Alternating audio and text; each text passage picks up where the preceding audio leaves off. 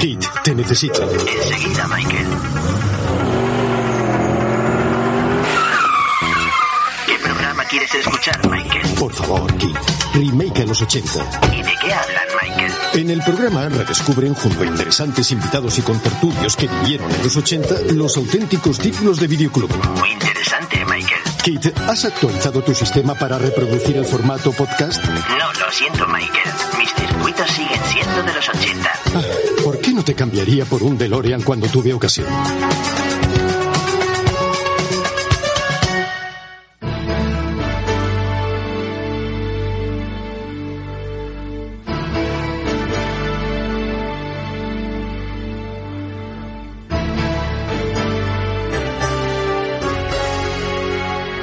Remake a los 80. Nos adentramos en el videoclub, emociones y recuerdos con los mejores estrenos de cine de aquel momento.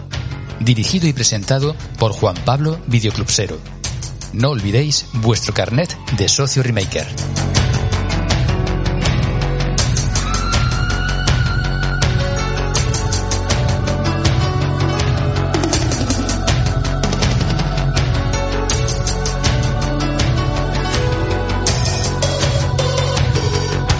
Bienvenidos remakers inmortales de los 80 y del videoclub a vuestra cita de costumbre con el mejor cine de los 80 y a este episodio navideño ya tradicional en remake a los 80.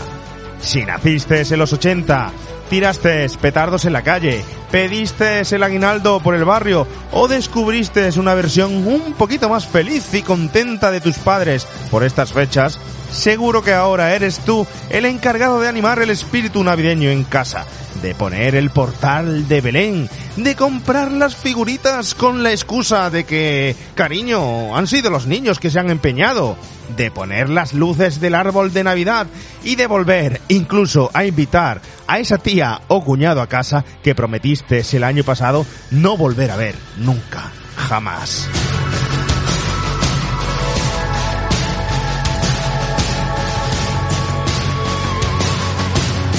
Pero no, no te preocupes por esto que te está pasando. Todos hemos ido alguna vez Clark Griswold en Socorro. Ya es Navidad.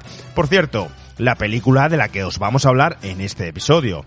Nos llenamos de ilusión al llegar estas fechas, archivamos los malos momentos pasados, nos esforzamos porque sean días de felicidad y volvemos a empeñarnos en celebrar la Navidad perfecta en familia.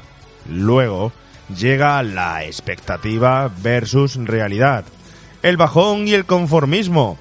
Pero como seguimos al fin y al cabo siendo aquellos pequeños ochenteros, niños y emocionados como en cada Navidad, encontraremos cualquier pequeña razón o motivo para volver a estar de subidón y bebernos sin compasión 80 cubatas más, para así volver a olvidarnos el año siguiente de lo que pasó en esta última Navidad. Aunque, si te lo piensas mejor, también te puedes enchufar este episodio de Remake a los 80, en el que además de recuerdos y experiencias propias con la Navidad, te vamos a hablar del cine de John Hughes, de la comedia americana, de National Lampoon Magazine, de Chevy Chase y de muchas otras películas navideñas y ochenteras que seguro en estas fechas te van a apetecer volver a revisionar.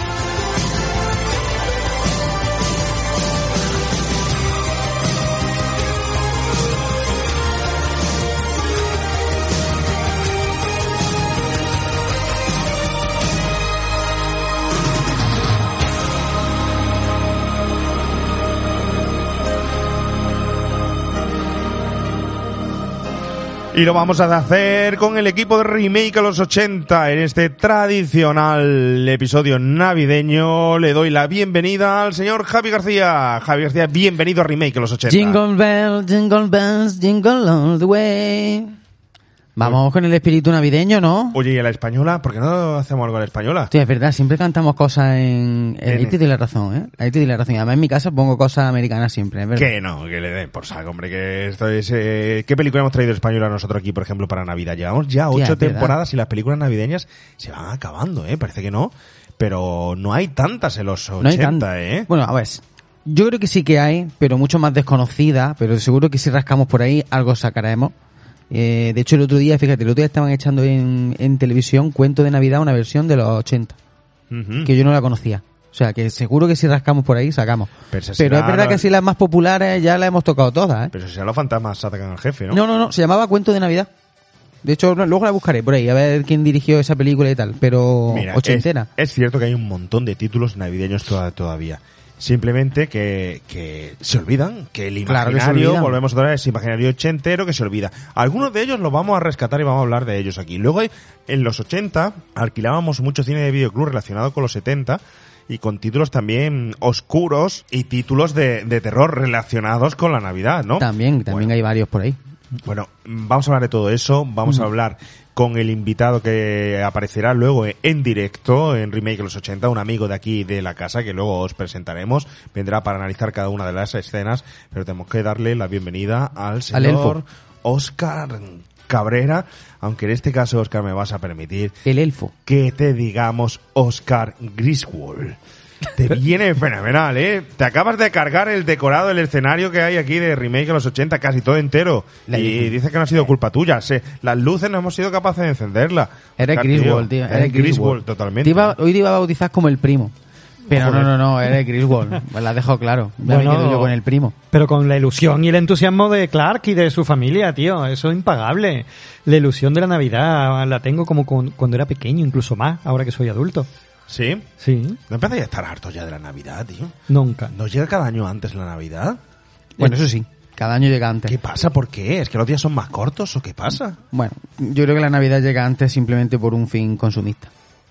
Del Sí. comercio. Ya se van juntando unas fiestas con otras, se van alargando como los pueblos pequeñitos que Mm, se van mm. extendiendo y se juntan y al final forman parte de la urbe. Pues esto igual, se va estirando la Semana Sí. Santa, se junta De hecho- con Navidad, se junta... De hecho, fíjate, me he dado cuenta este año, no, no sé si habrá pasado más años, pero me he dado cuenta este año, en una, bueno, da igual, digo el nombre, en la tienda esta que hay de, de, de chaminás, que le decimos aquí en Jaén, que está aquí en la Plaza de la Constitución, el. Tiger, ¿no? El Flying Tiger, ese Sí, sí, no sí. recordaba el nombre. Pues me pareció curioso que el 31 de octubre tenía un montón de cositas relacionadas con Halloween. 31 de octubre, ¿eh? Y el 1 de noviembre que abrió, el 1 de noviembre abrió, entré a la tienda, lo habían quitado todo y ya estaba todo lleno de cosas de Navidad. ¿Qué me o sea, dices? Lo de María plan Carey. pum pum, ¿eh? Y lo de María Carey, ¿qué me dices? Eso es los mismísimos cojones, perdóname la, la expresión. ¿Qué le ha pasado a María Carey? Los mismísimos ¿Ha hecho otro cojones villancico? De, de, de- de Mariah, Mariah Carey. Mariah Carey. Mariah Carey. La chica, la chica morcilla, porque eh, eh, eh, A mí me encantaban su a villancico. mí me encanta también, pero habéis visto Hostia, cómo, cómo sale la chica que no puede, no cabe en los vestidos que, que saca. Pero ¿quién, quién, le- A quién se ponga el vestido que le dé la a gana. señora? ¿Quién Eh, está no sé. Esa señora?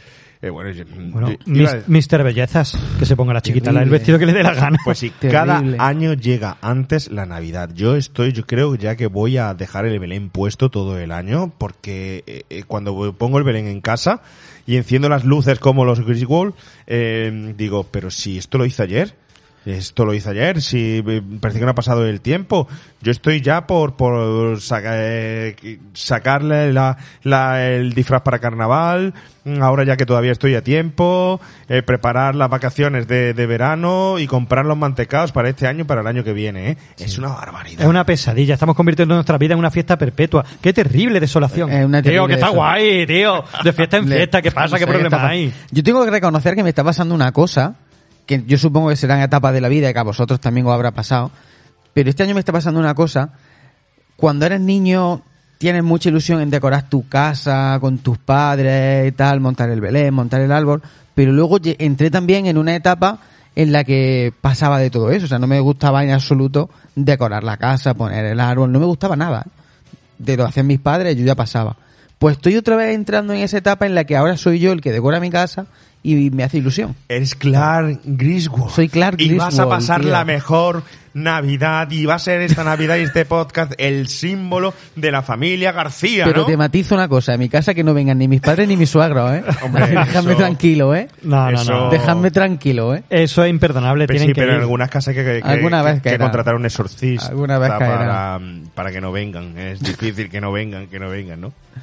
Bueno, fijaros, yo en el piso que tenía antes de comprarme la, la- la mansión que tengo ahora, eh, en el piso que tenía nunca venía nadie eh, invitado porque no cabía. No tenía sillas para las personas ni Y ahora que tienes nada. una casa grande no invitas a nadie. Como que no, esta noche buena Eh, voy a inaugurar mi casa con mi familia, nos vamos a juntar 12 personas, he tenido que comprar sillas, tío, porque no tenía y platos guay, y- cosas así. Pero en verdad eso mola, te tiene que dar nos- y a ilusión. nosotros cuando nos vas a invitar, Oscar. Cuando lo ganéis. Cuando- Yo es que tengo miedo por vosotros, porque a ti te invito alguna vez. Y una vez te invité. Y a Javi no lo invito, tío, porque va en Navidad, no, no. porque mi, mi hija lo va a coger y lo va a poner en el Belén como una figurilla. Correcto. Y se va a quedar ahí atrapado Y para porque siempre. puede ser que pase cualquier desgracia, Dios no lo quiera. Si no ha pasado una desgracia conmigo. Sí, bueno, ahora nos contaréis todo, todo, toda la experiencia que habéis te- tenido. No digo experiencia, no desgracia, porque seguramente han sido experiencias que al final, si la estáis contando aquí, es porque han sido de gracia en ese momento, pero no ha sido ni, ni un ápice de graciosas cuando sucedieron, pero que al fin y al cabo han salido bien, ¿no?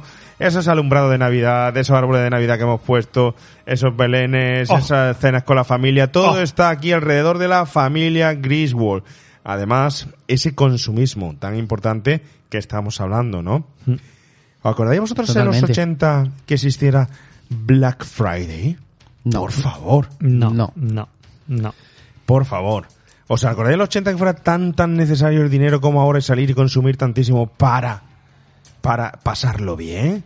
Lo que pasa es que ahí se abre un debate, se abre, se abre un debate que no sé si queréis nos metemos, pero un poco extenso. Oh, no, ya empezamos. Que es el debate de... eh, porque claro, el Black Friday en verdad está muy bien.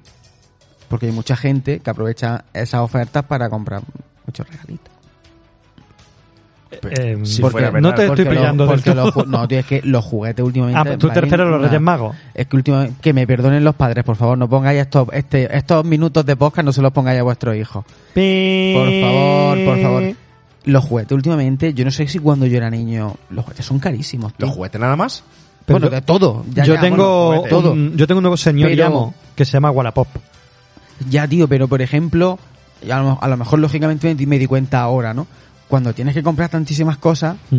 te das cuenta del pastón que se te va en regalito. Sí. Y bueno, a un adulto, a un adulto todavía le puedes da- dar un detalle o decirle, mira, este año no puedo, pero un padre que no le pueda comprar regalo a su hijo, juguete a su hijo, eso es duro, ¿eh? Oscar, Y el Black Oscar, Friday está de puta madre para comprar juguetes. se nos está haciendo la criatura mayor. Sí. Sí. Bienvenido a nuestro maravilloso mundo. No te queda nada, no que te queda sepáis- nada. Que sepáis que es una mierda, ¿eh? que sepáis que es una mierda. ¿Qué te crees que, que estas ojeras y estas canas eran gratuitas? No, no, no. Me no, encanta que lo esté descubriendo poco a poco, pero lo más importante es que lo esté debatiendo y lo esté exponiendo, esté haciendo Sí, es terapia tan de- inocente. De, de ello, de la- lo maravillosa que es la Navidad, el, com- Es preciosa, sí, sí, el sí. comprar. Yo- Espérate tú a tener tu, tu hijo. El año que viene ya haremos otro programa diferente en el que vendré con una pipa. Que no, el año que viene no se va a enterar, le va a dar igual.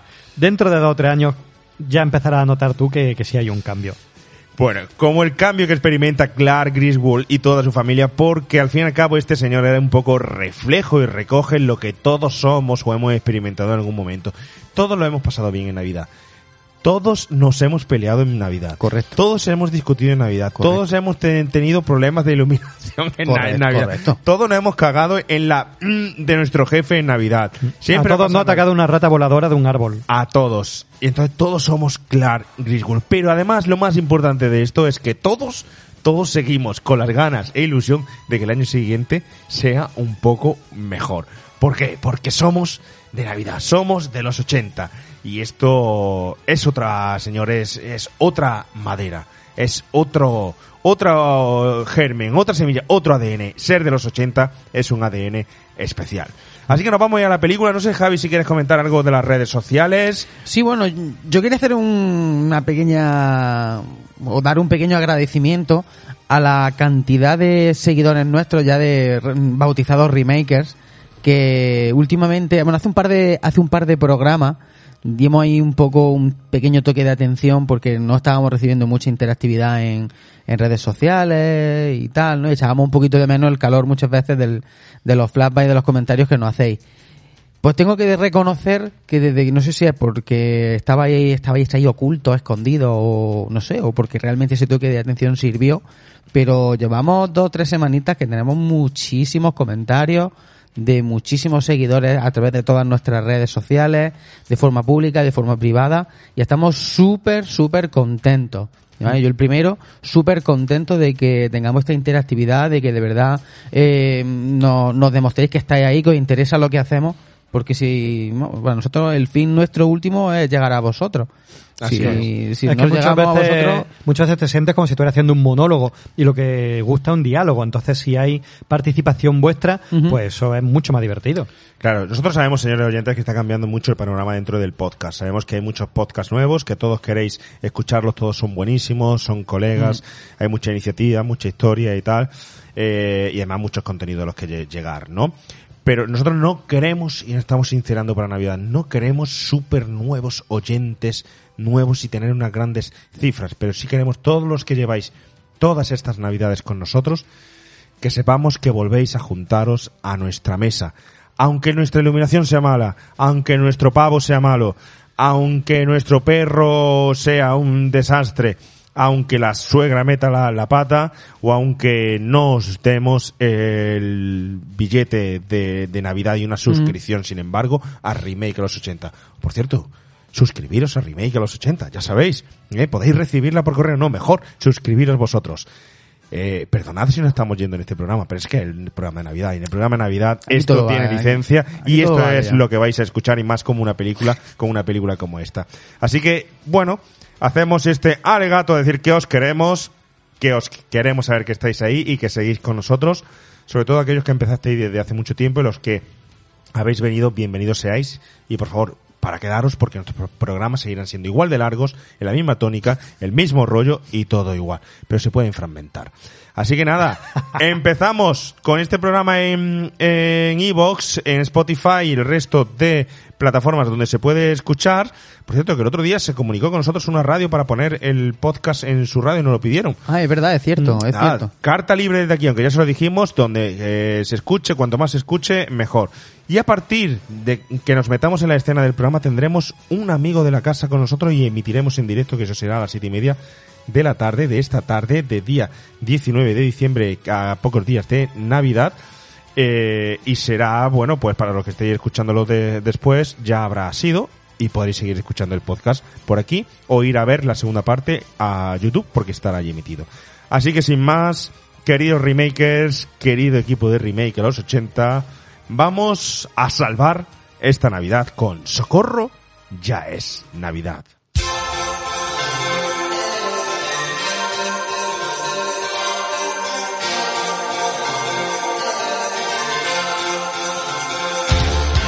National Lampoon's Christmas Vacation, una película comedia navideña estadounidense de 1989 y la tercera vez que conocíamos en pantalla las desastrosas aventuras y peripecias que experimentaba la familia Griswold cada vez que se proponía emprender unas nuevas vacaciones.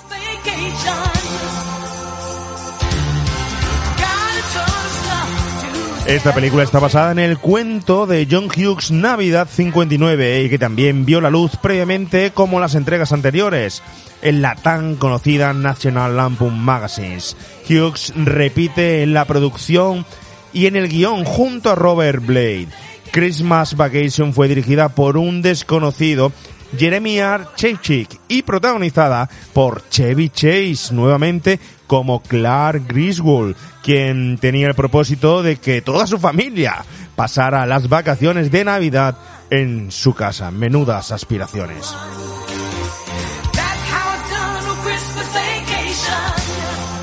Le acompaña Beverly D'Angelo, Ellen Griswold, quien intenta sin éxito quitarle esa idea tras revisar el histórico familiar y la baja tasa de éxito en situaciones parecidas que había tenido su familia. Junto a ellos en el reparto, Juliette Lewis, Johnny Galecki, Randy Quaid, John Randolph, Sam McMurray y otros muchos entre ellos. Seis años después de la película original, esta caótica familia seguía siendo del interés de todos. La acogida del público fue muy buena y la película se convirtió en la más taquillera de la saga. Parece mentira, ¿eh?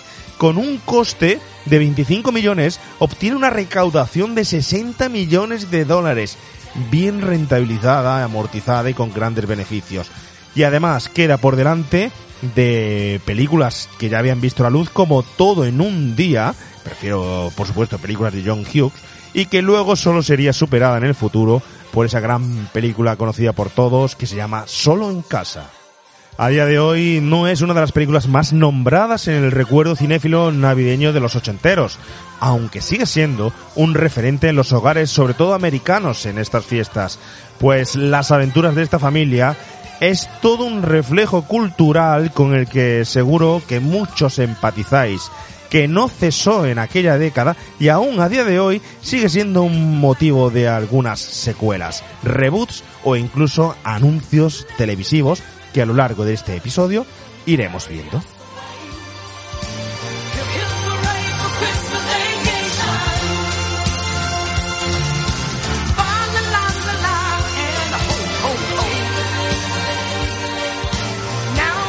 Fijaros, eh, Oscar Javi, eh, comenzamos esta película y no siendo habitual voy a hacer una referencia a la música, a lo que estamos escuchando. Porque esta es la única película de la entrega de, de esta familia, ¿no? Donde no suena Holiday Road de Litney Buckingham. Esa sintonía tan habitual que acompañaba siempre en su viaje a los Griswold, ¿no? Y en su lugar se oye esta canción que se llama Christmas Vacation, que es música de Barry Mann con letra de Cynthia Weil Que es un temazo. e interpretada por Mavis Staples. Casi nada, ¿no? Un temazo. Además suena chula, ¿eh? Sí, sí.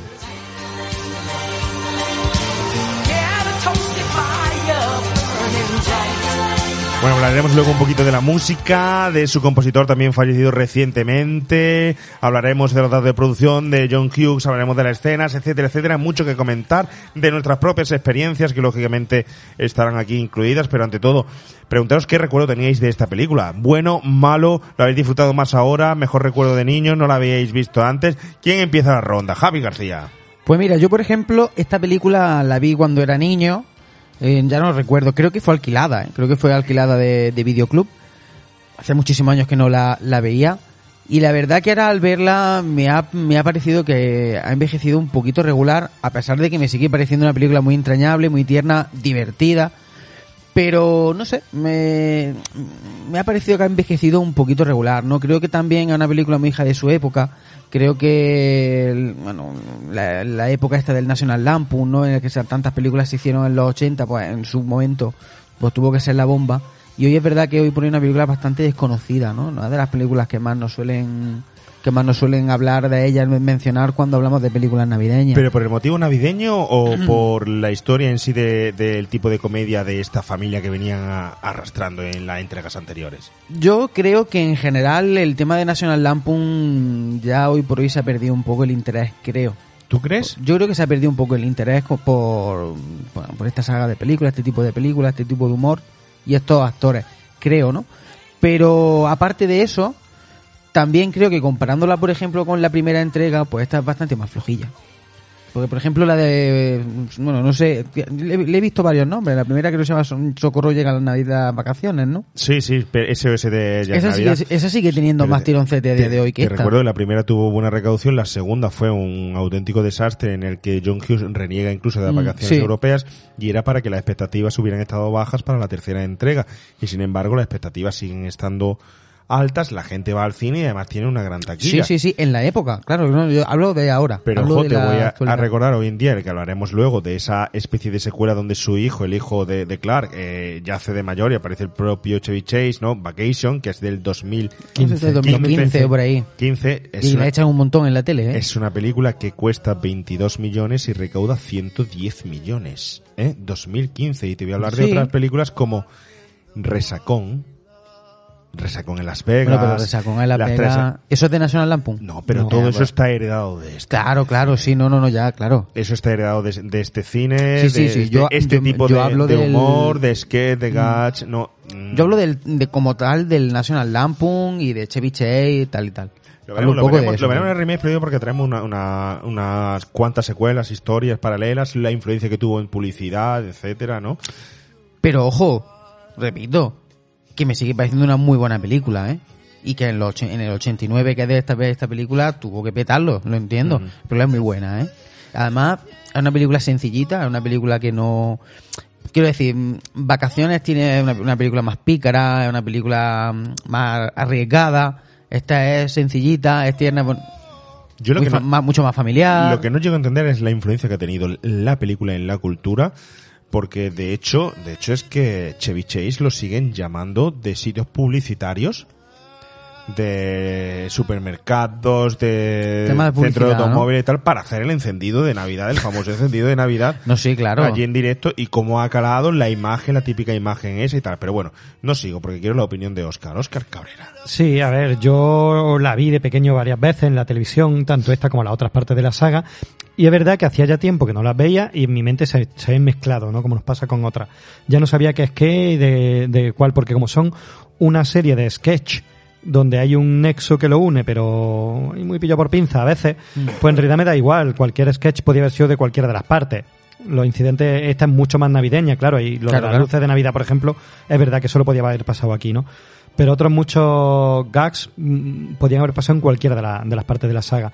Entonces una peli que tenía muy confundida, hecho una, un liota ahí en la cabeza, pero que siempre me había parecido simpática. Y ahora al, al vol- volver a verla, reconozco que la he visto mucho más simplona de lo que recordaba. Ojo, lo cual no quiere decir que no funcione no funcione, claro. te ríes, claro. te ríes. Mm. Lo que pasa es que es verdad que está muy basada en, en un tipo de humor muy concreto que en la época me gustaba mucho, que a día de hoy me sigue gustando, pero que ya no, no me funciona igual en la figura de Chevy Chase, que yo antes cuando era joven mm, era de los grandes que yo tenía en, en mi repertorio y ahora no, ahora me quedo más pues con los colegas Bill Murray, eh, Aykroyd, etcétera, ¿no? Y este se ha quedado como el más flojillo para, para mí. Pero en la época sí que me, me gustaba muchísimo. De hecho, varias películas de Chevy Chase, luego lo hablaremos, eran para mí clasicazos de, Es que era complicado momento. Chevy Chase, ¿eh? Era un tipo complicado en su época, un actor de la comedia que, que siempre era un- fue un- independiente. Un tío súper grande. Sí, sí, sí, sí, pero además bueno, Difícil, un carácter difícil. Un carácter difícil con el resto de los compañeros de esa eh, Ahora hablaremos de cositas, panorama de, la, sí, de la sí, comedia. Luego el tipo de cine que hacía era distinto, nunca se juntaba con los grandes. Eh, lo como tal no es un tipo que digas, "Mm, es que me río con él a carcajada nada más que por su actitud, su proyección, Mm. su forma de, de, de interpretar, como otros, como puedes coger Eddie Murphy, ¿no? Harold Ramis. ¿eh? Harold Ramis. Son otra- otra Te tiene, te tiene que gustar, no sé, porque esté, esté muy bien guionizado, hecho la historia. Pero los otros, por ejemplo, son, no sé, yo he visto otros más, Jane Belushi, mucho más disparatados. Este era un tipo más corriente, que se basaba mucho en los tropezones, en las caídas, en los golpes, en la mirada de repente del ojo así abierto, en una reacción ante algo que había pasado. Era, claro, la, la National Lampoon también, yo creo que la saga esta la basaba en esa crítica al norteamericano estándar, típico, padre de familia, que quiere que, que todo sea guay, que todo salga bien Que todo le sale mal. A mí me que se la juega sí. toda unas vacaciones, estás todo el puñetero año esperando para irte de vacaciones, es una cosa muy gorda y al final pues no te sale bien, como esperando el cheque de Navidad de la empresa Y no porque te va a salir en bien. eso donde basas tú, ¿cómo te va a ir el año siguiente entero? Todo el año te va a ir en función de ese cheque de Navidad, ¿no? En una clase media, como éramos todos. Entonces, esa parte a mí me, me atrae mucho y me gusta. Pero creo que en esta de Navidad, por ejemplo, pierde un poquito de acidez. Yo me acuerdo de la segunda parte, creo que es cuando el- eh, ganan un programa de la tele y el presentador le come la boca a la niña de, de, de o- 10 años o 12, tío. Sí, sí. Eh, eso me refería Mucho más antes, bruta. Una película más bruta. Mucho más bruta. Y esta es no, está light, más dulce. Sí, Está más dulce.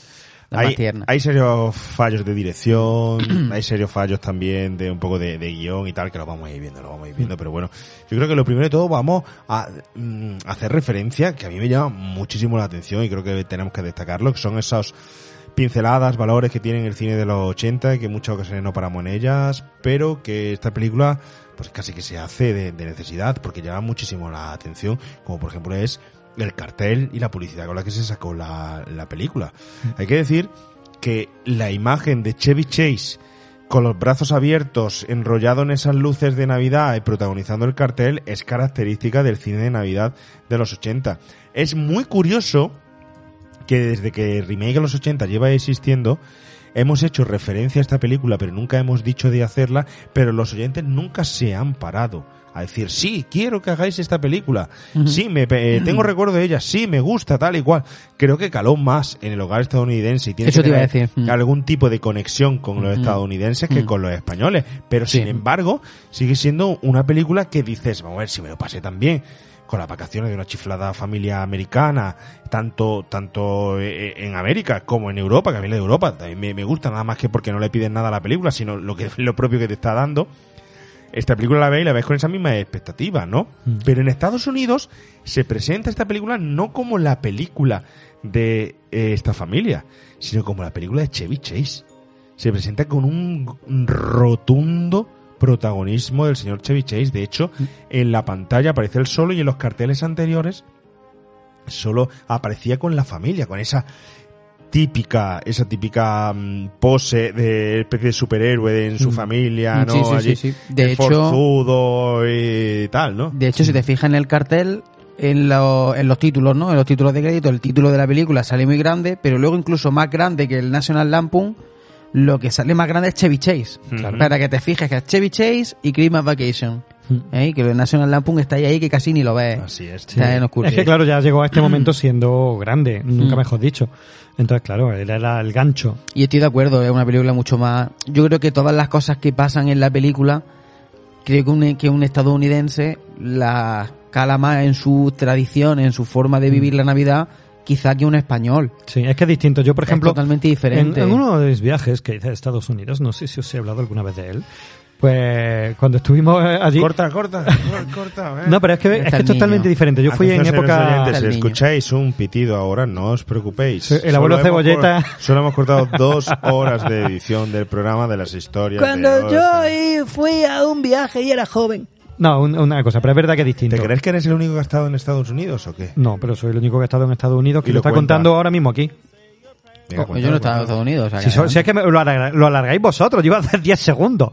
Es para ver si te cansas si no lo cuentas. Jamás me cansaré. Soy Oscar Venga. Griswold. Venga, dispara, Griswold. Pues resulta que allí es verdad que la- las celebraciones las viven de otra forma. Por ejemplo, yo no fui en Navidad, pero sí fui en Halloween.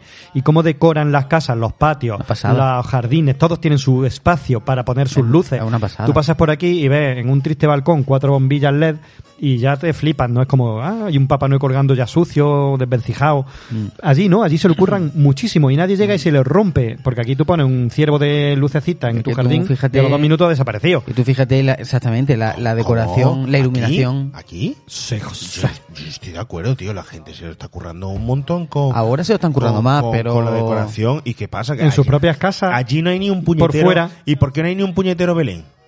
¿Qué Navidad es? Así Pues, en un porque- portal de. pues lo que estamos hablando, porque, son portal tra- de porque Belén. son tradiciones diferentes, A es lo que claro. estamos hablando. Ni roscón de reyes, ni Belén, ni nada. Anda, hombre. Pero que se tienen el pavo ese, Ni mantecao. El pavo arenoso ese. Y nosotros tienen- tenemos marisco. Y tienen el día de acción de gracia. ¿Pero ¿Qué acción de qué? ¿De gracia de qué? ¿A qué le tienen que dar gracia a ellos? Son distintos. tenemos- estamos hablando Nosotros tenemos la son- Inmaculada. Son, son distintos. Ah, son- pero son mucho más Aquí no hay ninguna casa llena de luces como, como por ejemplo esta o como por ejemplo de solo en casa, que está Que sí también la llena de hay. luces. Aquí no hay casas ¿Qué va a así, aquí no hay casas de esas. Que esa es la catedral. Pero hay otras cosas, pero hay es- otras cosas. Que esto es una película.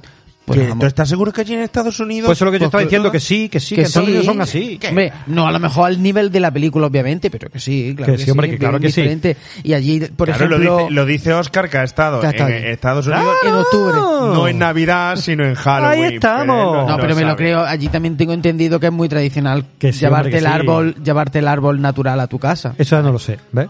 Pues yo, fui en octubre, no en Navidad, tengo entendido, se lleva el comprar un árbol natural. en tu Bueno, aquí casa. tenemos en Jaén, que es donde grabamos nosotros, tenemos ahí un montón de pino en el cerro del podemos castillo. subir, sí, sí, sí. Podríamos subir, hacer una excursión y deberíamos haberlo hecho y grabarlo en... Vamos a hacerlo, tío. soy unos. Vamos a hacerlo, vamos a coger un No árbol lo del castillo. con- Oye, con el año que viene hay que hacer una película navideña española del 80. Hay que buscarla. película española navideña del 80. Uy, está difícil. Eso hay que hacer el año que viene. Tenemos un año para Hay- pensarlo y hay hacerlo. alguna ¿eh? por ahí.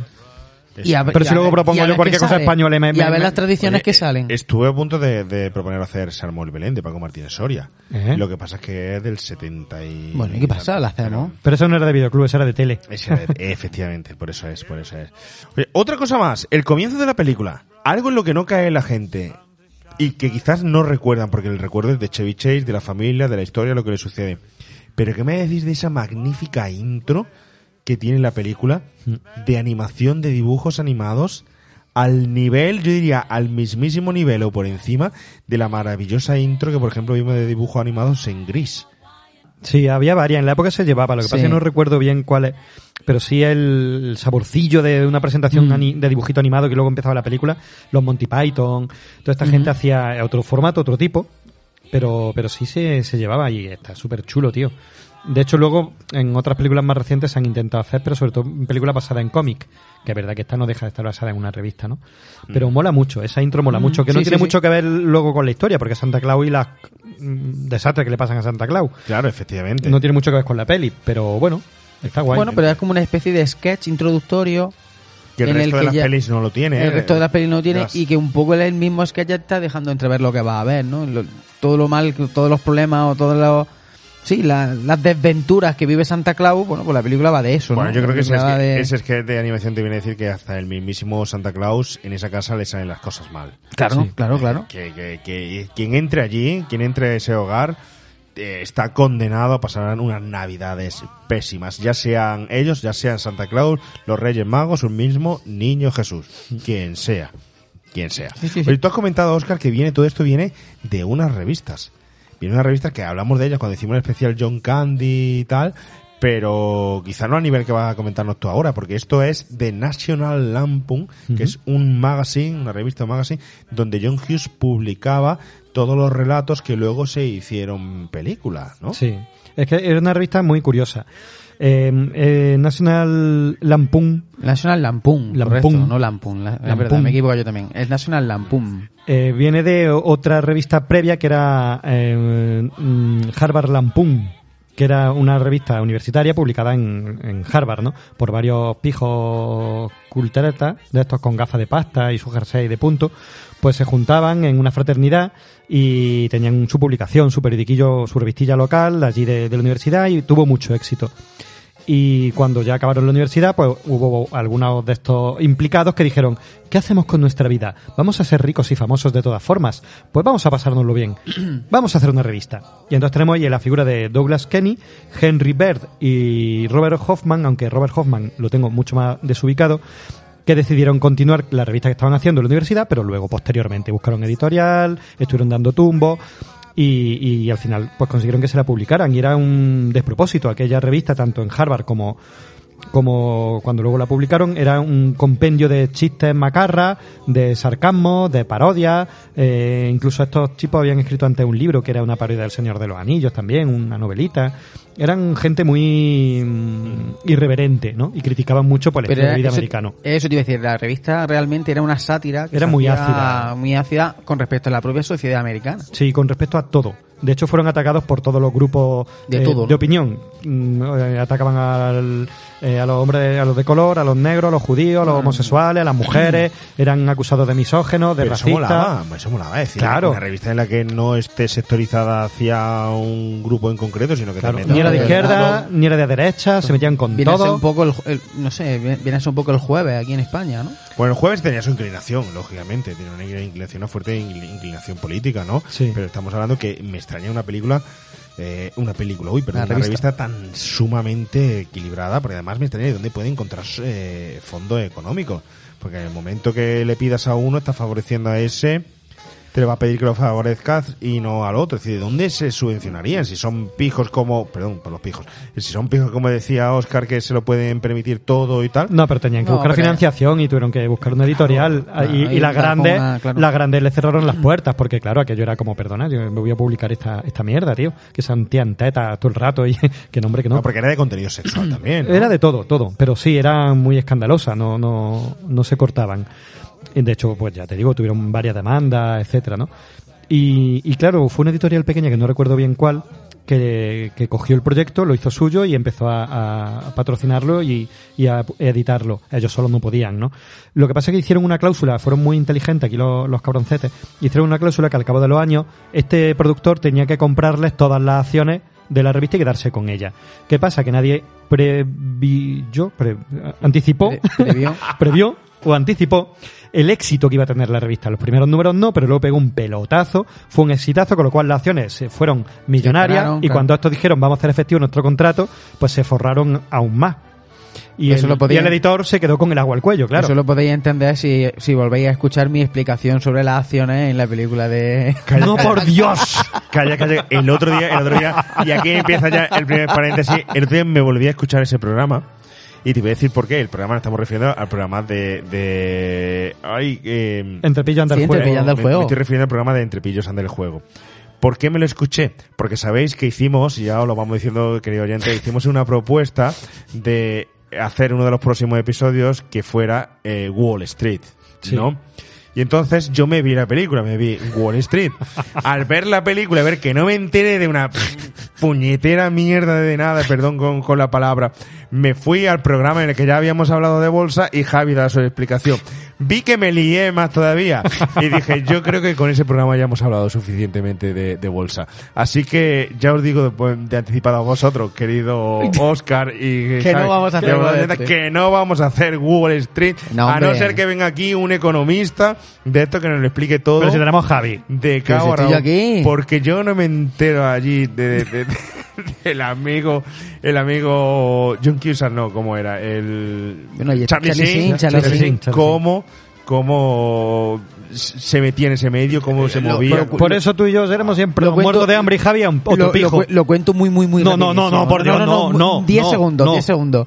Me, me pasó algo parecido cuando hice el máster porque me obligaron una- en una asignatura a ver La Gran Apuesta, que creo no me acuerdo si era Christian Bale, sale Christian Bale, ¿no? Salen varios actores, Ah, pero la, va- de, la- el- la de las hipotecas. que es la de la hipoteca. Pero esa, esa está mucho mejor explicada que Wall Street. Pero tío. sí, pero que aún así tienes que verla tranquilo y tienes que echarle huevo a la película, ¿eh? Para entenderlo todo bien, bien, bien, ¿eh? Joder. No, pero en esa sí te enteras muy bien. que Pero en bueno, te enteras, ese que en, te- es- está que en. España hicimos el primo con las hipotecas cuando ellos ya estaban de vuelta y estaban perdiendo di- dinero y lo sabían y nosotros todavía nosotros allí, estábamos a 30 años Claro. atrás. Y allí, cri, cri, cri, cri, y ellos frotándose las manos con la Claro. hipoteca española. Muy bien, cómo caímos todos, cómo caímos. Por favor, Oscar, Puedes de- continuar, Oscar. Y hecho de Cerramos paréntesis. ¿Os acordáis de remake a la ciencia? Remake a la, a la economía. economía. Bueno, Sí, hemos sí. hecho un pequeño remake a la economía y seguimos con remake a, A la- la Navidad y remake a, la- a las revistas. Sigue. Pues sí, bueno, básicamente eso, ¿no? Que, que este tipo de revistas pues se metía con, con todo. Había otras eh, revistas en Estados Unidos también que eran muy conocidas, como la revista Mad, que era anterior, etcétera. Pero esta era como muy sarcástica. Además metía cómics, metía mm, cuentos, relatos cortos, fotos, montajes, metía de Me- todo. me- Tenía metía mucho de tipo de todo. secciones. Luego los tíos fueron muy inteligentes y empezaron a diversificar productos. Eso te iba a preguntar, porque claro, eso nace de una revista, pero luego Empezó una revista, un alguien tuvo que decir, oye, ¿y si nos llevamos esto a la televisión? O Claro, es que empezaron a hacer programas de radio, cine? empezaron a hacer recopilaciones, como tenían sus secciones. eh, por ejemplo, nuestro invitado tiene en sus podcasts y sus tal como de noticias de actualidad y tal. Pues esta gente hacía eso, noticias de actualidad, y la hacían en tono sarcástico con noticias reales. El Mundo Today. Efectivamente, cositas así, efe- de algo, es, sí, de- sí, o sí. Mongolia o cosas de ese tipo. Ahora que había en aquel tiempo, no sé si os acordáis de la revista de Arús, la de Arús con leche. De la Mm, Yo es que no revista la, que- como Arús que nunca me sacaba- ¿Antonio gustó. Arús? ¿Antonio Arús? La de eh, Al- Al- Arús. Alfonso, Alfonso, Alfonso, Alfonso, Alfonso, Alfonso Arús. Arús. Alfonso Arús. Sacaba su revista, tenía su revista con su... salía sus viñetas cómicas con...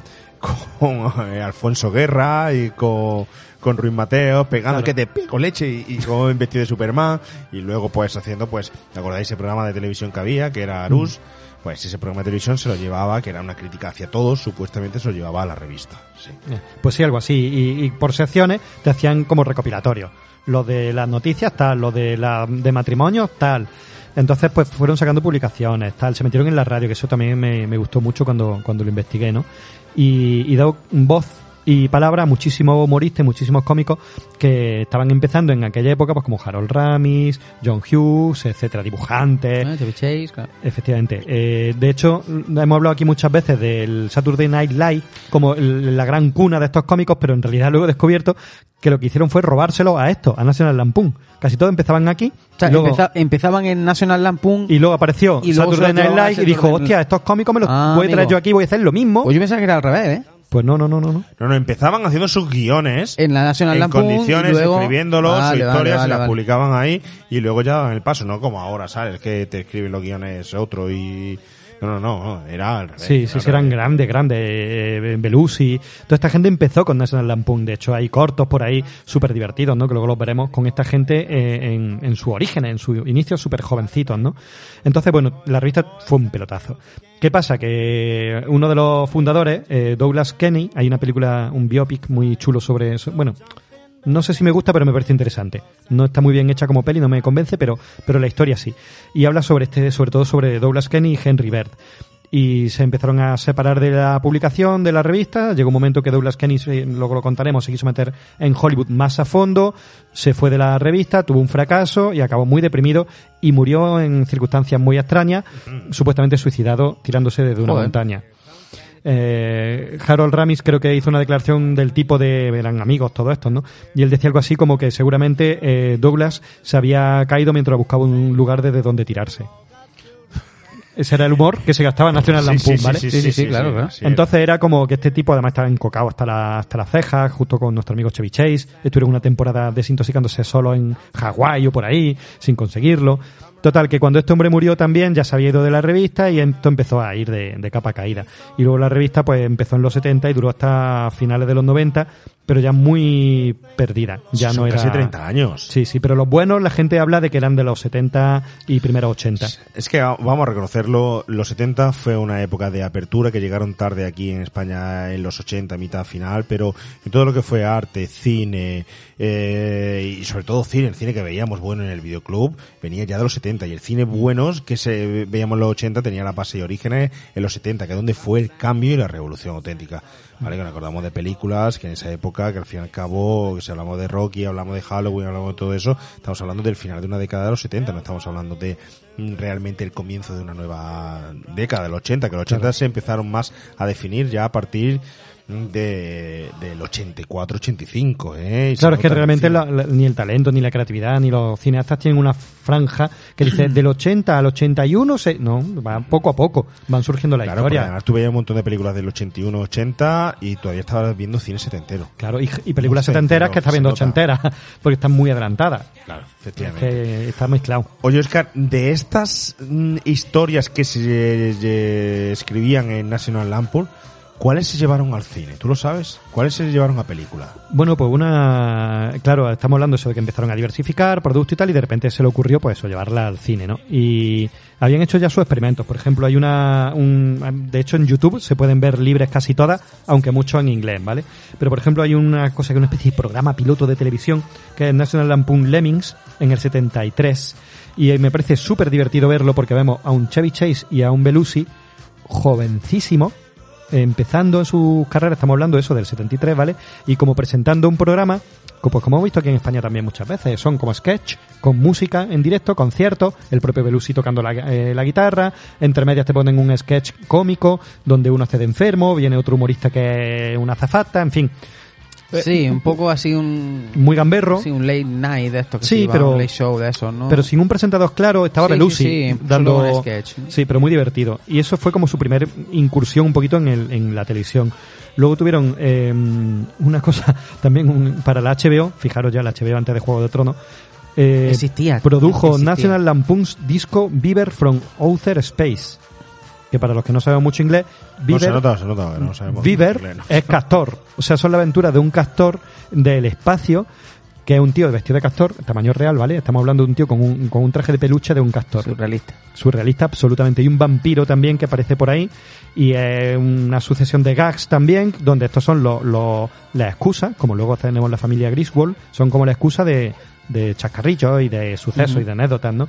Entonces hay como historia de zapping, entre medias, se ven como críticas a los programas que se emitían en la televisión por cable. Y también es una cosa que se ve en YouTube y es divertido, aunque esté en inglés, pero por lo menos ves 10 minutos, te parte, te parte del pecho.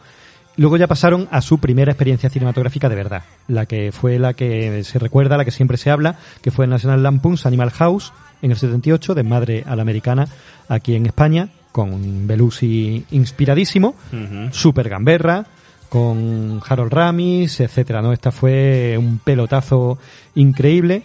Ahí estaba todavía en los guiones, fue la única película de National Lampoon propiamente, donde participó el chico que hemos dicho, Doug Kenney, uno de los fundadores. Estaba en los guiones, estuvo metido en el rodaje y fue un mesitazo tremendo. Cambió la forma de entender la comedia hasta esa época. Porque, fueron de madre de verdad. Dicen que Sí, estaban, sí, sí, sí. estaban todos de verdad puestísimos. Es que La- la, la- la coca corría como... sí, sí, sí. Además, no, eran cuatro porrillos. Aquello era un desfase total. Piporre. Sí, el Douglas este, el, el propio eh, Chevy Chase, luego en otras películas, en fin. Allí había mucho mucha creatividad y mucha efervescencia, pero descontrolada. Pero la peli, eh, pues yo creo que salió así también por eso y fue eso, romper con todo lo que había habido antes. Y se vino tan arriba aquí nuestro amigo Douglas Kenney que dijo, yo me voy y compro mis acciones, como dijimos, con esta cláusula que tenía en el contrato, y quiso hacer su carrera él, independiente, como guionista de, en Hollywood. Y hizo una peli que en España se llamó El Club de los Chalados, eh, que era Con también con con Harold Ramis. Con Chevy Chase también, creo. Eh, ahí no estaba Chevy Chase. Sí, sí, sí, estaba Chevy sí, Chase. Sí, sí, sí, perdón, sí. Y Bill Murray también. También, sí. Pero ya no era de National Lampoon, ya fue su experimento propio que él intentó por su cuenta, pensando que iba a ser un, un exitazo y fue un, y fue un fracaso. Vale, entonces a partir de ahí entró en depresión, etcétera. Entonces, de National Lampoon tenemos luego otra que es Reencuentro de clase, que es muy mala, con John Hughes, la primera que hizo como guionista, y luego ya empezamos a, a tener eh, la saga de los, de los De, Griswold. de las vacaciones, ¿no? Sí, tenemos otra que es La Gran Locura Americana, que, bueno, pero las buenas, buenas, buenas ya de verdad, después de, de Madre Americana, fueron las de la familia Griswold, que en realidad, pues bueno, fue la primera, la segunda quizá y la tercera las que tuvieron más, más éxito. Luego salió una del primo, otra de no sé qué, pero ya... Un spin-off y algunas Sí, cosillas. y ya empezó a, y- dibujarse. Y luego sí, ya ha habido una cosa muy curiosa que es que otras productoras de cine han comprado los derechos por usar el National Lampoons, aunque ya no son los equipos creativos de National Lampoon. Es como si yo tengo, por ejemplo, New Line Cinema, compró varias veces para poner en su peli el National Lampoon primero del titulillo, por aprovecharse de la- del éxito, pero sin tener ya nada que Sí, ver. pero hay Y un, son- montón, hay un montón de películas más basadas en esos relatos de National Lampoon, aunque no sean ellos los que la hayan producido, pero hay un montón de películas más fuera de los 80 basadas. el sello en- pero, no National son, Lampoon. pero ya te digo, son comprado ese sello. Por ejemplo, tenemos la de, Mm. de Madre sobre Ruedas, que es de New Claro, Line. pues, por ejemplo, Pero no son los equipos, no el equipo habitual. No, con el arma a punto. Todas esas son que yo tengo mi película, hago mi guion, Mm. la hago intentando respetar un poquillo el tono que tenía National Lampoon, pero Mm. otro rollo. Mm. Otra gente, pero te compro los derechos para poder usar en mi título National sí, sí. Lampoon. Es como si yo compro los derechos de Remake 80 para abrir mi canal de Twitch y me junto con otra gente para Claro, hablar de... Claro, entonces buena tenemos ahí idea, muchas ¿eh? peliculillas que no... ¿No habías que ha recibido una oferta de eso? Luego ya la cuento. Estaría Sí. bien, dile, compra, compra, vende, vende. Vende, compra, vende, vende, compra, vende, compra compra compra, compra, compra vende, acciones. vende, vende. Te va a deprimir porque va a ser un fracaso y va a acabar Compra- tirándote del- de la peña. Pero bueno, pero, Pero, sí luego tenemos muchas de novatos. es que es a partir Navidad de- y Navidad están los milagros y se puede todo. Anda ya, Anda ya, anda, anda ya. ya, anda ya. Oye, vamos con, seguimos con nuestra, nuestra película. Eh, orígenes de la película, por favor. Bueno, ¿Cómo pues- surge el guion de, de, de esta película? ¿Cómo surge el guion de esta Y el película? origen y el claro, porqué, eh, claro. ¿Cómo surge el guion de esta película, no? Porque, bueno, el guionista que ya ha comentado Oscar, que es John Hughes, pues ya había participado en las dos primeras en- entregas, ¿no? En Socorro llega a las vacaciones y en, y en la, en- no sé, un título muy largo. Las desventuras, no sé qué, de la familia chiflada americana de vacaciones por Europa, no sé qué. Las vacaciones europeas de una chiflada familia americana. Correcto. ¿Vale?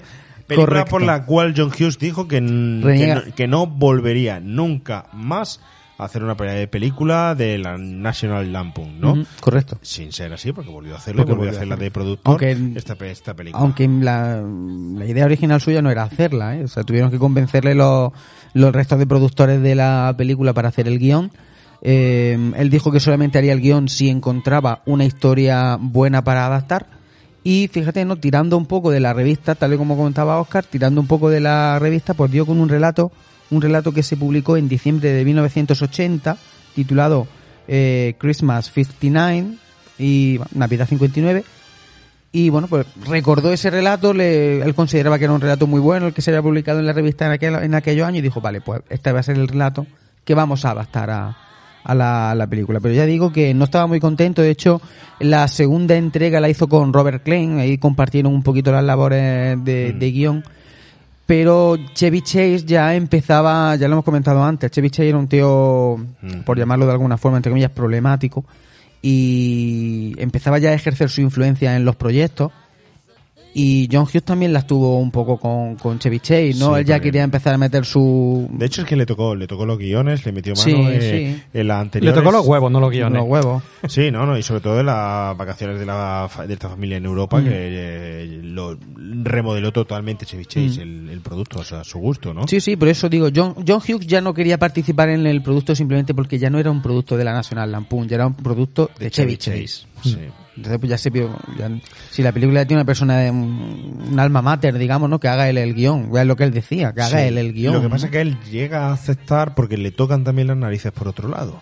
Entonces dice, para me voy con la competencia para volver a hacer esta película y ganar pasta, porque esta película la distribuye Warner Brothers, pero entonces eh, John Hughes no podía trabajar con ellos Claro, porque tenía claro. contrato con la Universal. Pero ¿qué pasa? Que la Universal, la Universal decide coger eh, los derechos sin comunicarle nada de solos con mi tío y hacer un serial, quería hacer un serial de televisión y se le tocó la nariz a John Hughes, ¿no? Y dijo, pues ahora me voy, no doy permiso y me voy además me voy- Con, con la, con la Warner. Cuando Mm. realmente sí podían hacerlo, ¿sabes? Ujú. Y buena historia que podían hacerlo. Yo no sé cómo quedó eso al final, pero eso fue el motivo. Al final estaba John Hughes peleado con la Warner y con la Universal. Al final con todo. Y se Al volvió final con todo. Y con Chevy Warner. Chase. Y con Chevy Chase. ¿no? Estaba peleado con todo. De hecho, bueno, John Hughes iba, iba, o uno de la, una de las propuestas era que él dirigiera la película. Y por esto que comenta, al final decidió, bueno, también creo que estaba con la, con la postproducción de, de Solos con nuestro tío, estaba ya a las puertas de meterse en Solo en Casa, en el proyecto de Solo en Casa y tal, y bueno, entre conflictos por allá y por allá y tal, pues al final no dirige la película. Entonces, bueno, pues para ya también ir pasando al tema de la dirección, decir que John Hughes, la- su idea original era que la película la dirigiera Chris Columbus, director ya de la famosísima Solo en Casa. ¿Qué pasó con Chris Columbus? Eh, de primera aceptó. Chris Columbus estaba en un momento, en una etapa de su vida profesional mala, en la que necesitaba trabajo, y aceptó el rodar esta película, ¿no? Hay, Hacer que esta ver, película. hay que ver Chris Columbus en una etapa mala. Fíjate, en una etapa mala de su vida con todo lo que ha hecho después, y bueno y de éxito. ¿De dónde Pues venía? en ¿Qué aquella- película había hecho antes? Ay, no lo recuerdo. Yo sé que después de esta hizo, bueno, después de esta, esta Fue no la solo en hizo, casa, hizo solo en sí. casa, ¿no? Pero no recuerdo, ahora lo miramos, a ver de dónde venía. Pero es verdad que estaba en una etapa mala de su vida, ¿eh? Y aceptó, a pesar de llevarse mal con Chevy Chase. Pero fijaros, lo que hablábamos antes, la, la influencia de Chevy Chase, que al final dijo, mira, yo no puedo dirigir esta película porque Sí. este señor no me está dejando hacer mi trabajo. Creo que tuvo un par de conversaciones con él. Dijo, este, mira, es No, un gilipollas. no. Es que, Chevy Chase no dejaba que le dirigieran, tío. Es que no, él tenía que ser conforme él, él veía interpretaba la escena, como quería hacerla. Y ya está. Fíjate que Chris Columbus después hizo solo en casa, hizo la esta, ¿cómo se llama? La de Yo, tú y mamá, ¿no? También, que creo que es del 90 o del 91, por ahí. Películas en las que ganó más dinero, Sí, con sí. menos presupuesto Claro. y con mucho más éxito en la en Y las sin Chevy películas Chase. y, sin Chevy Chase, ¿no? Así que, bueno, eh, como que es un pedazo de director, ¿no? Estamos hablando de un pedazo de director. Y Sí. Otra propuesta fue, eh, que fíjate, esta la recomendó el, el propio Chevy Chase, fue George Roy Hill, que este fue, bueno, este fue el director de películas como Aventura y Desventuras de, de un yuppie en el campo, también con, con Chevy Chase, se llevaba bien, habían rodado esa película. Entonces, pues esa también fue una, esa fue la idea, pero la película esta que digo, eh, la de, de Aventura y Desventura del Yuppie en el campo, no tuvo éxito, no fue una película que fracasó en taquilla, que también la, la crítica la, le dio caña y tal. Y viendo los resultados de esa película dijeron, no, mira, mejor hay que buscar a, a otra persona. Y bueno, pues dieron con Jeremiah Chechik. ¿De dónde saldría este este tipo, el Jeremiah Check, Chechik, check, ¿no? check, check. Bueno, Seguro que era amigo de Chevy Chase. está claro que lo cogieron, lo cogieron, yo no sé por qué, no se sabe y tal, pero Venía sí- de vídeos musicales, ¿no? No había Sí, dirigido pero- nunca una peli. Pero el tío, la primera que dirige es esta película, Mm. realmente. En la- y, y una película que está muy mal dirigida. Porque claro, Chevy Chase está en su Mm. registro. Mm. Pero el resto de, de actores, no. Es decir, no hay dirección de actoral ahí ninguna. Están todos con el reparto y el elenco que tiene de, de actores. Y, y sin embargo, están planitos. Incluso la mujer está planita. Los hijos, Bueno, la mujer no está planita. está planita de actuación, de De, interpretación. de ¿no? interpretación, Oscar. Y luego el montaje, a mí hay cosas que me chirrían un poco entre escena y escena, ¿eh? Porque el montaje sí se nota perfectamente que son grabaciones de sketch. Sí. Y al final son, quiero contar este momento cómico y de risa aquí, sketch. Plaf, da igual. Corto. Eh, Esto está, es como si tú cogieras ahora mismo todos los sketches de Marte y 13 o todos los sketches de Nochevieja de José Mota. Y lo quieres meter en un largometraje y quieres buscar un hilo conductor, ¿no? De, Sí, de todos los... sí, Hostia, sí, pero hay algún... Hay, bueno, vale, pues visto así, entre sketch y sketch, a mí hay cosas que... Porque, por, por poner un ejemplo, ¿no?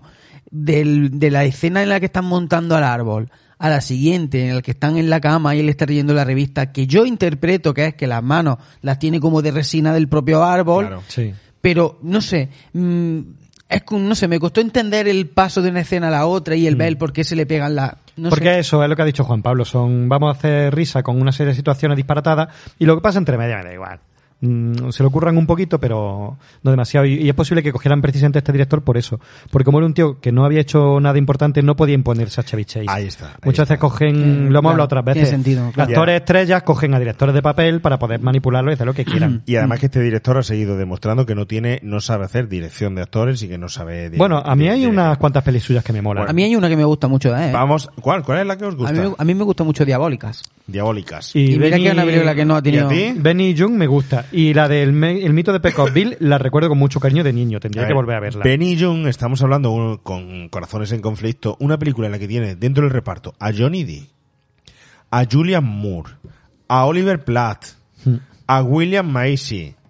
Y es una película realmente, pues es una película que está bien valorada, ¿no? Bien valorada, ¿no? Estamos hablando de... Yo la recuerdo con mucho cariño. Sí, es un drama, además es una película to- totalmente distinta, una película, la mu- muerte de un padre, pues hace que una chica que, bueno, sensible, una chica sensible, se convierta en una persona pues mentalmente desequilibrada, ¿no? Eh, tiene ciertos problemas y tal, y bueno, pues te está contando un, un drama realmente.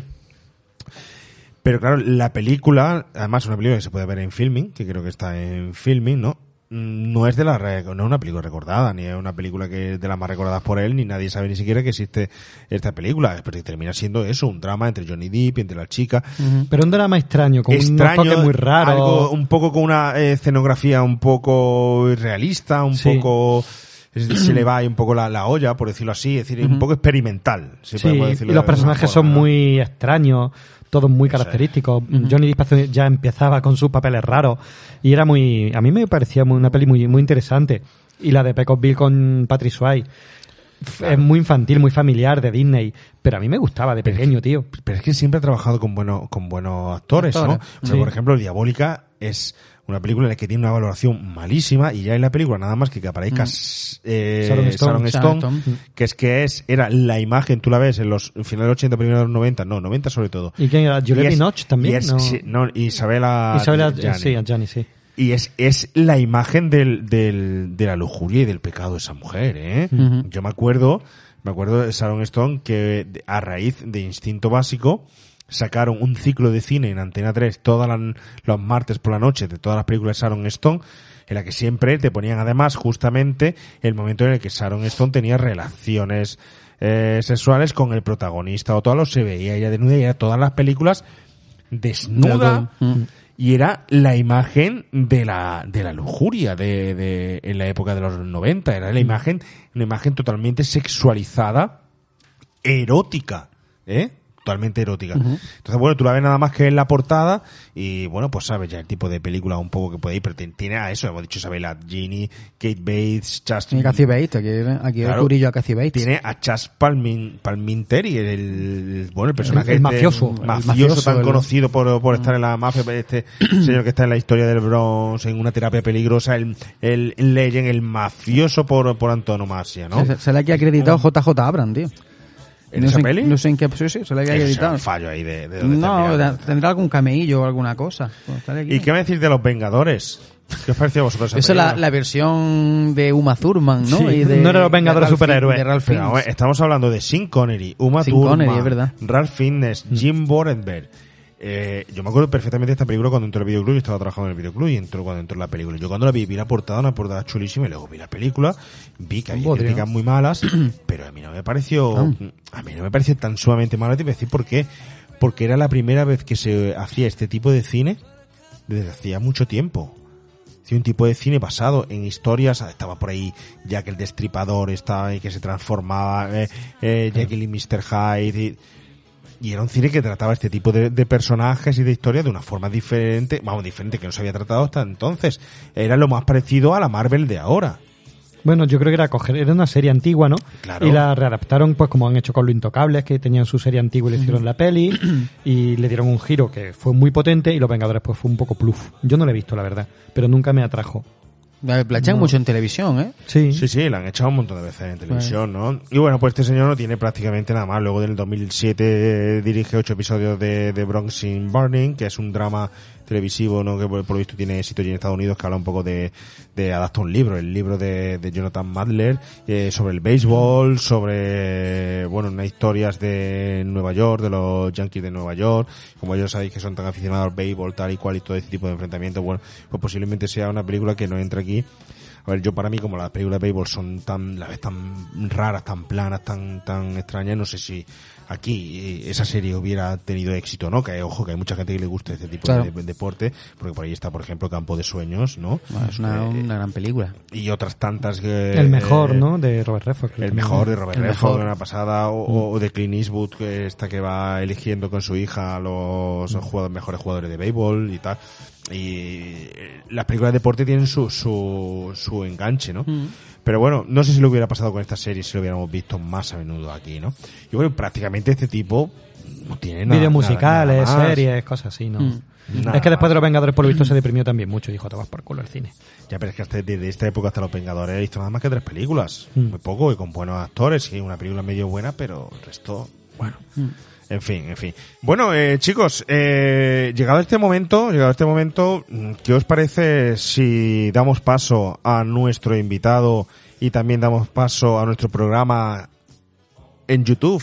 Hacemos una continuación en vivo y en directo para que aquellos que nos estén escuchando por, por iVoox, eh, tengan este contenido que acabamos de decir un poco como de exclusiva y todos aquellos que quieran, pues a partir de ahora pueden seguir escuchándonos en YouTube o pueden escucharnos, seguir escuchando en iVoox, ¿no?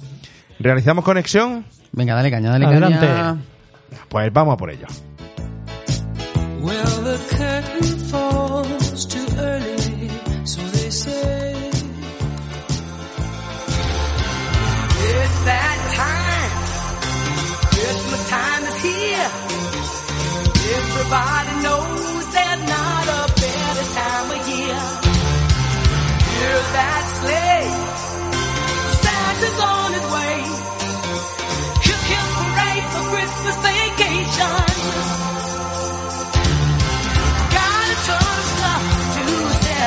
Bien, pues estamos de vuelta después de grabar la primera parte del programa con este temazo que ya ha sonado antes, ¿no? Pero que repetimos ahora para todos los que estáis ahí conectados a YouTube.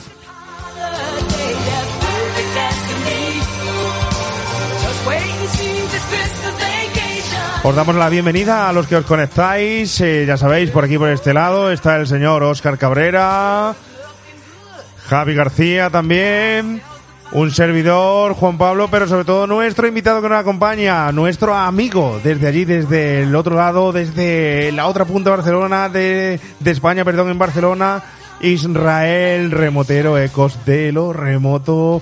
Qué gustazo siempre, Israel, tenerte por aquí en Remake a los 80 y qué ganazas, ¿eh? De pasar esta Navidad eh, contigo, aquí en Remake a los 80.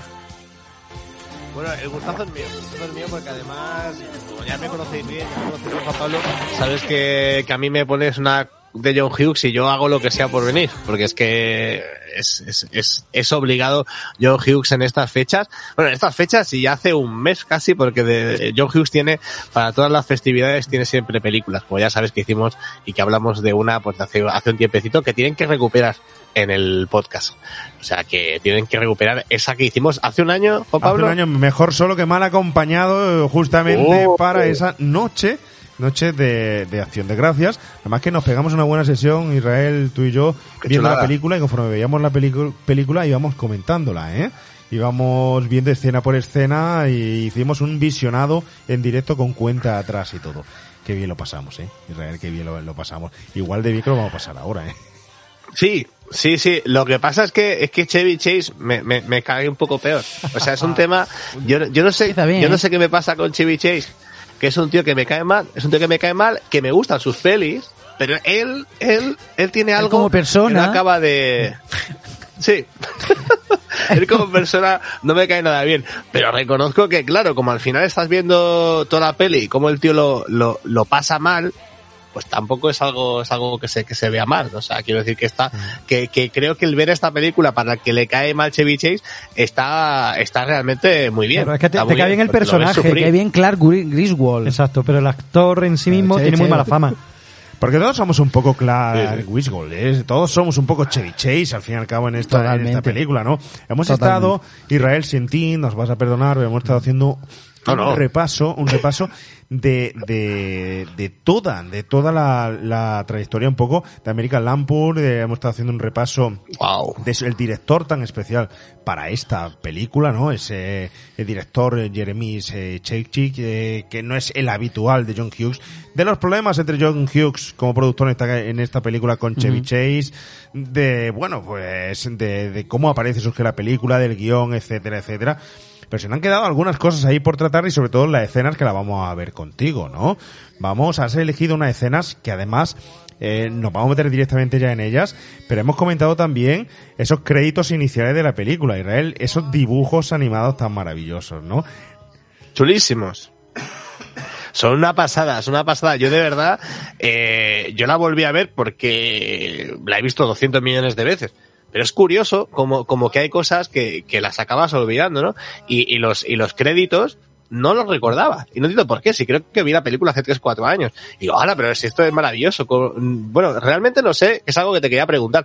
Digo, no sé, Juan Pablo, si es que eh, ha habido alguna versión que no tuviera esos créditos, porque yo es que realmente me han dejado bastante alucinado. Y luego tengo que decir algo para ti que, que estuviste trabajando en un videoclub, que, que es una peli un poquito, un poquito traicionera, porque, porque esa carátula, esa escena no se da después en la realidad. Y, y es algo que, que a mí de niño pues me hizo mucho daño, porque yo esperaba, esperaba con ansia ver ese momento electrocución y no acaba de ser. Entonces digo, Además estaba "Joder, disfrazada de qué engaño. Santa Claus, ¿no? Y, y en la película Claro, no, no sí, se sí, además ¿cómo yo, yo lo esperaba, claro. Así es, así Bueno, es. Eh, clásico, ¿eh? no se ve, no se ve ese momento, no se ve ese momento, pero a lo que me has preguntado mm, antes, ¿no? Fíjate que sí tengo por aquí el dato de que el formato, cuando sale en formato doméstico la película, se lanza eh, directamente a VHS y Laserdisc a la vez, ¿eh? Y fue a principios del año 1990. Como sabéis, esta película del 89 y los dos coinciden a la vez. Laserdisc, que lo que no sé si llegó aquí a España o no llegó, ¿no? El DVD básico, ¿vale? Sale en 1997. La edición especial sale en 2003. Luego hay ediciones en HD DVD y en HD Blu-ray que se lanzan en el 2006. Fijaros si esta película, que lo hemos comentado antes Israel, una película mm, casi olvidada en España, casi olvidada, que no es la de las que se evocan como eh, habituales en el imaginario del ochentero, del que visitaba en el videoclub, eh, como tradicionales para esta época, pero fíjate todas las ediciones y la gran cultura y lo arraigada que está en Estados Unidos, porque además en 2009 fue lanzada otra vez en un segundo Blu-ray como con la denominación de Ultimate Collector Edition, ¿no? Como la edición final, ¿no? Y en 2015 se, lanza con un Steelbook de Blu-ray en calidad y remasterización de la película en 2015. Pero es que luego vamos al 2019 y se lanza con un segundo Steelbook, ¿no? Y el 1 de noviembre de 2022, hace muy película, muy poquito, se lanza esta película por primera vez en 4K, en Ultra HD. Lo que sí es verdad que no te puedo decir, ni a los queridos remakers que nos están escuchando, es que esa mm, escena, posible escena eliminada, por decirlo así, que es la de el cartel, eh, exista de verdad o no. Yo creo que no, ¿eh? Yo lo que creo, básicamente, perdona que te corte Juan Pablo, creo que seguramente en televisión no lo vimos. Porque yo de verdad, eh, te, te prometo que he visto la película muchísimas veces y apenas recordaba el momento este inicial. Lo, que sí te tengo que decir, y, para que veamos todos cómo es una película completamente maltratada en, en nuestras fronteras, que es que eh, para ver esta película ha sido prácticamente imposible. Es decir, yo tenía el DVD, no sé qué he hecho con él, pero bueno, es igual, no lo encontraba y digo, va, voy a, voy a verlo en plataformas. En plataformas era imposible encontrarla, es una película que no está en plataformas directamente y lo que he tenido que hacer es algo que últimamente estoy haciendo para ver muchas pelis ochenteras. Es ir a YouTube, que tiene todo, que tiene una, una compra de películas de este tipo y al comprarla pues bueno, sorpresa, sorpresa que al comprar esta película pues te encuentras que tiene todos los audios maravillosos en todos los idiomas y en nuestro idioma no hay manera de encontrar pues ese audio eh, para, para home cinema que, que es el que, el que tendría que tener. Entonces, claro, pues eh, al pasarlo a la televisión me lo, me lo he tenido que ver en inglés, que está muy bien porque el doblaje, hay que decir, para mi gusto no es de lo mejorcito que se ha hecho en este país, la verdad. Pero, pero lo curioso es que mm, pues eh, te- teníamos el idioma castellano eh, di- directamente en estéreo. Con lo cual, pues yo me imagino que es eh, un ripeado de, de, de aquel VHS o incluso de aquel Laserdisc, ¿no? Si es que salió aquí. Así es, así es, es que tiene todo- toda la pinta, ¿eh? Tiene- tiene toda la pinta de que al final se haya cogido ese ripeado de, de la película o que no se haya cogido tampoco el audio que puede ser original con todas las ediciones que te he comentado que han salido en HD y remasterizadas ta- también, pero es cierto que no tienes casi dónde encontrarla. Pero ya que la has visto y has podido verla, nosotros hemos dado nuestra opinión. Quiero que nos des la tuya, Israel. ¿Qué te ha parecido volver a verla? ¿Te ha defraudado? ¿Te ha gustado? ¿Te gustaba más verla antes? No. ¿Cómo ha sido la experiencia otra vez? No, no, no, no, no me ha defraudado nada. O sea, no me ha defraudado nada. No, es- no es la mejor película de Navidad, pero es que ninguna lo es, en realidad. Que las películas de Navidad eh, ya son un poco así. Es decir, tienes que, tienes que hacer un pacto contigo Excepto mismo. solo en casa. Que vas ¿eh? a ver una, Excepto solo en casa que es perfecta. Excepto, ahí estoy de acuerdo con el, con, con el señor Millennial, ahí estoy de acuerdo que, que solo en casa es perfecta y, y la 2 es perfecta porque es la copia de la primera. Pero bueno, la, la cuestión, la cuestión no es esa, la cuestión es que esta película yo creo que está súper bien. De hecho, en los rankings eh, de mejores películas de Navidad siempre está presente y está muy bien porque sí que tiene un toque a solo en casa. Es decir, luego ya lo hablamos si queréis. Sí que tiene mucho de solo en casa porque es una, es casi, yo creo en muchas cosas es un esbozo un poco pues más ligero. Pero claro, a mí es una película que me ha encantado, que me ha gustado mucho. Sí que no tiene la mala leche que tenían todas las de National Lampoon anteriores, porque eso sí que molaba, porque es que tenía una mala baba tremenda y tenía una manera pues de ver eh, de una crítica social constante y aquí, bueno, pues encontramos un producto más edulcorado. Estamos, encontramos un producto en que pues, eh, pues John Hughes sabe perfectamente a lo que tiene que ir y sabe que tiene que hacer un taquillazo y lo hace, porque estamos ante, ante una de las películas de John Hughes con taquilla más bestia. O sea, estamos eh, realmente con una, con, con una pues que le hizo ganar mucho parné. O sea que el, que el hombre aquí, pues realmente le salió muy bien la jugada. Y bueno, los, es- los, eh, es una peli básicamente de sketches, es una película que se nutre a base de, pues, de crear sketch sobre sketch y, y le, y le funciona realmente bien. Hay que decir que en este caso yo soy muy pro John Hughes, los sketches no podemos decir que sean 100% suyos, porque, porque, el, se- porque el señor del que, del que Chevy Chase estuvo presente en la creación de mucha parte de, de la película, o sea que, que casi le podríamos dar a Chevy Chase una, unos porcentajes del guion, eso es literal, o sea, es decir, estuvo desde el primer momento involucrado en el proceso y se nota, se nota, se nota mucho, se nota un montón. Yo a mí, de verdad, si la queréis ver, tenéis que verla por muchas razones y ya dejo hablar al resto.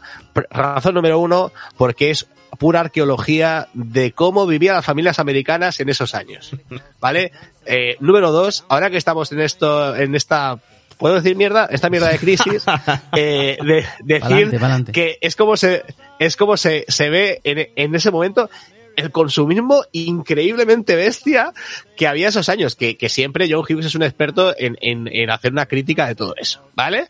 El, el consumismo muy bestia que había esos años que, y que todo era comprar, comprar, comprar, comprar y tener pues el, le- las 25.000 bombillas que tiene ese hombre allí en, allí en la casa. Y por, y, y en tercer lugar, joder, en tercer lugar porque lo siento en el alma. Yo cada, cada año, y eso, eso es algo que hago religiosamente, me trago las películas de Navidad que sacan todas las plataformas porque me gusta y, y, la, y, y no he visto películas como estas. Es decir, por muy mala que sea, por muy chorra que te parezca, esa sonrisa que te saca al final no, no, no te la saca otra película. Y es verdad que es una, eh, es una gran chorrada enorme, pero es que, es que, es que es fantástica. O sea, a mí, a mí es una película que yo creo que, que se, ve- que se debería de ver obligatoriamente todas las navidades. Pues este, este año tienes trabajo, Isra, porque eh, la cantidad de producciones navideñas que han sacado todas las plataformas Tremendo, ¿eh? Es Tremendo. imposible. No hay días. Llevo 20 no ya, hay ¿eh? días en- Tremendo. 20. eh, ¿Me lo estás diciendo en serio? 20 de películas de las, Sí, llevo ya de 20. las que han sacado. Y- pero De si no hay- 2022, ¿no? De Sí. 2022. Si no hay días Este, en Navidad. Os tengo que recomendar todas. la de la, la de Dolly Parton. Hay una en Netflix de Dolly Parton Sí. de Navidad y es increíble. O sea, no no no, no os lo Yo perdáis. he necesito, que, yo necesito que un día me digáis cómo hacéis todos para tener tiempo para ver tantas películas. Israel, dímelo, dímelo, ¿cómo lo haces tú? el secreto, ¿eh? Israel se pone 20 pantallas Bueno. al mismo tiempo, simultánea. De hecho, de hecho, llevo, lle- llevo gafas para que no me veáis que, que, que tengo unas ojeras que parezco un, que parezco un mapache. Pero, pero es eso, por, al- por, por no dormir, por no dormir, básicamente. No, pero que es verdad, que es verdad. Es una, es una gran película, tiene un ritmo alucinante y, so- y, y bueno, pues hay un momento un poquito más así, pero es que es una película que, que entretiene. Yo he tenido la suerte de verla, y digo la suerte porque a veces verla tú, pues no tiene un valor intrínseco, porque a ti te va a gustar. O sea, es que tengo este libro, a ti, a mí me va a gustar. Pero si lo ves con personas que no, ah, que no están acostumbradas a este cine, o que no lo han, o que incluso pues son un poquito más jóvenes que tú y no lo han vivido, y, y sigue funcionando. Y eso me, eso me parece alucinante. O sea, me parece alucinante que siga siendo entretenida, no, no en plan, no descacharrante. Pero, pero es entretenida, es una, es, es una película que, que entretiene un montón y que pues seguramente pues va a dejar un pozo de aquello que, que, que de repente te, te acuerdas, ¿no? ¿Te acuerdas de cuando le pasaba en la película aquello? Pues eso, eso te va a quedar para siempre, eso es una pasada. Israel, hay aquí una, una pregunta que el Millennial quería hacernos que está en escaleta puesta. Le voy a dejar a él que la haga, ¿no? Una película, una pregunta con respecto a esta película. Él se planteaba sobre ella si es, eh, si antes de esto existía la comedia navideña. La comedia ¿Cómo la es? Sí, sí, sí, claro, pero como tal comedia navideña. Sé que hay películas navideñas antes que esta, pero puede ser que Socorro ya es Navidad en España sea la primera comedia navideña, tal y como el concepto que tenemos, ¿no? Que luego llegó solo en casa y demás y todo este tipo de películas. Puede ser que fuera la pionera. A ver, por ejemplo, Oscar, ¿tú qué opinas? ¿Fue la pionera? Bueno, como dice Javi, de película navideña, evidentemente no. Como comedia así disparatada de Navidad, no lo sé, hombre, en España teníamos Chechu y la gran familia y cosas así, ¿no? ¿Cómo que Chechu? Pero Chechu es posterior también, ¿no? No. Chencho. Chencho, Chencho, Chencho. Chencho, Ah. Chencho, ¿Dónde Chencho, Chencho, Chencho? Chencho del sesenta y tanto. ¿Dónde está? Chencho, habéis Esa, visto esa. Chencho, pero por favor. Tenemos eh, eh, Chenchu, dice Chenchu. Chen- Chen- Chenchu. Chechu. Ven que te doy una Chechu es Chechu, es de médico de familia, Claro, no me, liéis. Eh, Era el mismo niño. No me liéis. Ven que te voy a dar un collejón, venga, venga. Pues sí, Chencho. Venga, aquí en directo, a ver, se ve así. Eh, Si te pego un collejón, ¿se ve? No, pero podemos falsearlo. Hostia, A ver, estamos cada uno en, en un lado de la Navidad, ¿eh? en un lado distinto, cubrimos todo, todos los polos, ¿no? y tú estás haciendo un programa sin anís. Yo de verdad. Efectivamente. Bueno, no la habéis traído. Porque no me habéis echado la culpa a mí. Me traigo eh, Lleva eh, razón, lleva razón. Yo me he el traído café, la- yo me he traído el oreja. agua, todo. Ira, ¿tú te crees? Que me- esto me esto es, ahora. ah, no es posible. El café, el agua. Y él no se vienen con el anís, ni se... Bueno, en fin.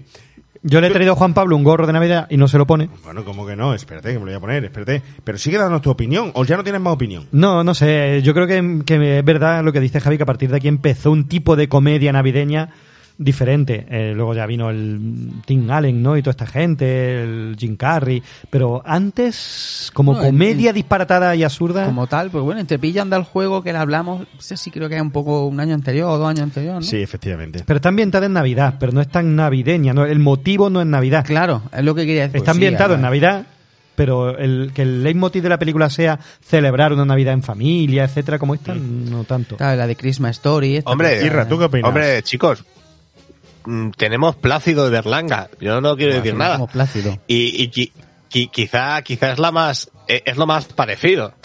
Pero sí que es cierto que tiene razón, tiene razón aquí el amigo que, que, que a partir de aquí se abre como, como, como la veda, ¿no? A- hasta el momento parecía que la, que la Navidad era más dada al dramón, es decir, era mucho más dada a, a- a, bueno, a llorar un poquito y, y, ver las cosas un poquito mejor cuando acabas, pero sí que es verdad que se abre aquí la veda a, la, auténtica, a, a la auténtica película navideña, eh, comedia, ¿no? Luego ya, años más tarde, pues ya se, incluso se, se, se, se convierte en comedia romántica, que eso es un momento también muy interesante, como la- las pelis de Navidad acaban convirtiéndose en comedia romántica, que a mí también es un género que me, que me, que me mola mucho.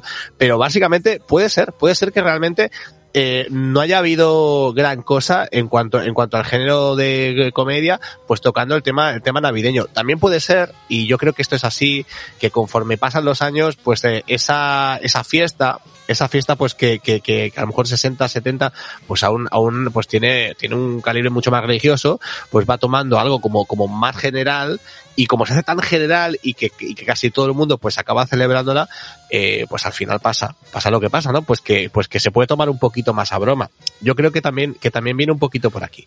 Pero bueno, que de todas maneras, sí que puede ser, sí que puede ser que esta abra de una manera muy, muy grande el tema pues de hacer una película navideña que, que, que lo reviente todo y que realmente pues te haga reír y pasar un yo, lo que pasa es que, sí- es que sí os voy a hacer referencia a unas películas que yo creo que son comedia, que, que, que sientan también una serie de bases de una comedia que se llevaba en aquel tiempo, que no era la comedia eh, que estamos viendo de American Lampool, de John Hughes, que como tal, sí es verdad que marca en sí lo que sería este tipo de cine, eh, sketch, road movie, aventuras y, y, mm, totalmente, eh, pues bueno, sacado de contexto, con pequeños gags, pero es que ya en el 1954 teníamos White Christmas. Y es que eso es musical, comedia y era un, estaba enfocada totalmente a, a comedia de aquel momento, ¿no? Y antes de esto, en el 89, pues estaba en el 83 una película que ahora tienes una secuela de ella que acaba de sacar HBO, que es una historia de Navidad, que es Ah, bueno, una historia una- que es entre Mm. drama y comedia, pero bien tirando hacia esa comedia infantil, donde, bueno, pues tenemos una protagonista que le regalan, va por ahí con una pierna de, de que es una lámpara, eh, que quiere un rifle Winchester para Navidad y que no lo consigue, y que es una película de la que yo he propuesto en alguna ocasión hablar de ella, pero sé que la gente no se acuerda para nada de una historia de Navidad, y ahora casualmente eh, sacan una navideña historia de Navidad eh, que la ha estrenado hace nada HBO con su protagonista ya de mayor, pasa un poco como Vacation, ¿no? Eh, el, el hijo de, Mm. de Clark eh, Winslow, que hace, protagoniza esta pe- película de HBO y es una continuación. Pero es que tenemos por ahí Disney, no olvidéis de las incursiones que hace Disney y la comedia Bueno, ta- Disney también. sí, ahí sí. Que en el 85 estrenan Navidades Mágicas que la protagonizan Mary Stewart y Harry Dean Stanton en esa pe- película.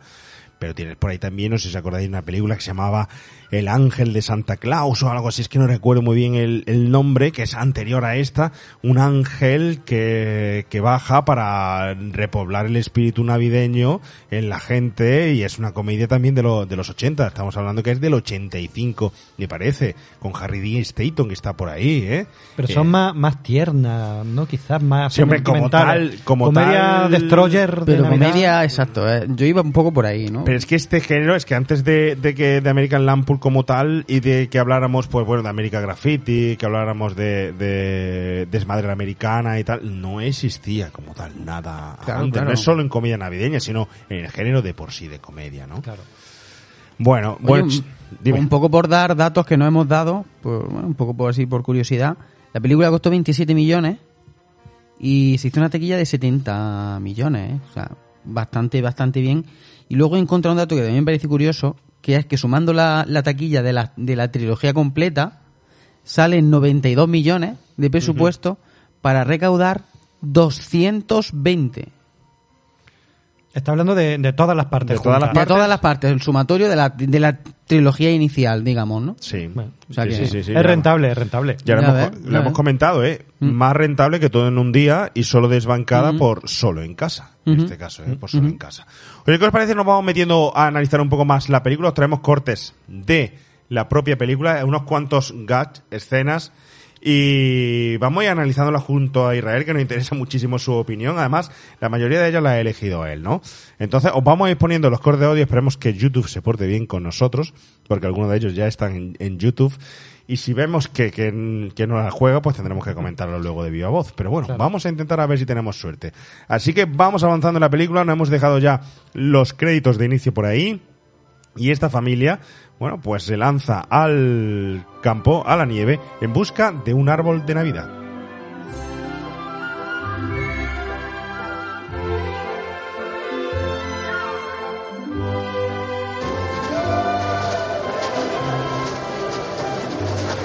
Papá, ¿no se inventaron los puestos de árboles de Navidad para que la gente no tuviera que salir al campo y desperdiciar todo un sábado? Claro que sí, Ras, pero la gente ha olvidado divertirse a la antigua manera durante las Navidades y se conforman con unos pobres árboles muertos y carísimos, carentes de todo significado. Oh, no siento los dedos. ¿Sabéis? Esto es lo que hacían nuestros antepasados. No siento las piernas. Salían a los bosques y lo cortaban con sus manos desnudas. Mamá, no siento las caderas. Clark, ¿Sí, cariño? Audrey está congelada de cintura para abajo. Ya, no tiene importancia, eso es parte de la aventura. Ah, Ahí está.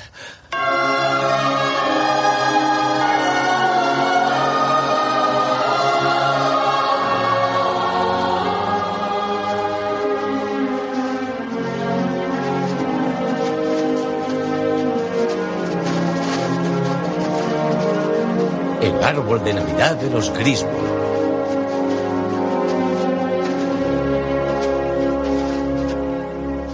¿No es un poco grande? No es grande, está pleno. Papá, ¿no cabrá en el jardín? No ir al jardín, Res. Lo pondremos en el salón. Ah, Miradlo. Es realmente precioso. ¿Te gusta, Res? Sí, papá. ¿No es bello, Audrey? Lo verá más tarde, cariño. Tiene escarchados los ojos. Las más entrañables tradiciones hay que disfrutarlas en el cálido abrazo de la familia. Este árbol es un símbolo de las navidades de los Griswold. Papá, ¿has traído la sierra?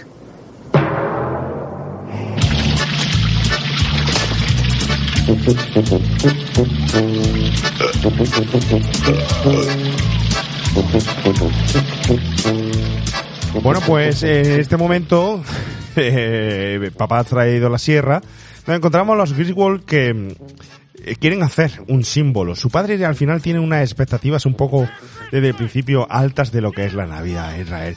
Eh, tan altas como el árbol que pretende talar por ahí que además en este momento es una similitud a las películas, sobre todo a aquellas vacaciones de esta familia americana en la primera entrega, en la que en vez de ver a los Griswold en el desierto, los vemos en el hielo, lo vemos en la nieve, pero al fin y al cabo es un calco de aquel momento en el que se debaten eh, y hacen exaltación de la propia familia, ¿eh? Claro, es que está muy chulo, está muy chulo porque esto que estás comentando es muy interesante, cómo eh, de alguna manera, pues eh, lo que se intenta es hacer un guiño a, a esos fans de las películas anteriores y, y constantemente pues se hacen referencias, ¿no? Referencias a formas de hacer sobre todo de, de los de los personajes. Previamente a esto está aquella escena famosa del, del, del, del camión, que es el ah, que, que es una que es un homenaje brutal porque hay, hay muchos homenajes luego si queréis ya lo comentamos hay un montón de, de homenajes y, a- y hay, y un homenaje al diablo sobre ruedas que me, que, que me parece increíble que es súper súper súper divertido y bueno pues en este punto yo creo que en este momento hace algo muy interesante John Hughes, como siempre, en esas líneas de guion, que es que, yo es que lo siento, me parece un genio alucinante y cómo, y cómo trataba a los personajes y cómo conseguía, eh, pues, eh, explicarlo todo con, con muy poco. En esta escena ya estamos viendo quién es cada cual. En este momento ya, ya los vemos a todos, solo por sus caras, por algún comentario básico, vemos ahí quién, quién tiene, pues más, bueno, quién tiene dos dedos de frente y quién no. Y, y cómo, y cómo vemos, pues que el padre de familia al final es el más, es el más niño de todos. Él tiene una ilusión alucinante con esas fiestas navideñas, tiene una, una ilusión por dar lo mejor a su, a su familia que en el fondo en el fondo está bien en el fondo es un, es un tío pues que tiene pues quiere eh, dar lo mejor a, los suyos y, y a- aunque aunque haga cosas muy raras por ello no pero él, su intención al final es es bastante es bastante buena y, y la verdad que hay un punto yo no sé si lo habéis visto vosotros, hay un punto en la, en la construcción de personajes que me recuerda a los Simpson una barbaridad. Hay una, una barbaridad. Yo no sé aquí quién fue el que tomó esto, quién no. Se sabe que hay, que hay, que hay referencias cruzadas, eso sí se sabe, pero es que en, en, en, esta, en, esta película se ve, se ve, se ve más que nunca. Y esta escena es lo que tú decías. Esta escena, esta escena, eh, le- digamos, hay una cosa muy interesante, una curiosidad, que cuando se, cuando, cuando, cuando se grabó, se quería tener como, como, como referencia el resplandor. O sea, querían tener esa, esa referencia con esa, con esa, e- e- ese blanco tan blanco, ese, ese punto casi, porque hay varios momentos de la película, luego os traeré otro, que son una película de miedo y están filmados como tal. Que es algo que me, que me parece súper brutal. Si os dais cuenta, en, en, en esa, en, en esa visión de todo, todo blanco, un único árbol allí, y ellos caminando hacia el árbol, eh, no es para nada bonito, no es, no es, no es, una- es, eh, nos está adelantando, básicamente nos está adelantando lo que va a suceder, nos está adelantando que todo va a ser un auténtico desastre y que, y que van hacia, hacia, hacia ese desastre, ¿no? Que va a haber tragedia. Se, avecina tragedia. Lo estás viendo ya, efectivamente, como bien insinúas. Y sabe paralelismo con los Simpson, al final, que es también una parodia de la propia familia ameri- americana, solo que en este caso, en carne y hueso, casi que llegas a, a creértelo más y empatizar un poco más. Y sobresale esa ilusión, porque a mí de aquí lo que más me gusta es, va a ser el símbolo y el árbol de Navidad de, la familia Griswold en, en las Navidades. Es decir, este tío se quiere dejar desde el principio de todo lo que le está pasando a su alrededor y quiere coger un icono para olvidarse de su vida, de su rutina, que luego la irás descubriendo cuál es, porque veremos por primera vez a ese eh, Clark Griswold como publicista, dándole caña también a John Hughes, a los publicistas que sabemos que tanto se ha metido con ellos, y lo mete en un papel de publicista, de un señor con unas expectativas para Navidad, con un cheque de Navidad, pero con unas expectativas no solo en su trabajo, sino también en su casa. Y además la familia le está siguiendo el juego, solo le quiere seguir el juego, pero él es el niño, es el crío. Y luego, y luego, y, y lo- y luego una cosa que os tengo que decir mucho, mu- últimamente, y es así, no creo que esté mal, pero eh, se, se está hablando mucho en, en los medios y, y en todas las películas, pues se hace un análisis mm, entendedme bien, ¿eh? un análisis de género, ¿no? Y en este caso, en este caso, eh, yo creo que esto es, esto es muy interesante, porque es de las pocas películas en las que nos habla muy a las claras de cómo el machismo al final hace mucho daño a los señores. Es decir, porque, porque todo, todo el rato él se está poniendo a sus espaldas una serie de cosas que supuestamente le tocan. Es decir, yo tengo que ser el mejor y tengo que ser capaz de talar un árbol porque soy un hombre. Tengo que ser, tengo que ser capaz de, de, de, conseguir, eh, pues, eh, toda la pasta posible para mi familia porque soy un hombre. Y es muy interesante cómo, cómo esto se, se, está, es una crítica completamente absurda a, a, a eso, ¿no? No- Normalmente siempre se le da la vuelta y en este caso no, en este caso vemos cómo toda esta, esta especie pues de, de, de mochila que a veces Oye, no pasa nada, a veces los hombres no, nos, nos ponemos, que parece que no somos nada si no sabemos bricolaje, pues también, también es, es algo que, que, que, que este personaje pues tiene, pues, pues tiene sobre él. Y de hecho es eso, eso es la clave, es decir, no va a talar un árbol aparte porque es Navidad, es porque, ya lo dice, porque es que vamos a hacer lo que hacían eh, las familias o, o lo que hacían nuestros antepasados, a talar un árbol de 30 metros. Eso no creo que lo, que lo, que lo hicieran, ¿no? Es bueno, curiosísimo, es curiosísimo. Además, la, la mujer, la mujer le, le dice, oye, mira, eh, claro, tío, ¿no piensas que tiene las expectativas un poco altas? Siempre estás con las expectativas arriba. Eh, nunca te salen las cosas, te pides demasiado, siempre estás planificando cosas imposibles y al final salen desastrosas. ¿De verdad quieres este año celebrar la Navidad en casa? Sabes que va a ser un desastre, la mujer ya lo sabe.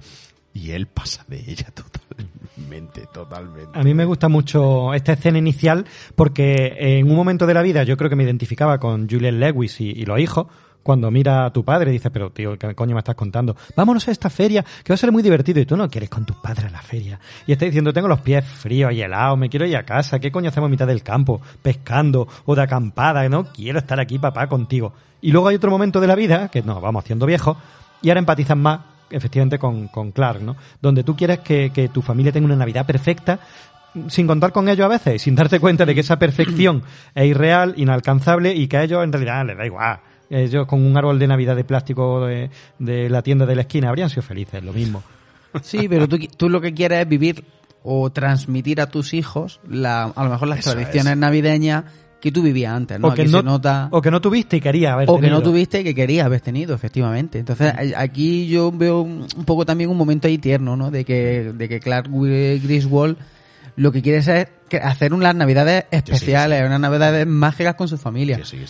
Y que a un pasote, ojalá mi padre me hubiese llevado por ahí a, a, vamos, una nieve que no sé si os había dado cuenta, que Julia Davis la nieve le llegaba por encima de la rodilla. ¿eh? Oye, ¿vosotros habéis salido alguna vez, alguno de vosotros, al campo a cortar un árbol de, de Navidad o a buscar algo para Sí. el Belén, el Sí. típico corcho para el Belén y, Y el el, musgo. típico musgo para el, el- el Belén, ¿no? ¿Cuándo se podía ir a por él?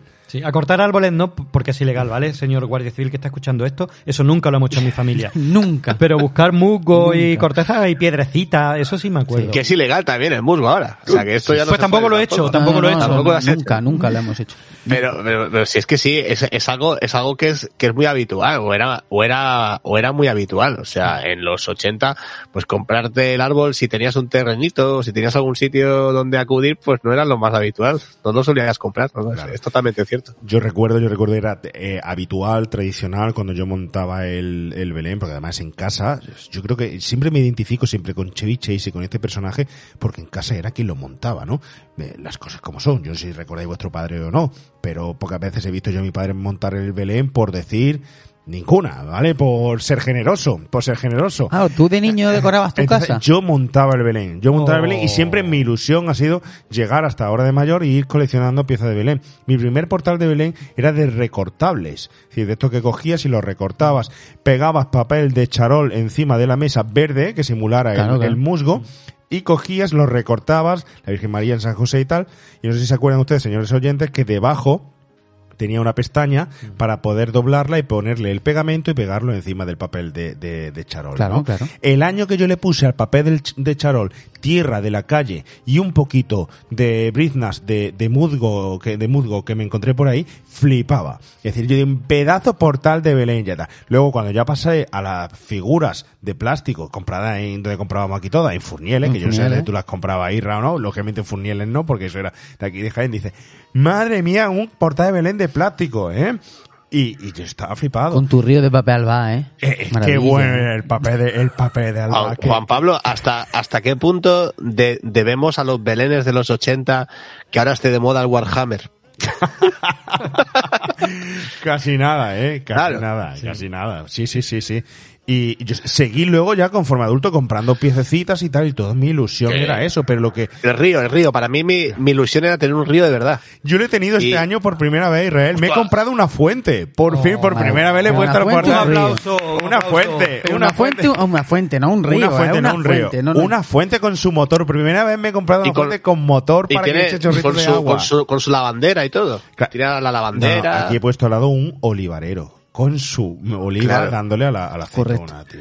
Ahora lo entiendo. ahora lo Por entiendo. primera, primera vez y, No, y- pero yo estoy con Irra. A mí me hace ilusión tener un río de verdad. Tiene un río. que, que cruce la mesa y que sea agua de verdad. con sus No patitos. el papel de plata. Sí, sí, sí, con sí. Y nunca lo he tenido y no sé si lo tendré alguna vez. No sé. Pues yo era costumbre ir a por el musgo. Todos los años era costumbre. Y ya hasta que, bueno, yo tengo que confesar que a día de hoy lo compro. Lo encargo en el vivero y lo compro porque se puso el último año. Recuerdo que salí corriendo porque me encontré al guardia forestal Ah. y, y tal. Y tengo que confesarlo. Lo, lo confieso, lo confieso, ¿no? Así que... ¿Y el cagané lo, lo pone Bueno, o qué? Eh, eso no se lo pondrá Israel, ¿no? Fíjate, por aquí nos dicen, aquí en mi tierra salimos a buscar eh, el tío al bosque y mi hija con nueve años ya me dice que venga solo a casa, que ya sabrá el camino, ¿no? Fíjate. El tío, el tío, sí, El sí, tío. sí. Yo ya lo tengo aquí puesto. Si, si luego os lo traigo. Que bueno, no sepáis qué es el, el tronco con la carita, la mantita. Luego eh, Ah, el- no lo cogemos sabía. de... Sí, sí. Luego os lo enseño. Le, le- le azotamos un- el día 24 y, y hace caca. Y esa caca son regalitos. Es Pues una cosa muy, muy... Hacen muy referencia a él, no sé si habéis visto la nueva película, os recomiendo que la veáis, que está en Amazon Prime, porque siempre he reclamado una película de Reyes Magos, no de Santa Claus, ya estaba ha- harto, desde aquella eh, Noche de Reyes, en la que, bueno, de cierta forma se hace referencia a los Reyes Magos, es catastrófica y tal, pero una película, a mí me moló mucho verla en su momento. Por fin han sacado, después de Tres Reyes, que esa película de animación de hace ya aproximadamente entre 10 y 15 años, este año podemos ver Reyes Magos contra, contra Santa, contra ¿no? Santa. Y hay un Pues está bien, momento- ¿Tú la has visto, Isra? ¿La has visto la peli? Israel, ¿te me has quedado con... ¿La has visto la película? Sí, sí, la he visto. Eh, Sí, sí, sí que la he visto. La he visto medio obligado. Pero, pero eh, una, una vez que la empecé a ver, la verdad es que estaba bien. O sea, me Pues- ha sorprendido porque son aquellas cosas. No me, no, no me molaba nada, ni, ni, ni tenía ganas de verla. Pero después es que estaba bien. Está bien. Claro, pues ahí te decía que hacen referencia a, a, pues a este personaje, a Cagatío, ¿no? Lo hacen, sale eh, siendo protagonista también en el compendio ese que hacen en la conferencia de personajes fantásticos donde aparece él, hadas y otras cosas y tal, ¿no? Así que, bueno, hay un personaje consolidado porque da regalos también, ¿no? Sí, bueno, es más bien de dar, de dar pastitas, de dar algún dulce, de dar cositas más bien pequeñas, porque el hombre, su intestino no, no da para tanto. Y entonces, pero bueno, pero sí que, sí que, sí que, sí que es algo bastante divertido y, y, y bastante curioso, que además es, es propio de aquí de, de la, de la zona, y la verdad que, que es algo curiosillo. Oye, ¿me estáis escuchando así un poco como un, con delay, puede ser? Hace un momento, hace un momentito. Ahora parece que te escuchamos un poquito, un poquito mejor, un poquito mejor. ¿Te, ha- te has preguntado alguna vez, Israel, por qué del árbol de Navidad? ¿Qué simbolismo tiene realmente el árbol de Navidad? Eh, ¿Lo sabéis o lo habéis planteado alguna vez todos que ponemos el árbol de Navidad en casa? ¿Sabéis el No, por no, qué? es, es una pregunta trampa, ¿no? Es una pregunta trampa, ¿no? Es una pregunta trampa. Eh, Oscar, ¿tú sabes explicarnos por qué es del árbol de Navidad? ¿Qué significa realmente? Bueno, hay, hay muchas teorías al respecto y el origen del árbol de Navidad se pierde en los tiempos remotos. Pero sí hay alguna, algunas explicaciones. ¿Alguna Eh, oscura? eh, oscura no, no sé, no. Bueno, depende cómo entiendas por oscura.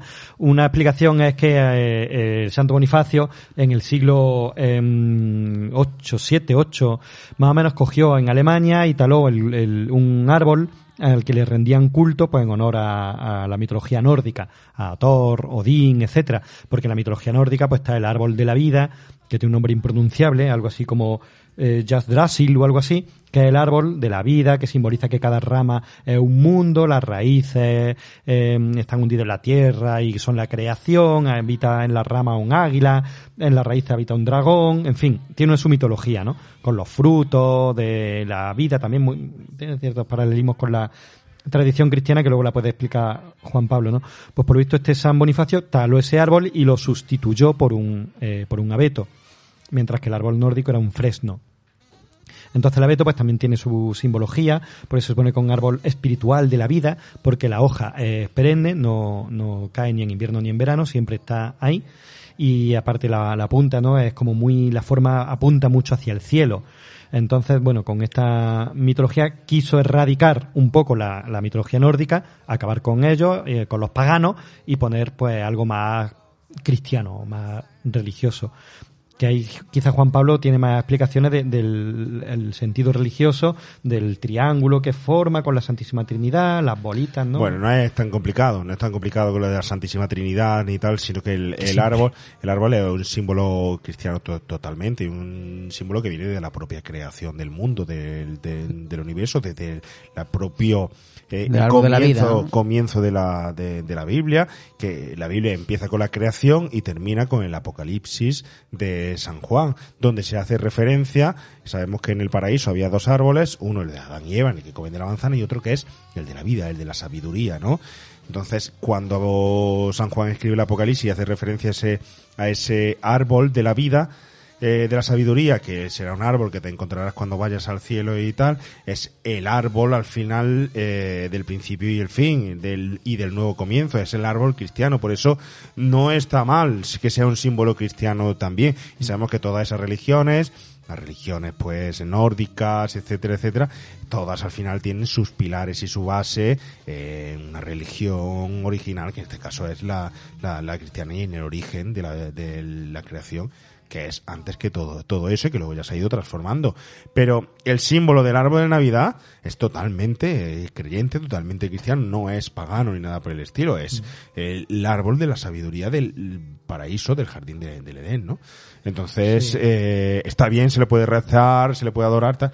bueno, adorar, es decir, se le puede tomar como símbolo mm, perfectamente cristiano. Además, yo he oído que incluso eh, la decoración navideña tiene su sentido, porque al principio, claro, no tenían estas bolitas eh, metálicas que le ponemos hoy, ni nada así. Las luces eran velas, que simbolizaban también la luz que suponía la fe, ¿no? O, o Dios. Y, y las bolitas también tenían su sentido, eran regalitos, los regalos que Dios daba a los, a los hombres, etcétera. Y Es el fruto, al fin y al cabo, es el Eh, fruto, el fruto del que, del que se comía, ¿no? Es como la historia... al principio. Como la historia de San Nicolás. San Nicolás, eh, hay una película por ahí que se llama San Nicolás que te explica perfectamente quién fue este señor que era un santo, ¿no? Que era un, un señor que se dedicaba a cuidar de los pobres. Y está la película por ahí, no me acuerdo de qué año era, hace dos o tres años, una película muy chula, eh, que es un señor que iba no dando regalos, sino cuidando, dando de lo que él tenía y tal. Entonces se tomó ahí la similitud con aquel que iba repartiendo la felicidad y el bien para los demás para quedárselo la Coca-Cola. Con eso ya terminamos ya la explicación. Terminamos la explicación. Tenemos que meternos en actores, Javi. Tenemos que comentar, tenemos aquí un chorrocientos actores. Dos mil actores. ¿no? Eh, Chevy Chase, empezamos por Chevy Chase, ¿no? Sí. Cuéntanos un poco la trayectoria y damos un poco nuestra película favorita de él o nuestra opinión sobre el señor Chevy Chase, que es importante. Bueno, pues vamos con el señor Cornelius Crane Chase, eh, nombre artístico Chevy Chase, que además creo que la, creo que es la primera vez que hablamos de él por aquí, alguna vez lo hemos mencionado cuando hemos Pues hablado es, de algún Lo hemos mencionado, pero como hablar de él Pero como hablar de él, tal, exacto. nunca le hemos llegado a dedicar un episodio. Bueno, pero como él ya, de él ya hemos hablado en alguna, lo hemos mencionado en alguna ocasión, un gran comediante que, sobre todo, yo creo que sus años más populares fueron los años 80. Pero fíjate, eh, años antes, bastante años antes, hemos hablado de la National Lampoon y de que su trabajo en, en la revista, pero su carrera empezó mucho antes. Comenzó también en otra revista, en la revista Channel One, que es una revista también neoyorquina, de, de variedades, vamos, se, autodefine como revista de variedades underground, en la que, bueno, pues realizaban sobre todo muchas sátiras sobre la televisión y demás, ¿no? Bueno, pues él empezó como guionista y, y comediante en esta revista, que de hecho luego esta etapa de su vida él reconoce que fue la base de, de su primera película titulada en, el título en inglés de Groove Tooth. Y bueno, ahí empezó un poco ya su carrera como, como, como comediante. Luego más adelante, en los años 70, aparece protagonizando y también escribiendo el guion de la serie titulada también en inglés The Great American Dream Machine, que bueno, fue una serie que ya empezó a darle cierta popularidad a Chevy Chase. Dio, le dio el paso, por ejemplo, fue ya la época de la National Lampoon, cuando entró, antes has comentado que bueno, que tenía un poco fragmentado, ¿no? diversificado un poco el negocio. Eh, Chevy Chase se metió en el tema de la radio en la National Lampoon Radio Hour. Pero bueno, eh, también colaboró con revistas, la revista Mad, lo que has comentado antes, Oscar, ese musical satírico titulado Lemmings, Mm. que habíamos comentado, ¿no? que bueno, era una parodia también al... Sobre todo era una parodia del festival de, Woodstock y de la cultura pop de los 60. Y poco a poco se fue haciendo un nombre hasta que llegó, yo creo que al, al programa que le dio fama, que habíamos comentado, que fue ese Saturday Night Live, como guionista fue de los, del reparto de los miembros originales del programa, guionista principal, por el que consiguió premios Emmy y demás. Y ese fue, le digo, su época que le dio más fama, ¿no? Pero bueno, fíjate, me llama la atención que ha, colaborado con muchísimos comediantes como Lily Tomlin, como los, hermanos Smoothers, ha ganado premios, ¿no? El, por ejemplo, aquí ganó el, el Readers Guild of America Award por, una, también por un artículo que, sacó muy divertido. Y bueno, pues ya veis, se hizo un nombre como comediante muy importante, eh, años 70, principios de los 80, y a partir de ahí decide dar un paso más en su carrera y se mete en el cine. Tengo aquí como su primer papel, digamos, como actor, la película Juego Peligroso, que yo no, la verdad no, no he tenido ocasión de ver, Juego Peligroso. Y a partir de ahí, pues bueno, van a llegar multitud de comedias, sobre todo un actor muy familiarizado, muy, muy relacionado con la comedia. El Club de los Chalados, lo hemos hablado antes, el Club de los Chalados y su secuela. Tenemos, por ejemplo, como en los viejos tiempos, también de los 80, una película para mí muy divertida que es Fletch el Camaleón, del 85, que yo quizá es de lo que más recuerdo de él, junto con la secuela Fletch Revive. Eh, Espías como nosotros, Tres Amigos, Aventuras y desventuras de un yuppie en el campo y, bueno, por supuesto la saga, la saga Vacaciones, ¿no? Luego en los 90, pues, no he visto muchas cosas. Bueno, sí, eh, vi hace muchos años, creo que también Oscar la ha visto, Memoria de un hombre invisible, esta es del, del 92. El Gran Lío. esa- De Ca- de Carpenter. de Carpenter, De Carpenter, de Carpenter. Eh, Una película no entendida, ¿eh? Una película no entendida, una película que fue un fracaso, una película no entendida. Y una película que para mí está muy bien ejecutada, ¿eh? A mí me Sí, gusta, ¿eh? Yo tengo tres, cuatro favoritas de Chevy Chase y una es esa. Sí, yo creo que de- sobre todo de los 90, pues bueno, en los 80 sí tiene más títulos, pero de los 90 yo creo que, que es quizá la película así más... Porque luego tiene luego tiene algún un por ahí, Por ejemplo, en Héroe por accidente, aparece ahí un- en el último gran héroe. Ahí también hace un, un y tal. Y bueno, ¿qué es de Chevy Chase? Por no extendernos demasiado, ¿qué es de Chevy Chase en, en la actualidad, no? O sus trabajos más recientes, ¿no? Pues mira, hizo un, un cameo por ahí en la, en la serie también de comedia eh, Chuck. En esa serie, bueno, interpretó a bueno, eh, el enemigo del protagonista, digamos, ¿no? Eh, hacía una especie de... Es muy divertido porque hacía una especie de parodia a Bill Gates, a Steve Jobs, a un personaje así de- del, del rollo. Y la verdad que hace un gran trabajo en ese en esa, en esa serie, en Chuck. Y luego lo vimos también en la serie Community. Yo creo que lo más importante que ha hecho de, en sus últimos años eh, es bueno, de la década anterior, porque Community creo que es del 2008 o 2009 por ahí. Es Community, eh, que bueno, interpreta a Pierce Hawthorne, que un hombre maduro millonario que nunca se ha graduado en la universidad, casado y divorciado con siete mujeres, que se inscribe en la Universidad de Greendale en busca de compañía y popularidad, pero a menudo y no intencionalmente es racista y torpe.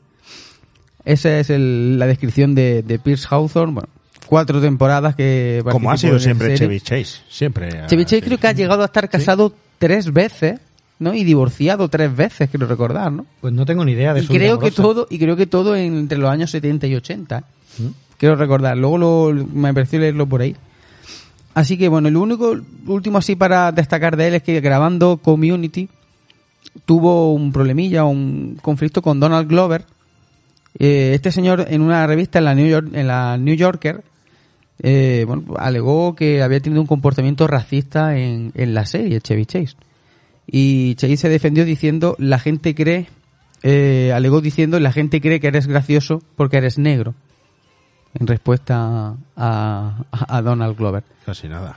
Vaya. Hubo ahí- Hubo ahí mucho. tensión. Sí, sí, recuerdo, Hubo yo, eh, recuerdo yo ese, ese momento, ¿eh? No fue hace mucho tampoco. No, no, no, no, sí, fue la época- Reciente, sí, relativamente reciente. Pues, eh, por ejemplo, Israel, a ti no te mola mucho Chevy Chase, ¿no? Pero ¿con qué te quedas? A veces sí.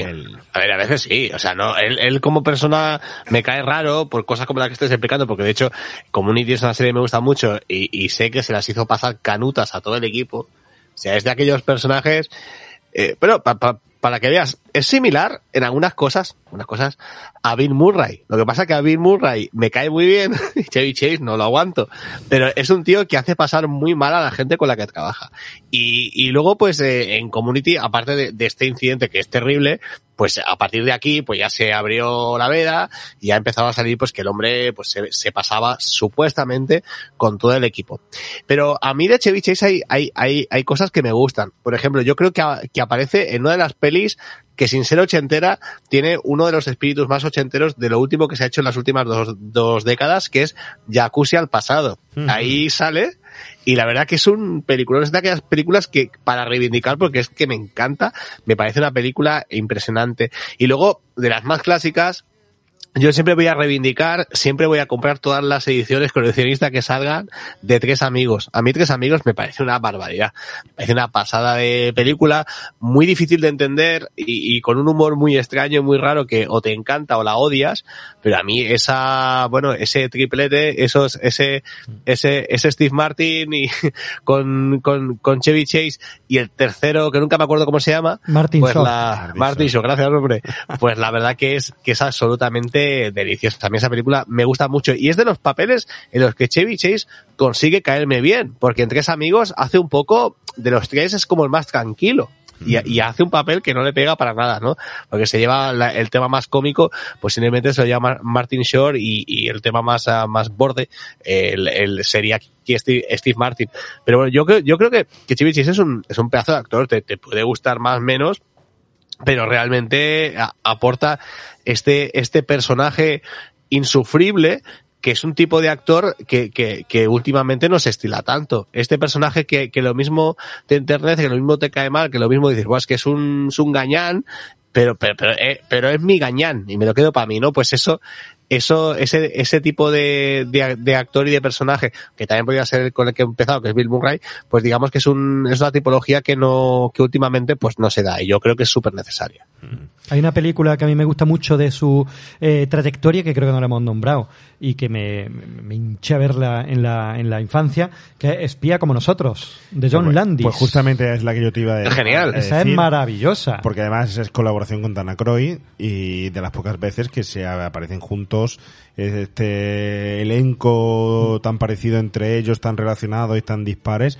Porque si no me equivoco, creo que no aparece en ninguna ocasión con Bill Murray en ninguna película. Si no me equivoco, que puede ser, ¿no? Creo que no. Pero además aquí hay equilibrio de, hay equilibrio de, de- de- de- de talentos y es muy disfrutable. A mí una película que me gusta mucho también es de John Landy, como bien has Sí, dicho, y también es una película fallida, es una película que no ha tenido mucho boom y tal. Pero esa la podríamos traer un día. Eh, se podría traer el también. inicio copiando en un examen es súper divertido. La- es, efectivamente, pero es una película que hay de cierta forma envejecida. Esa sí se ve, la, la comedia se ve un poco peor. Pero en fin, en fin. Oye, tenemos por ahí también a Beverly D'Angelo, ¿no? Esta chica que sí es cierto que repite en su tercera entrega como la mujer del señor Clark eh, Griswold. De hecho, son los dos únicos actores, Chevy Chase y Beverly D'Angelo, que mm, repiten en todas las secuelas, de, en todas las entregas de, de la saga Vacaciones, ¿no? Mientras que el resto de los actores van rotando. Sí, sí. Bueno, pues Beverly D'Angelo, creo que en alguna ocasión también hemos, hemos hablado de, de ¿Hemos hablado de ella? ¿Hemos hablado de En ella? alguna ocasión creo que sí, que la hemos mencionado. No así como vamos a hablar un poquito, hablar un poquito de su trayectoria y eso, pero alguna vez la hemos mencionado. Pues nada, actriz y cantante americana, muy conocida. eh, también, bueno, muy conocida sobre todo por la saga Vacaciones, pero también muy conocida por otras otras películas, otros trabajos, por ejemplo, a finales de los 70 hizo el musical de Her y, bueno, pues el, musical de Milos Forman y, bueno, pues, tuvo muchísimo éxito.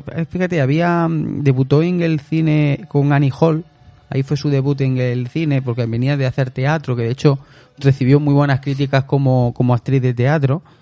Y bueno, pues ya se pasó a- al cine, hizo Duro de Pelar, a finales de los 70, hizo, como digo, Her, y luego otra película que también le cosechó muy, muy buenas críticas es Quiero ser libre, ¿vale? En el año 80. De hecho, mm, fue nominada al Globo de Oro por a la mejor actriz de reparto por, por esa película, que de hecho es una película en la que sale cantando y a ella cantando eh, su voz, ¿no? De hecho, ha tenido una, una pequeña carrera como, como cantante. Eh, ¿Dónde la encontramos más? Bueno, ah, también hace Un padre fuera de serie, que es una película que hace con Bar Reynolds. En la comedia de Madre en la autopista, ya empieza a meterse un poquito en el terreno de la comedia y ya ahí entra en la saga de, de vacaciones. Mira, yo la recuerdo a esta actriz, por ejemplo, en American History X, que es una película que me gusta mucho. Pues ahí, ahí interpreta a la madre de Derek, de, de Derek Vinyard, eh, y hace para mí un, un gran trabajo. Y luego otro trabajo, otro buen trabajo que hace, una serie que me gusta mucho, eh, es en la serie del Séquito, la de Entourage, una, una gran serie de, de HBO, pues ahí también la, la tenemos. Y bueno, como anécdota, que creo que también la hemos, la hemos mencionado aquí en Remake de los 80, eh, fue pareja de Al Pacino a finales de los 90 ¿Ah, sí? y tuvo mellizos. ¿Con Al Pacino? Con Al Pacino. Si no salía el, el salseo rosa. También siempre hay que meter el salseillo. Si no salía. Hay que meter el salseillo.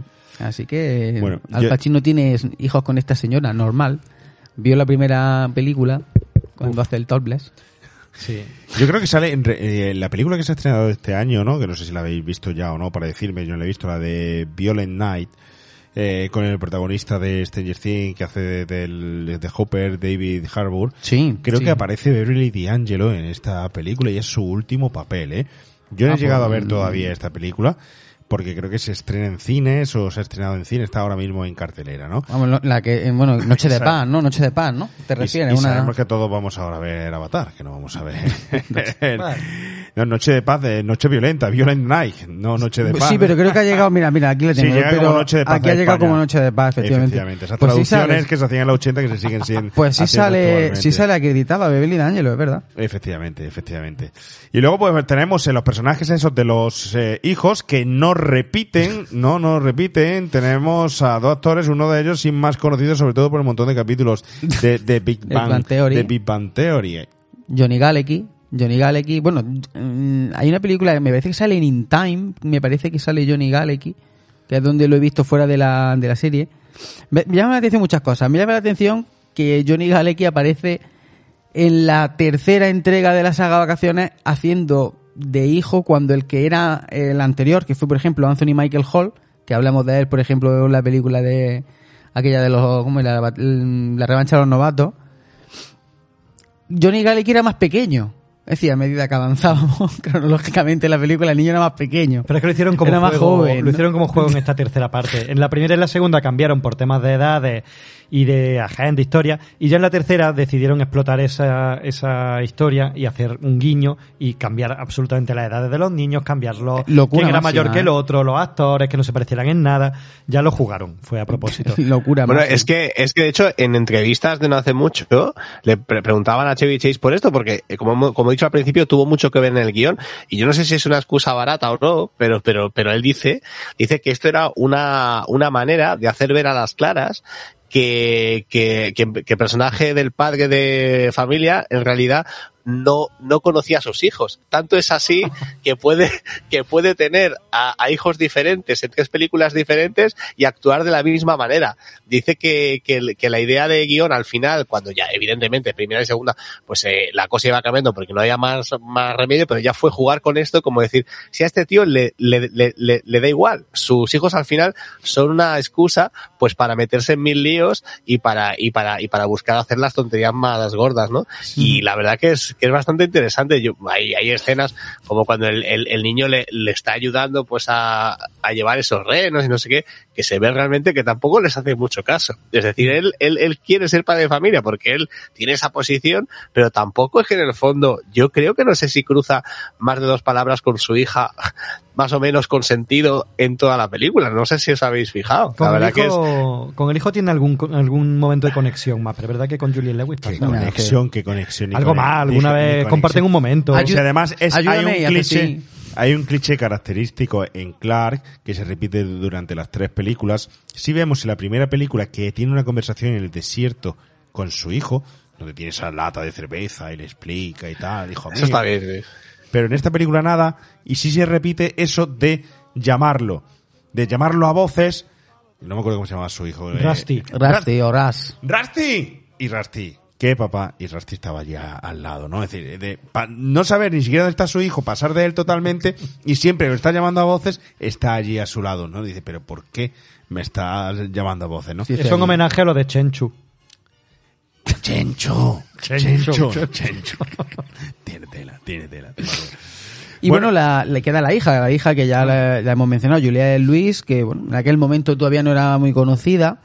eh, y años más tarde sa- saltó a la fama, sobre todo por El Cabo del Miedo. O sea, peliculón de Scorsese, El Cabo del Miedo, que de hecho le me parece que la nominaron también al Oscar Mejor Actriz de Reparto a Julia Luis y, bueno, ahí ganó la fama. Yo tengo que reconocer, el otro día mm, vi una película en la que sale, precisamente vi dos películas seguidas y las y salía Juliette Luis. Yo te había abierto hasta el amanecer, que no la había visto nunca. Oh, ¿no ha Que visto no la nunca? había visto nunca y me explotó la cabeza. No digas Maravilla. eso porque dejas el nivel de este programa muy bajo. Y no, y si fuera generación Z, pero era millennial ya, y esa sí entra pues dentro de las tuyas. la, ¿eh? la tenía pendiente, sí, sí, sí, pero la tenía pendiente y no la había visto nunca.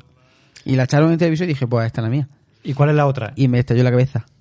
Y bueno, y la otra fue esta. Ah, pero vale. es que las vi seguidas, las vi seguidas y digo, hostia, Bueno, qué ponte- qué curiosidad, ¿no? De- Ahora ponte Asesinos Natos. y Asesinos Natos. Yo creo que son las mejores películas de, de Julia Elvis, ¿no? De- Sin duda. Pues mira, has mencionado antes Scorsese, ¿vale? Y te voy a hablar de una actriz que aparece en esta película que es Scorsese. Fíjate qué cara- eh, casualidad. Y te lo voy a hablar eh, en este momentazo que es que no puedo dejar de ponerlo porque me parece a mí uno de los mejores momentos de la película. Vamos a ver. from the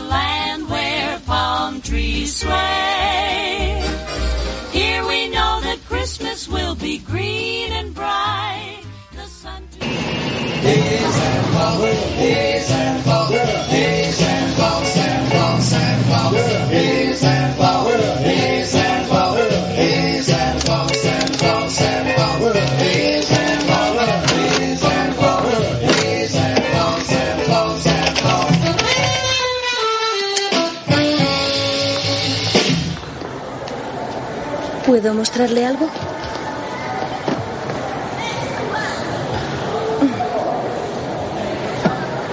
Solo estaba mirando, viendo. Es todo tan precioso. ¿Para su mujer o para su novia? ¿Cómo? ¿Qué dice?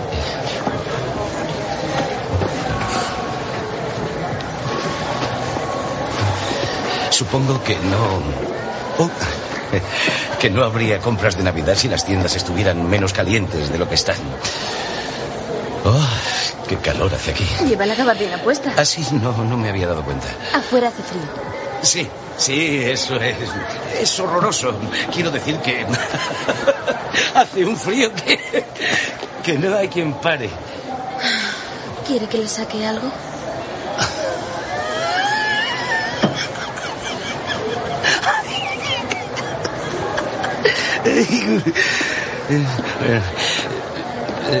Buscaba algo para mi mujer. Que Dios bendiga. Oh, Dios mío, lo siento. No, no, no ha muerto. Nos hemos divorciado. Ya es historia. Pero ella no lleva ropa interior de esta clase. Y aún quedan muchos días de compras hasta que el adulterio. Quiero decir, la Navidad, la Pascua, el fuego de Nochebuena. No, yo no tengo ningún fuego. Quiero decir, en el sentido que cree que lo he dicho si yo tuviera un fuego. Ay, Dios mío. Hay que ser felices. Estoy de acuerdo. Y yo también.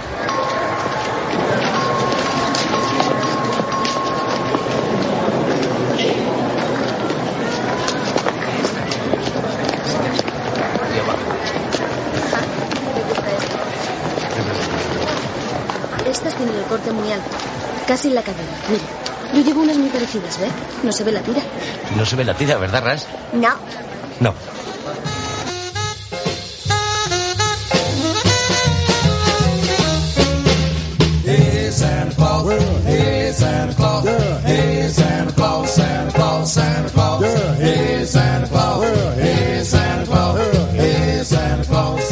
Quedo sobre todo, he dejado el corte hasta aquí con ese momento final en el que ya está tan inmerso Chevy Chase y el señor Clark eh, lo que le está explicando aquí la señorita dependienta de ropa interior, que no se da cuenta ni siquiera de que es su hijo, ¿no?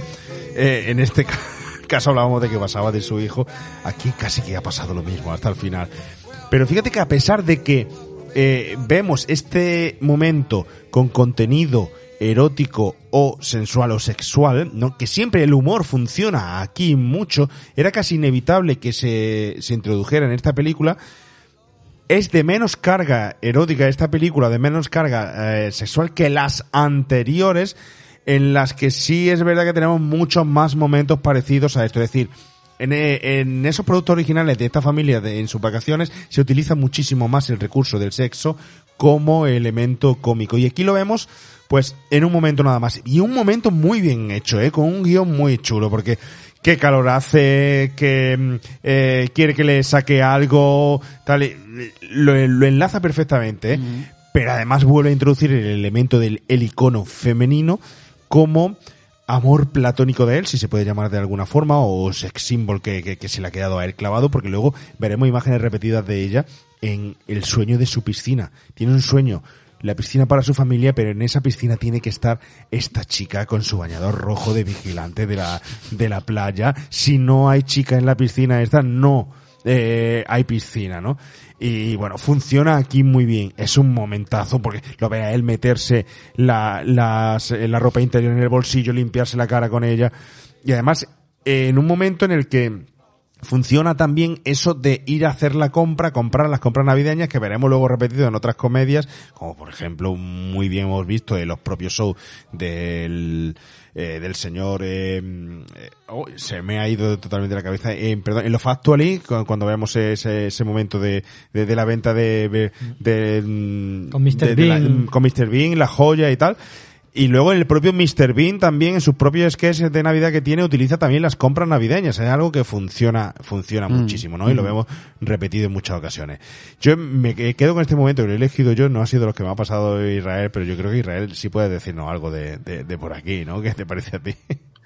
A ver, a mí me hace mucha gracia. A mí la verdad que este señor, pues que... Es que, es que lo estamos viendo todo el rato. Es que es un inconsciente, se deja llevar siempre y le pasan estas cosas, ¿no? Y le, y le, y le pilla a su hijo de marrón, ¿no? Pero, pero a mí me gusta lo, lo interesante que el hijo, pues llega a un punto de decir, bueno, si ya conozco cómo es mi padre, eh, y, se- y la cosa se queda ahí, se queda ahí. No pasa a mayores y, y creo que, que está, que está bien que sea así. Pero claro, la, es guay porque no, porque es, es curioso cómo rebajan el tono a, a todo. En esta, en, en esta película, que pese a funcionar muy bien, ya lo hemos dicho al principio, se rebaja el nivel eh, muchísimo, porque hemos tenido chistes parecidos eh, erótico festivos en las películas anteriores, como aquella chica del coche, por ejemplo, y, y tenían un punto un poquito más subido. Y, a- y aquí pues todo, digamos que todo recuerda aquellos chistes anteriores, pero con una carga mucho, mucho, mucho, mucho menor. Con todo y eso, esta escena funciona muy bien. Hay que decir que esta señorita efectivamente es Scorsese y se la ha relacionado muchísimas veces con Martin Scorsese. Que si es familia, que si estaban casados, que si tuvieron una relación y nadie lo sabía, que si se quedó con el apellido de él en esa relación y tal, pero no. Hay que desmentirlo no, todo. no. Actualmente me parece que tiene 64 años aproximadamente esta chica eh, y ha sido novia del famoso Sean actor ¿no? Penn, efectivamente. Su primer papel en el equipo A. Un episodio un epi- en el equipo A. Y luego ya su primera película, National Lampoon Christmas Vacation, esta película. Y luego aparece también por ahí en Boxing Elena, ¿no? Curiosamente acompañada de Julian Sands, ¿no? Dos chicas que se debaten por una relación tóxica con, eh, bueno, con un chico, ¿no? En este caso se debaten por, por él, ¿no? Con, parece que era un médico, un dentista o algo de eso, ¿no?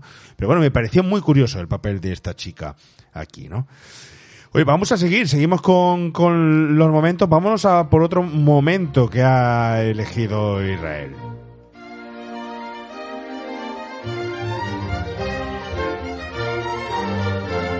¡Jo, jo, jo, jo, jo, jo,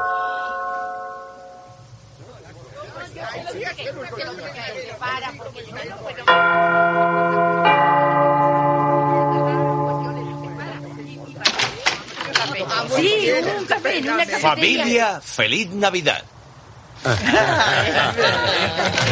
Felicidades. ¿Cómo estás, hijo? Muy bien. Aquí está. Uy, niño. ¿Cuánto has crecido? Feliz Navidad. Cariño, que te vea los ojos, la nariz, la boquita. Escucha, no está Nora muy vieja. Te prometiste, está bien, me portaré bien. Me sacaron sangre de la espalda. ¿Ves este lunar? Sí. ¿Crees que está cambiando de color? No. Tu padre dice que sí. Tengo hemorroides, ¿qué te parece? ¿No es terrible? Tú no meterás el coche en después de lo que le has hecho a mi No, no, coche. no aparcaré los coches. ¿No quieres ayudarme? bien. No quiero que duerman en mi cuarto, me voy a volver loca. Cariño, tu abuela Nora tiene un bulto muy doloroso en el talón. Si me das un masaje, te daré 25 centavos. ¿De acuerdo? 25 centavos. ¿Cómo? ¿Vas a utilizar mi coche? No, no lo dejaré. Yo aparcaré los coches. Yo lo haré. Así son las navidades. En fin, aparcaré los coches y traeré el equipaje. Y así salgo un rato a la calle a tomar el aire fresco.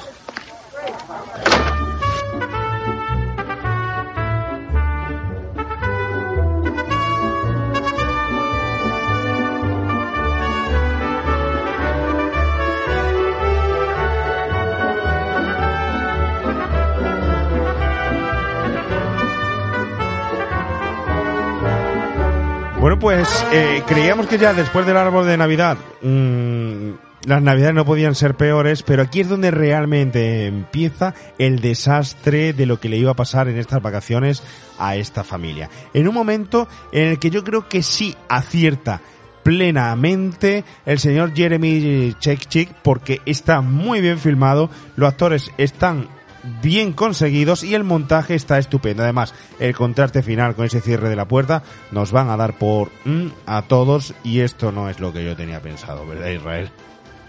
Es una barbaridad. O sea, es una barbaridad. Vuelve a hacer, y, y por eso creo que, que, que hablamos de estas películas, porque muchas veces cuando hablamos de cine bueno, no- nos vamos siempre pues a ese cine pues más tipo drama y, y, las comedias se puede aprender muchísimo.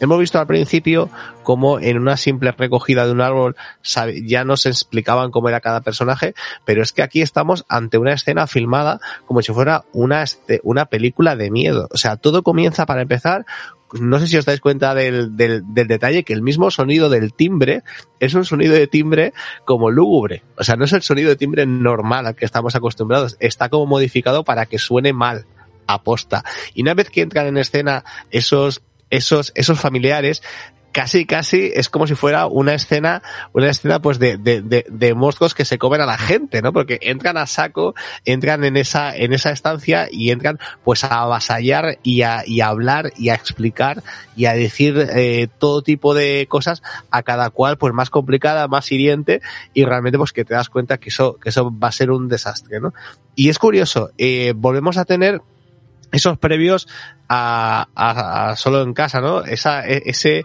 esa crítica a la, a, la, a la estructura familiar de cómo a veces, pese a que se les quiere, porque eso está claro, pues son, es una estructura un poquito caótica, ¿no? Y, y aquí se, se, se vuelve a ver ese desorden familiar, ese desorden de multitud de personas que entran en tu terreno, entran en tu, en tu casa y un poco, pues casi casi que, que destrozan un poco esa tranquilidad que tú, que, que tú tienes más o menos conseguida.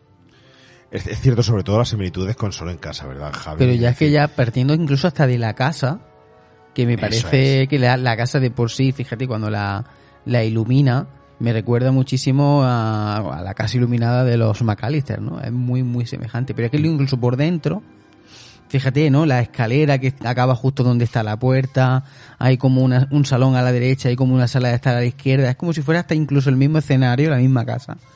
Y luego, pues todo el caos que te genera la familia. La familia sobre todo, pero El sí es verdad que hay una, una diferencia que sí, que sí, yo creo que si aquí hubiera metido mano John Hughes y me hace pensar que en esta parte del guion algo tiene que ver, pero mm, no del todo.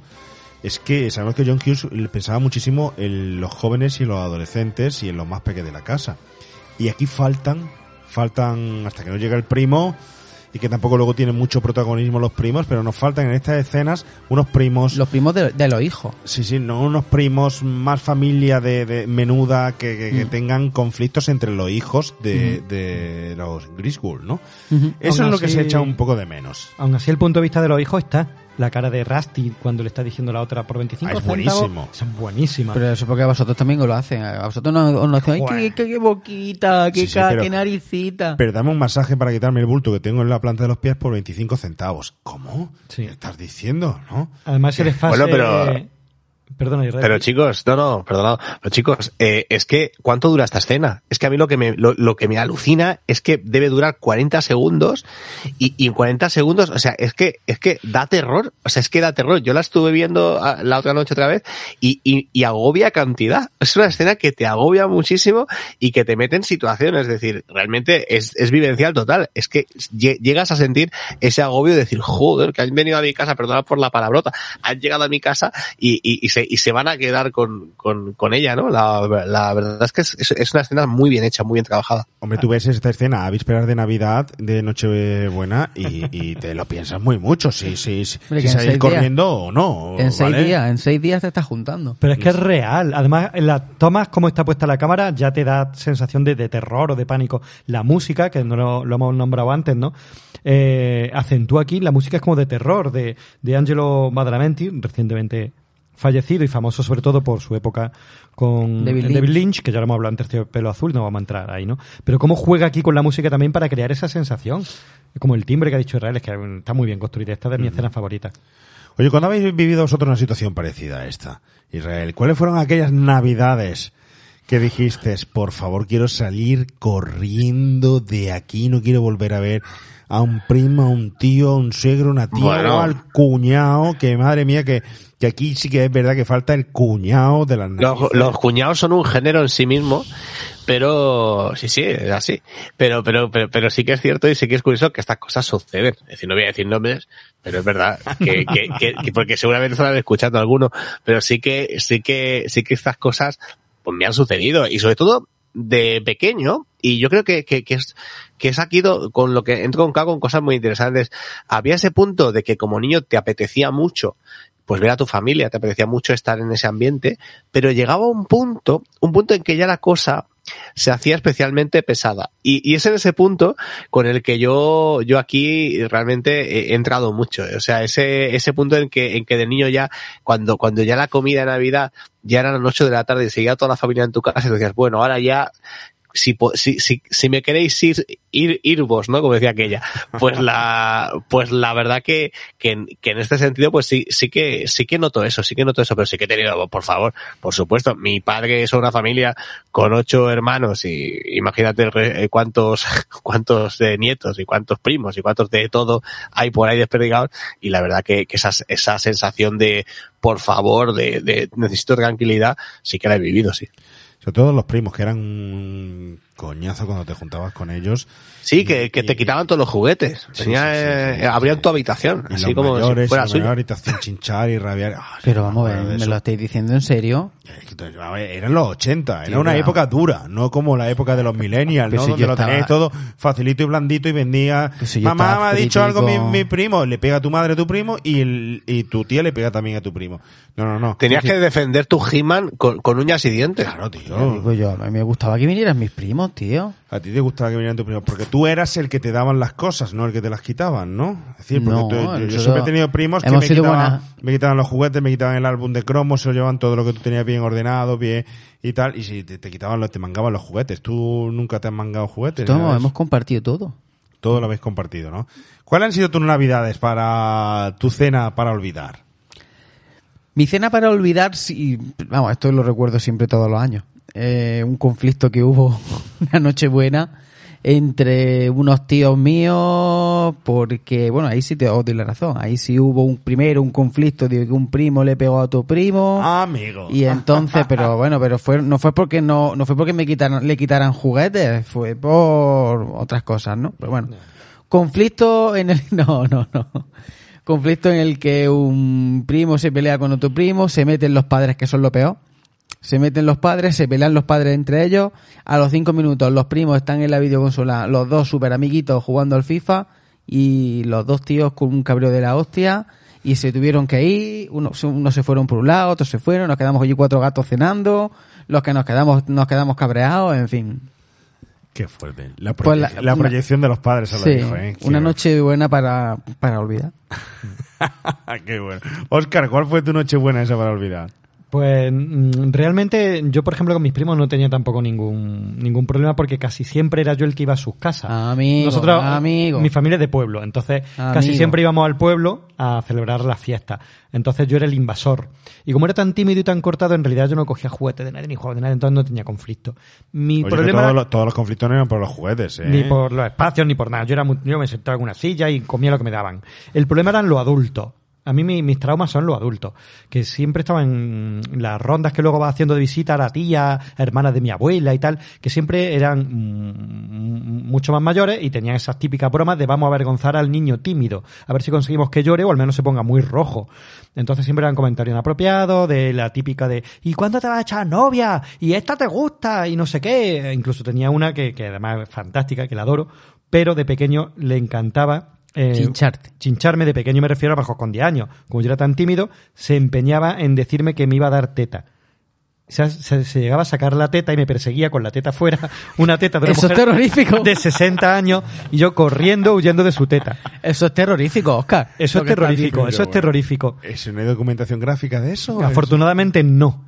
Pero sí, los adultos eran mucho peores. Yo con mis primos estaba encantado de la vida. Y luego de más mayorcillo, pues claro, ya era lo típico de vete con los primos, vete con los primos. Y yo, no quiero ir con los primos, sus amigos, yo no soy tímido, no los conozco. No íbamos a cocheras, se quedaban ellos bebiendo, bailando con su amigo, y yo sentado en una esquina, en una silla, así mirándolo, hasta que yo iba mirando el rollo y decía, ya me puedo ir, ya me puedo ir. O sea, esa era mi, mi fobia de las fiestas, son esas.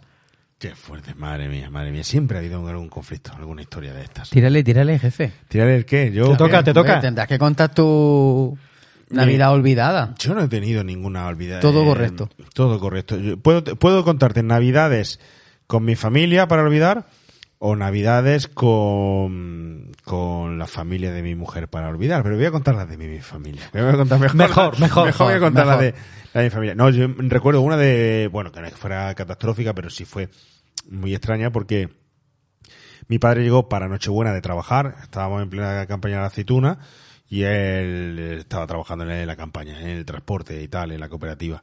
Y llegó a las once y media de la noche en Nochebuena pasadas. Y claro, imagínate mi madre con el cabreo. Y cenábamos en la familia, con la familia de mi madre. Y mi madre, eso lo está haciendo tu padre, ¿acaso hecho? Y no sé qué, para no juntarse, y para acá, y para allá. Y yo allí ya enmayado a las once, enmayado a las once y media de la noche, pues claro, yo, mientras mi madre estaba irritada y contándome y dando vueltas por la habitación por arriba y para abajo, yo me acuerdo porque saqué la tripa de salchichón y digo, vosotros pelead, haced lo que queráis, pero que yo es Nochebuena y estoy aquí sin, sin comer nada. Te estoy hablando ya que podía tener perfectamente 12, 13 o, o, o, o 14 años, ¿no? Hasta que llegó mi padre corriendo, nos fuimos, mi madre con la vergüenza de llegar tan tarde, todo esperándonos sin comer, sin haber Ah, porque la comida no era en tu casa. No era en mi casa. Ah, no era en mi casa, era en casa de mis tías Ah, y tal. Bueno, vale. pues claro, pues hubo movida, ¿eh? mi padre con mi madre y todo. La historia esa, claro, lógicamente, ¿no? Entonces, esa fue, esa fue tal, pero no ni punto de comparación con alguna vivida en casa de mi suegra o, o tal, que esas ya me las guardo yo por si algún día quiero martirizar a alguien, se las cuento y para que, o quiero dar lástima. ¿Vale? Y también puedo hacerlo. Ahí las dejo, ahí las dejo.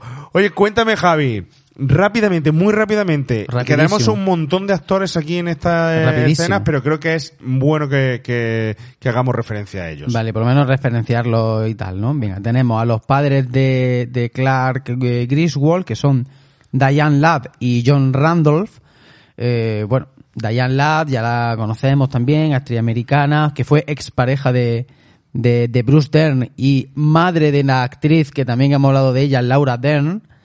Y bueno, pues, he destacado algunas películas, por ejemplo, Alicia ya no vive aquí, del 74, o ya en los 90, El precio de la ambición, o Corazón salvaje, que de hecho ya creo que la habíamos comenzado por aquí. Y luego John Randolph, pues bueno, también actor americano popular por títulos, por ejemplo, el año 60, Plan Diabólico, eh, o por ejemplo en Serpico, en ese, en ese gran, esa gran película de Sidney Lumet del año 73, pues bueno, un poco por recordarlos, ¿no? Y luego tenemos a los suegros, a los madres, a los padres de, de Ellen Griswold, tenemos a Doris Roberts, eh, conocida sobre todo por haber pa- aparecido en la serie, además una serie que me gusta a mí mucho, Todo el mundo quiere a Raymond, pues interpreta el, el- el personaje de Mary Barón.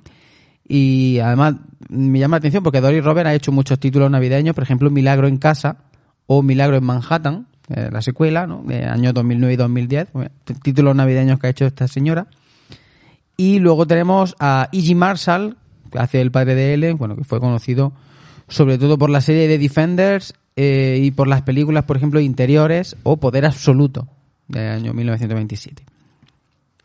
Bueno, pues yo creo que va llegando la hora de que encendamos ya el alumbrado navideño en este hogar ochentero donde solo nos falta la chimenea, tenemos las luces de neón ahí en el fondo detrás de, de, de Oscar que la hemos encendido ya anticipadamente para ver si funcionaban o no, pero ha llegado el momento más simbólico y más importante de la Navidad, el encendido, ¿no? El encendido, encendido de micros, encendido de, de, de luces y el encendido de Clark eh, de sus luces de Navidad. Vamos a ver lo que le pasa a este señor.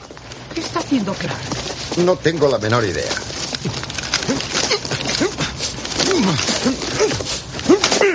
¡Maldita sea! Las luces.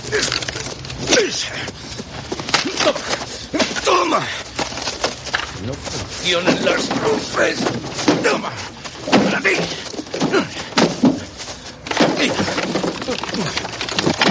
¡Fuera! ¡Fuera! ¡Fuera!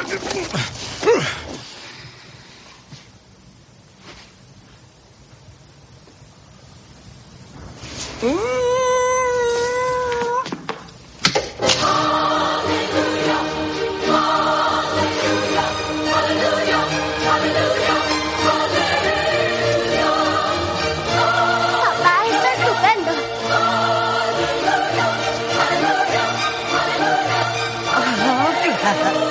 gusta? Sí, sí, ya sabía yo que esto no podía fallar.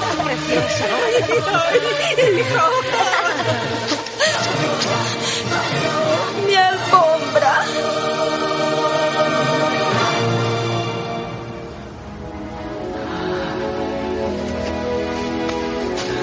Oh, Clark, es tan bonito. Mamá. Tú mereces una casa así para pasar las navidades. Es una maravilla, Clark. Papá, papá.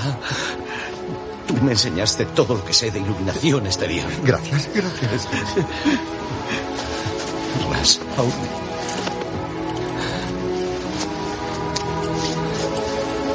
Mi querida Francis. Espero que esto añada alegría a las vacaciones. Es maravilloso. Sí.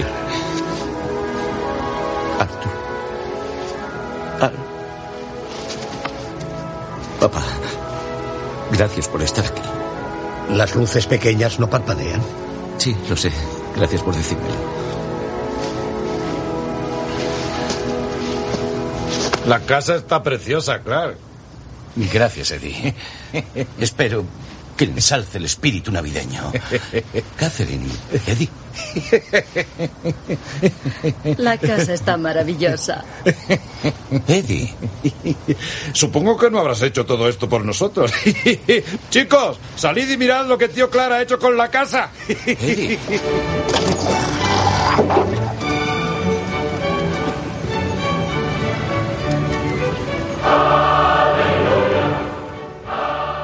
Bueno, lo que faltaba ya para armarse el Belén, primo. que llegara el primo, los hijos y el perro.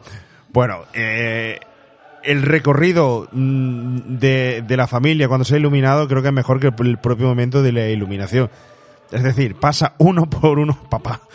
Todo lo que he aprendido de iluminación ha sido gracias a ti. El de iluminación exterior. exterior, el padre como diciendo, bueno, como tú le dices a tu hijo, ¿tú quién eres? Al fin y al cabo, no tengo ni idea de lo que me estás diciendo, ¿no? Pero el suegro es lo mejor. La suegra, eh, vale. Y el suegro, las luces parpadeantes eh, no funcionan. Y ahora, encima, el primer día, hagas lo que hagas, va a ser un desastre. No hay propósito. Y el único ilusionado es el propio Clark. Pobre hombre, la verdad es que es muy interesante, ¿no? Toda esta escena porque es, es el, el- es la parte central de la, de la película. Es decir, eh, este es el punto central, es el punto hasta hacia donde discurre todo y desde donde se va hacia el final, ¿no? Y la verdad que, que esto es súper interesante, ¿no? Eh, estamos otra vez, es como lo del árbol, es decir, al único que le hace ilusión realmente tener un árbol tan grande es a él, al único que, que le hace especialmente ilusión tener esas luces puestas es a él y, y su familia, si en algún momento le dice que qué bonito, qué chulo es porque saben que para él eso es es súper especial, ¿no? Y luego pues hay, hay otra es, es realmente obsceno, es que es obsceno eh, este punto de, de, de esa, esa voluntad pues de ser la, la, la casa del vecindario que tenga más luces y que, y que, y que, y que además pues alumbre de esa manera tan salvaje a los vecinos de enfrente que son unos personajes muy interesantes que los tienen completamente fritos, esos pobres que bueno, también son, son una gente que, que nos dan un poco de rabia, es una gente que no, que no nos acaba de gustar mucho y que quizá pues por eso estamos contentos de que les pasen un poco las cosas que les pasan. Pero vamos, este momento de las luces, después de tanto preparativo, después de, de esas escenas que hemos visto previamente, pues de, pues de, de esos, es- esos sketches físicos en los que él se juega al tipo para, para conseguir poner en funcionamiento estas luces y que al final haya sido su mujer la que básicamente tenía todo apagado porque decía yo no gasto esta cantidad de, de bombillas absurdas eh, para esto y al final pues decía va, le doy, pero es que él no se había dado ni cuenta que lo que su mujer tenía era básicamente bajado los plomos. Y es algo, es, algo que, que, que, me, hace muchísima gracia, como es ella al final la que decide, pues casi por un muy en común, va, vamos a darle el capricho a este pobre y que tenga esas, esas, esas, esas luces puestas. La verdad es que es una escena súper interesante y nos vuelve otra vez. Es lo que digo, esta película tiene cosas muy clave y lo clave es cómo desarrolla los personajes. Es como te está explicando, o sea, no hay personajes planos, que eso es súper difícil. No hay ni un personaje plano. Nos los está matizando con cada pequeña acción de, de, de Clark, no- nos está hablando de, de, de cada personaje. Al final tenemos a los personajes ultra explicados, ultra descritos, básicamente a base de las interacciones de este personaje. Y aquí, cuando va personaje por personaje, nos vuelve a dar valores de cada uno y a explicar quién es cuál. La verdad que es muy, que es muy interesante. Sí, además yo creo que, claro, recoge un poco lo que todos nos enfrentamos pues con estos parientes o estas familias donde tú les presentas un menú genial o en tu boda, una música, no sé cuánto, y de repente alguien siempre hace un comentario desafortunado o te pone una cara de circunstancia o te responde de una forma que tú no te esperas cuando te has volcado entero. A lo mejor no le salió muy bien al hombre, porque la verdad, las cosas pues no le salen muy bien. Pero se vuelca entero, nadie le puede decir que no, que se reserva algo. Se da al 100%. Y luego encontrarte un... Las bombillas pequeñas no, lucen. ¿Sabes? ¿Quién no se ha enfrentado a algo así? Eso es. es muy- Eso muy de suegro, ¿eh? Sí, sí, sí, sí, muy de suegro y, y muy de padres también. También, también, también. Estamos también. muy de padres. Sacarte todas las pegas al final, es decir, todo Sí. lo que no está bien. eh, llevas peleándote con la iluminación, con intentar agradar a los demás o con lo que tú crees que vas a agradar a los demás.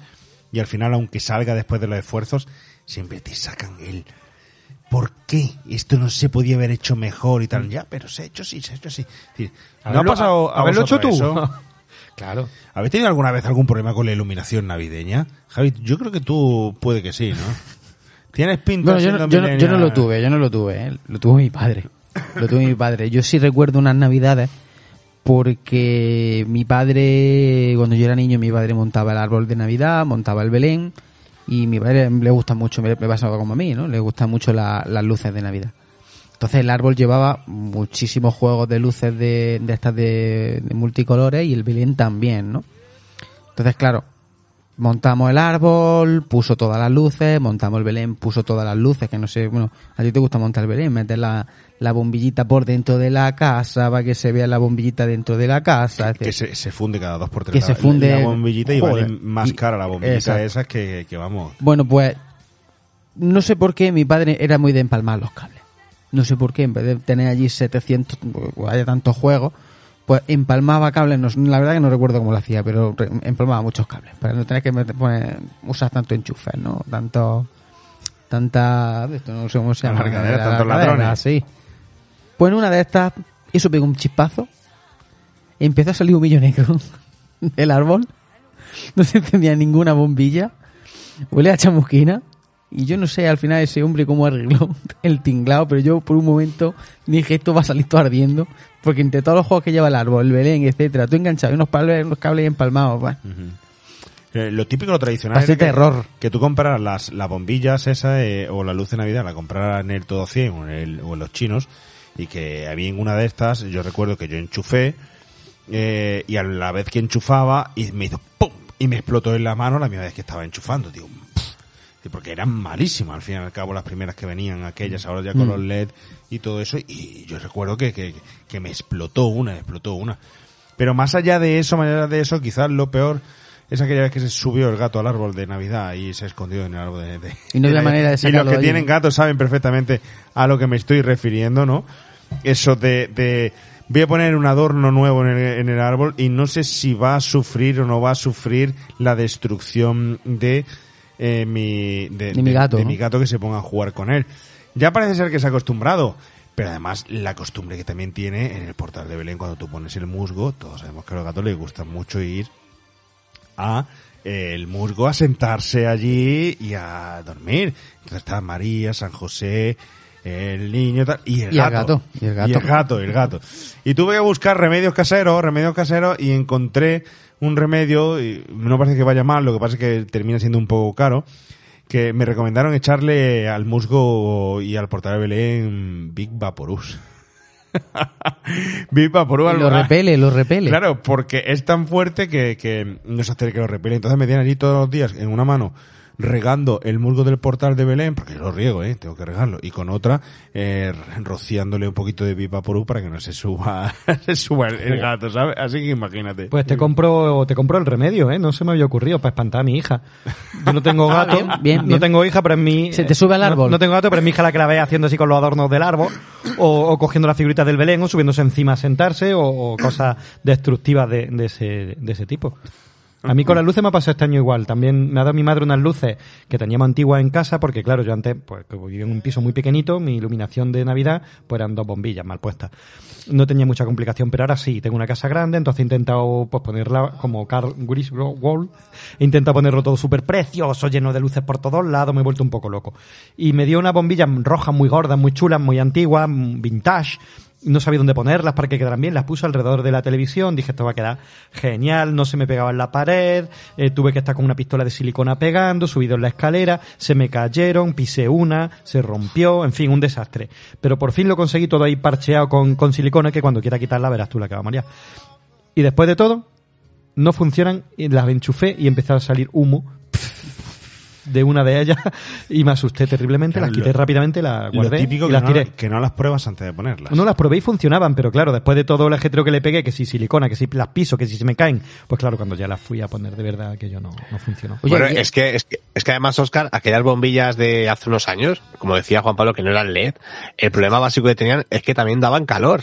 Sí, sí, sí. Eso es algo muy interesante, es decir, yo casi un árbol que teníamos en casa, porque mucho tiempo lo, lo teníamos natural hasta que ya compramos el de plastiquete, eh, pues nos pasaba que, que se calentaba mucho y, y- teníamos que estar con mucho cuidado para que aquello no, no, no saliese ardiendo, porque aquellas luces, que al final eran bombillas normales pero pequeñas, y aquello se calentaba, de hecho no las podías coger con la mano, decías, tenías que apagarlas primero, esperar un poquito, es que claro, eh, ahora que nos esté escuchando personas que de este, de este 2022 estarán un poco flipando lo que estamos explicando, pero esta gente de qué años son, ¿no? Pero es que esto hasta, hasta, hasta no, hace tanto era Eso así. te iba a decir, no, no hasta hace tanto, ¿eh? Hay muchísima gente que tiene todavía juegos de luces de eso, ¿eh? Este que te digo yo era de, eso, Sí, de ese tipo. y no es de hace tanto, sí, sí.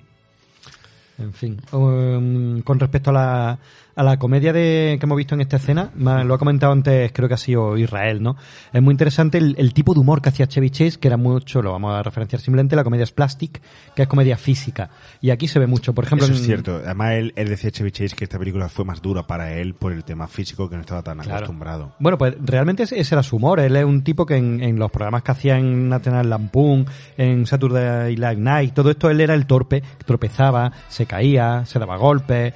Ese tipo de humor lo, lo manejaba muy bien. Además, muy gracioso porque como es tan grande y es fuerte en realidad el, el tío, pues es chulo verlo así torpear, ¿no? De hecho, en esta escena donde se pone a pegar palos a los eh, renos y a Santa Claus se rompió el dedo menique durante la escena. Correcto, es verdad, es verdad. Y empezó a pegarle patadas por eso, porque se había hecho daño en la mano. Lo que pasa es que dejaron la toma y la toma que vemos realmente es donde se rompe el dedo y él sigue, sigue. Y, y, y aquí está, esta película es mucho de eso, que eso- ese tipo de comedia viene desde los orígenes del cine, ¿no? Con los hermanos Lumière y viene de la comedia del arte, que el nombre es plastic, viene de unos palos que en la comedia del arte se utilizaban para cuando daban golpe, uno entre bambalinas hacía así con los palos. ¡Pah! Y daba dos golpes con un palo. Y eso es plastic. Y de ahí viene ese tipo de comedia de golpes, giros, caídas. Y es muy chulo. Y este tío lo domina muy bien. Y ese tipo de humor funciona, nos sigue haciendo gracia. Aunque sea muy tonto, ve a un Sí, tío que se cae. Que se sube una escalera, que lo estás viendo, que lo estás viendo de venir. Y se le rompe un peldaño y se cae y le sale el canalón de hielo atravesando una ventana y se meten los vecinos, los vecinos que se caen por las escaleras porque está oscura. Ese tipo de humor estúpido y tonto funciona. Y es muy divertido. Oye, vamos a invitar a los oyentes que nos estén escuchando o a aquellos que nos estén viendo ahora mismo que si quieren dejarnos su comentario de su experiencia navideña desastrosa, por favor que lo dejen, ¿vale? Que lo ponemos por aquí o que luego nos lo dejen eh, en iVoox o donde habitualmente escuchen el, el podcast, ¿no? Y que nos digan cuál fue su cena de Nochebuena bueno, eh, para olvidar aquella eh, que nunca, nunca debería haber pasado, o que nos digan eh, la experiencia con su portal de Belén, con su árbol de Navidad, que nos cuente, que nos interesa muchísimo saber, ¿no? Eh, el, cuáles son sus propias vi- vivencias. Oye, vamos a, co- a continuar, vamos a continuar eh, con la siguiente escena, con el siguiente momento. eh, porque tenemos por aquí mm, uno que no quiero dejar pasar, que nos invita a ese hotel eh, saber exactamente qué es la Navidad, ¿no? Y es pues cuando el señor Cal recibe su paga extra de Navidad. ¡Ábrelo, ábrelo! Siento haber estado tan irritable. Lo estaba esperando para la piscina. Tuve que pagar por adelantado y hasta que no llegara este pequeño milagro no tenía bastante dinero en la cuenta para cubrir el cheque que entregué. Ábrelo de una vez, papá. Sí. Redoble.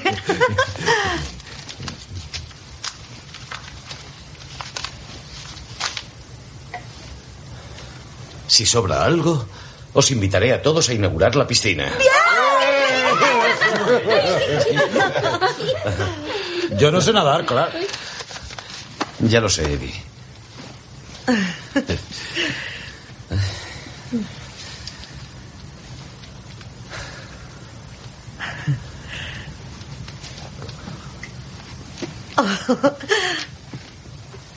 Clark, ¿qué ocurre? Cariño. ¿Es más de lo que esperabas? ¿Menos? Di algo. Es una suscripción anual para el Club de la Gelatina. Dios mío. Clark, es un regalo que lo disfrutarás todo el año. Así es, Edward. Un gran regalo. Lo siento, Clark. Es la decepción más grande de mi vida. Maldita sea. ¡Maldita sea! Hijo.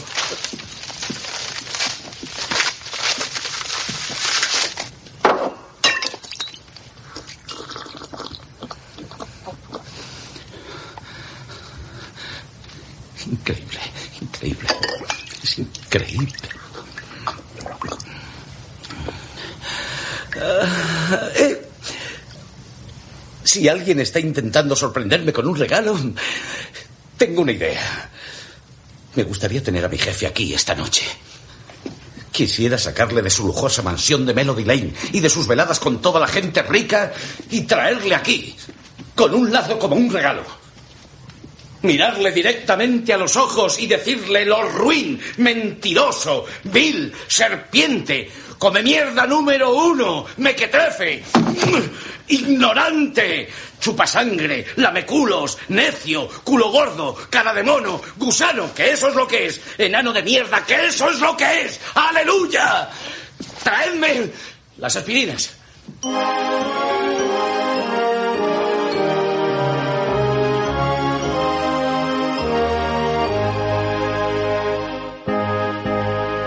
Yo creo que todos hemos querido alguna vez decirle eso a un jefe o a nuestro jefe, igual que siempre hemos querido, eh, por supuesto, probar ese ponche, que no sé yo, de ponche de huevo, o ese típico de Navidad que no sé cómo sabrá. He conseguido probar el típico vino caliente, ese que se da por ahí en Centro Europa y tal, que está de muerte, y en España no sé dónde conseguirlo, la verdad, eh, por aquí, porque no se estila para nada.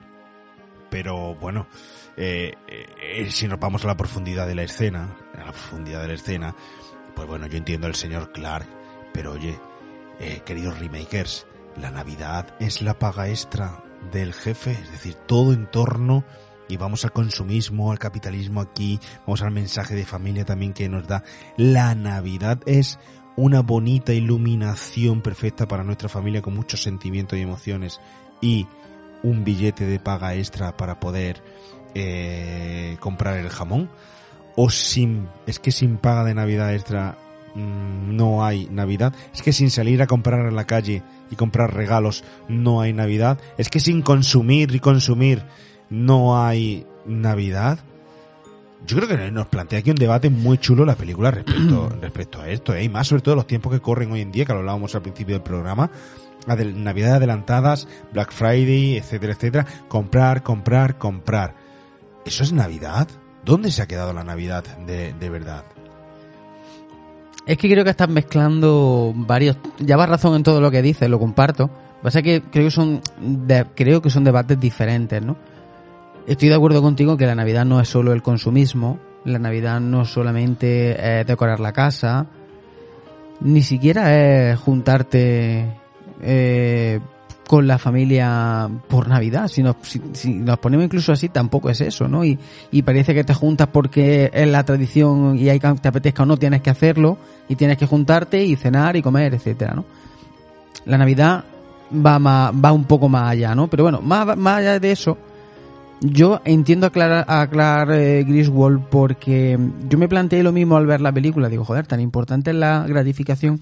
Y buscando un poquito, parece ser que para las empresas en Estados Unidos mm, se dan una especie de gratificación o de incentivos que llamaríamos aquí en España.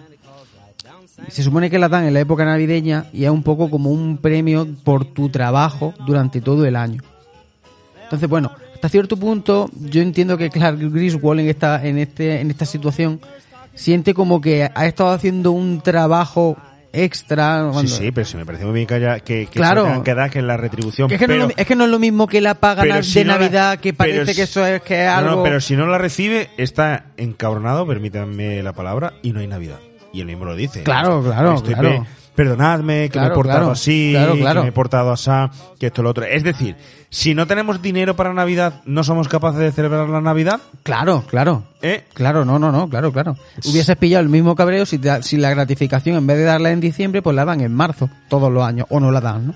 basamos Sí, pero, Claro, pero claro. Juan Pablo, pero yo no creo que, que, que él esté, esté así. Quiero decir, yo no creo que él, eh, él vea la Navidad. Yo creo que esto lo- le, hubiera pasado igual si la, si la paga bien en primavera. Claro. Es decir, el tema es que él está viendo que no hay piscina. O sea, yo eso es lo que veo desde el principio, porque él es un niño total.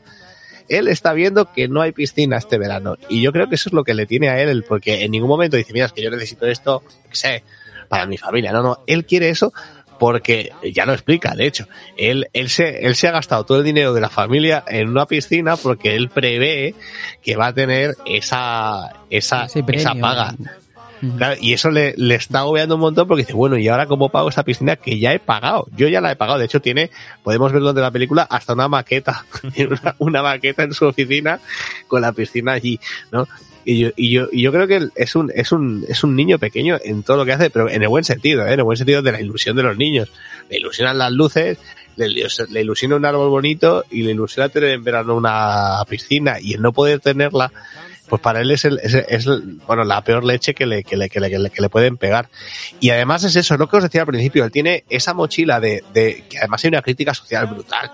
Esa, esa, esa, esa crítica al padre americano, que es el que aquí, el que aquí parte el bacalao y el que aquí trae todo y el que, y que, y el que gestiona absolutamente todo, yo tendré para vosotros, es que no deja de repetirlo.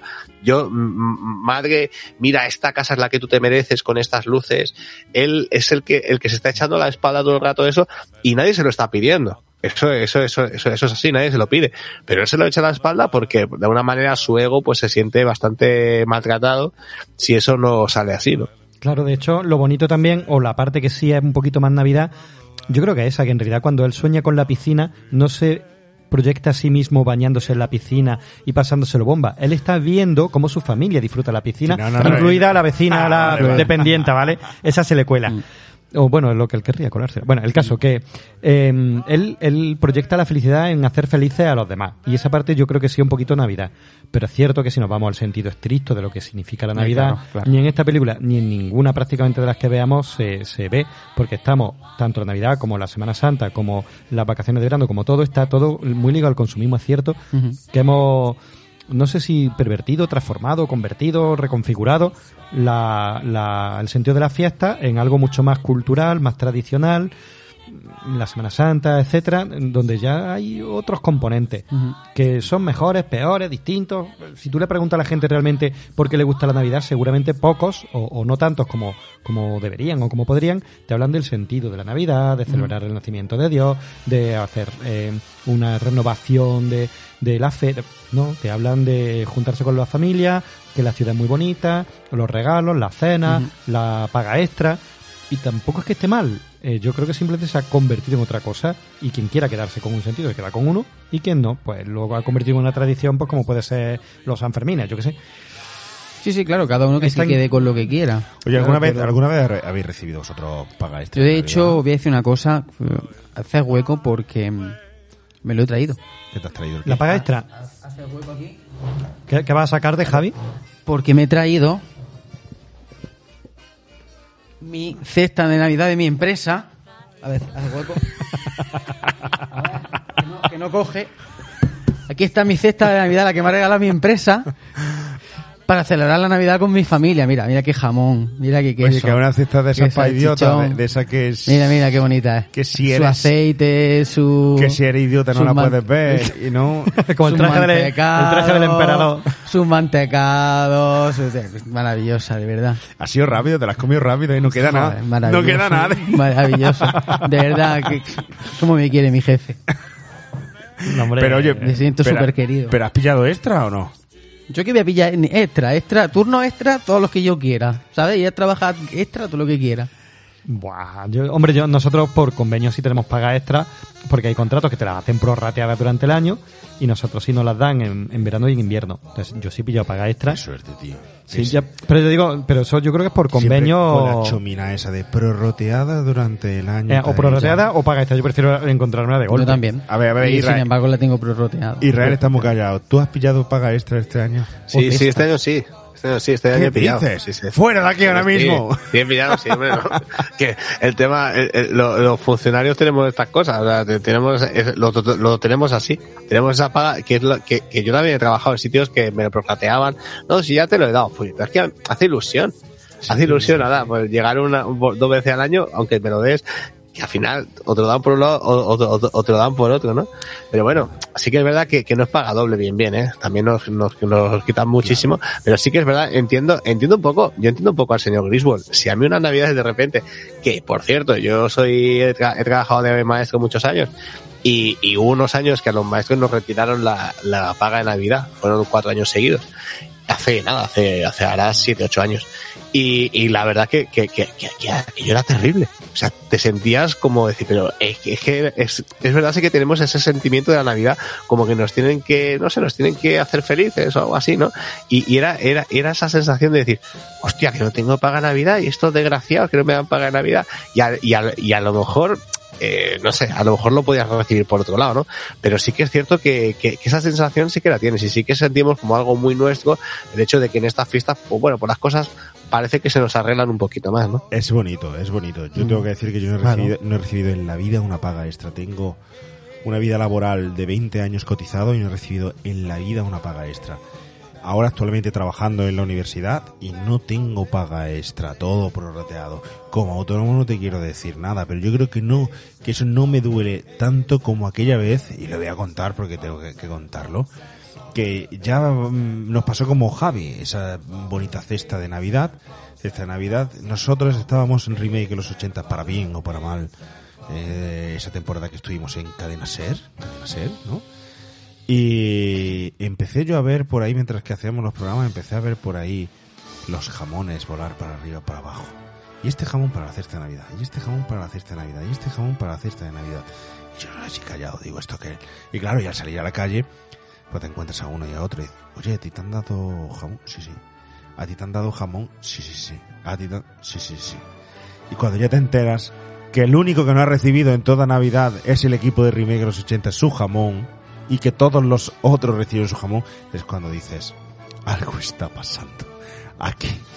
No puede haber feo más grande que, que ese. Así que bueno, eh, fíjate, muy contento nosotros de la experiencia que tuvimos en, en- Mm. Y- y te trajo Javi al jefe momento, con un ¿eh? lazo. Eh, qué feo, tío, que le des a uno y a otro y a otro no. En fin. Que eso, eso es peor todavía. ¿eh? Que es peor todavía. es claro, claro, eso es peor todavía, porque una cosa es que nadie a nadie le den nada y otra cosa es que a unos sí, a otros no, claro, claro. Sí. Es lo que hablábamos antes. Eso es la Nav- no es que eso sea la Navidad, ¿no?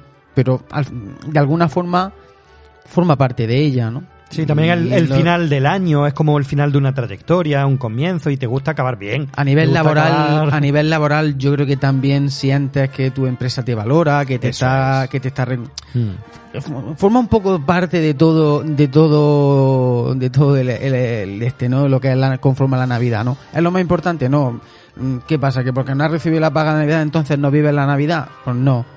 Pero forma parte. Sí, además hay un gesto de cariño ahí. Yo, por ejemplo, Claro. cesta de Navidad no he tenido en mi empresa fuertes, ¿no? Pero en empresas de teatro y tal, a veces sí que hay algunas, ¿no? Que me han dado un detalle, una cestita y se valora un montón, aunque sea una botellita y una tabla de chocolate. un- Una tableta de chocolate. Claro, está genial. Y mi padre, yo recuerdo que mi padre sí que tenía por Navidad y lo esperábamos con mucha ansia. Durante muchos años, eh, mi padre trabaja- trabajaba en Telefónica y todos los años le daban una cesta de Navidad que lo flipas, como en las películas. Esa era una cesta, no, no venía un jamón, tanto no. Sí venía un salchichón, tu botella de vino, tu, al- tu almendrado, tu, tu, este, tu aceitú, tu aceituna, una cesta que además la esperábamos todos los años. Era como, es que ya llega la cesta. Que ya... ya llegó un momento en que dejaron de darla, ¿no? Porque, claro, Yo tengo que reconocer, a mí me la hacían, me la hacían mis padres. Mis padres me hacían todo el año mi cesta de Navidad, pero sabían que no me daban en ningún sitio de- mi cesta de Navidad y tal. Y mi madre y mi padre siempre me venían con su cestica hecha, toma, hijo mío, ya que no te han dado ningún trabajo, tal y cual, toma tu cesta de, de Navidad. Navidad. Eso tengo que reconocerlo. Cuando, si es que es muy importante un detalle, un niño de catequesis te, te da una felicitación de Navidad. Me acuerdo uno que me dio eh, unos bombones, una cajita de bombones. Toma, eh, son cosas que, que, que te llenan muchísimo para, para, para la Navidad, ¿no? Una vez un cliente me mandó un- una botella de whisky, eh, pues esas cosas son chulísimas, ¿no? Pero es reconocerte eso al fin y al cabo, que, que oye, que estás ahí presente en los buenos deseos de esa nav- Navidad que al fin y al cabo se construye, se constituye en eso, ¿no? En fin. Bueno, eh, ¿y qué pasó con este jefe? ¿Qué pasó con este jefe que no le dio la paga o el cheque y le dio una suscripción? Y vuelvo a repetir que nosotros, queridos remakers, os damos a todos una suscripción gratuita a Remake a los 80 cuando queráis, ¿no? Y para los contenidos extra podéis suscribiros eh, como fans, donde vais a encontrar todos los contenidos adicionales, ¿no? Esa no es regalada por Navidad, pero casi, casi es regalada, ¿no? Ahí están. Pero bueno, vamos a ver qué le sucede, qué le sucede al, al jefe de, de Clark, porque entre otras cosas, no hemos hablado del primo y ahora hablaremos de él, el primo no se le ocurre otra cosa que ir a por él y secuestrarlo.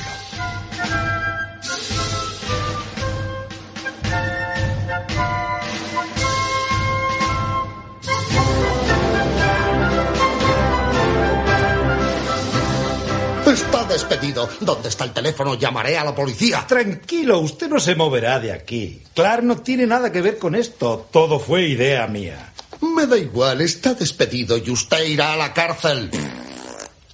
No, Eddie, fue culpa mía. Perdí los nervios cuando recibí la gratificación y dije cosas que no debía haber dicho. ¿Gratificación? ¿Cómo es que la ha recibido? Este año no he dado ninguna. Ya. Y me lo dice ahora. Yo esperaba un cheque y recibí una suscripción del Club Gelatina. 17 años en la compañía recibiendo una gratificación menos este año. No quiere dar gratificaciones. Pero cuando la gente cuenta con ello no se puede... Bueno, lo que usted hizo es... es- Dwayne, Gracias, Ross. Mi... Mi primo, que tiene más corazón que cerebro, Se agradece, Clark. Es inocente. Yo asumiré toda la culpa en mi nombre y en el de todos los empleados a los que ha arruinado usted las Navidades.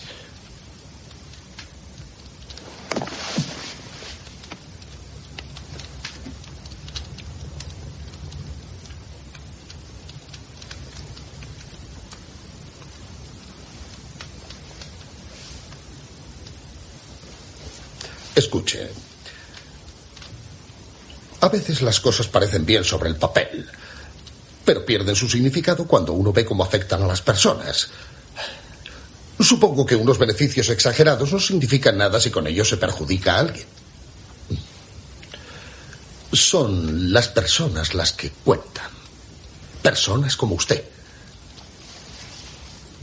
Así que, Carl, a lo que percibió el año pasado, añádale un 20%.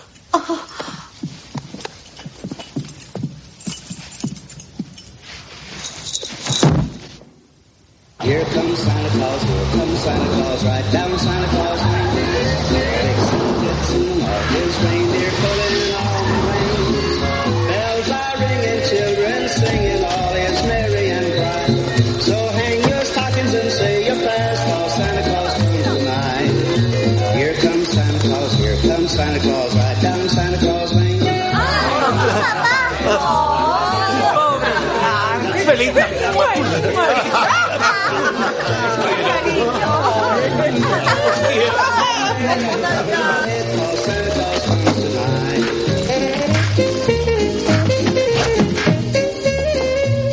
Déjame en paz, Todd.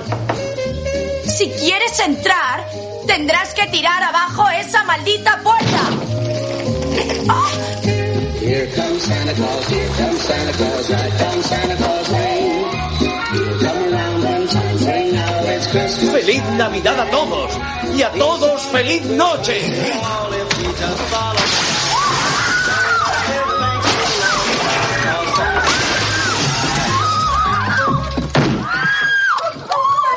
¡Quieto! Vosotros no, ellos.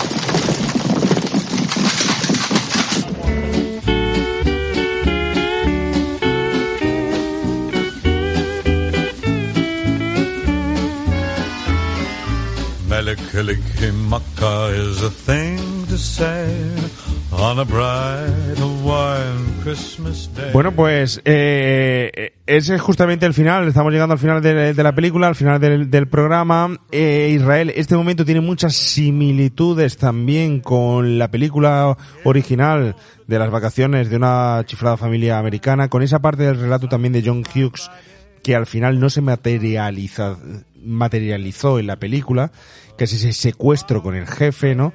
Y siempre se introducen lo que son las, las fuerzas de la ley, el orden de seguridad, que también podemos ver que equivalente a la primera entrega, ¿no? Son muchos rasgos de John Hughes aquí en su comedia y en este momentazo, Israel. Sí, a mí, a mí me gusta, porque las películas de, de John Hughes al final es, van, bueno, es como si, si explotaran al final. Es como si, si, si sacaran ese, es una canción en que al final haces un, un redoble y todos los instrumentos suenan a la vez, ¿no? Pues pasa siempre. Y pasa siempre de esa manera, ¿no? Es decir, se, se vuelve como muy hiperbólico, muy raro, muy, muy curioso y, y súper, súper exagerado hacia, hacia el final siempre, ¿no? Y aquí, y aquí, y aquí vuelve a suceder. Además hay algo muy chulo que vemos un, un homenaje, bueno, llámalo, llámalo guiño al cuento de la vida de, de Charles Dickens, ¿no? Porque al final este este momento es como si, si de alguna manera el, el- el primo fuera pues el- un fantasma de las de las de las navidades futuras no que al final pues consigue que el señor Scrooge entre entre en razón. Y en y en este caso pues el primo hace hace esa función. Va a buscar al jefe lo secuestra se lo lleva allí a casa tal y como le había pedido su primo no y la verdad que que, que funciona súper bien eh, funciona muy bien el equipo de actores están, están inmensos aquí, porque es que es como, como, como hablan entre ellos, como constantemente pues besan al personaje Chevy Chase, como eh, la cámara gira para que veamos toda la escena. Es que, es que nadie se puede hacer una idea, eh, para alguien que le gusta mucho esto del cine, pues, pues como cuando ves esta película realmente estás viendo algo, algo que, que está muy bien hecho y que, y que pese a la, a la sencillez aparente, funciona, funciona como un reloj. Y esta escena también, con los policías entrando, con ese momento en el que todo sucede en un, en un segundo, es que, es que es alucinante, claro. Además la comedia que hemos hablado antes, uno que se cae, otro que entra por una ventana, otro que te- se gira justo en el tiempo coordinado con otro que da un golpe por no sé dónde. Esas escenas, como dices, son, son muy complicadas y recuerdan pues eso, a la primera parte o a los Blues Brothers o a toda esta eh, película. Sí, donde las fuerzas del orden son caóticas, desordenadas. Sherlock Holmes, de estas de los dibujitos. eh, Sí, Lestrade y su, y su gente. Y bueno, aquí la referencia, como bien hemos dicho hace un momento, eh, acordaros que en el final de la película de las vacaciones de una loca familia americana termina, iba de- termina en el parque de atracciones y uno de los finales iba a ser el secuestro de esa especie de personaje, no me acuerdo el nombre, pero era como Walt Disney, ¿no? Como, como el dueño de ese parque de atracciones que John Hughes en su relato original sí había plasmado. Luego se decidió en la película no realizar ese secuestro en la película original, pero aquí vemos que vuelve a rescatar esa idea original eh, y utiliza el, el secuestro, ¿no? Si lo, lo implementa aquí, lo, lo hace, ¿no? Luego se verá luego aparte también, que luego llegará la mujer, llegará su señor y le dirá, pero bueno, ¿cómo se te ha ocurrido quitarle la paga de Navidad? Esto, chicos, tal y cual, estás loco, pero no tienes alma, tal y cual, que se, re- haciendo más referencia todavía a ese cuento de Charles Dickens y esa me- mezcla eh, entre uno y otro, ¿no?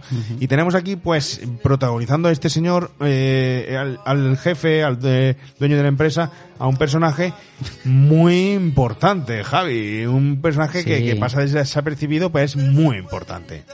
Bueno, muy importante por el parentesco que tiene con, con, con quien lo tiene, con ¿no? lo tiene, ¿no? Sí, sí, sí, es el señor Brian Doyle Murray, hermano mayor de nuestro gran y querido Bill Murray, que bueno, aparece en esta película y aparece también en la primera entrega eh, haciendo el, el papel de ese empleado en el Camp Comfort.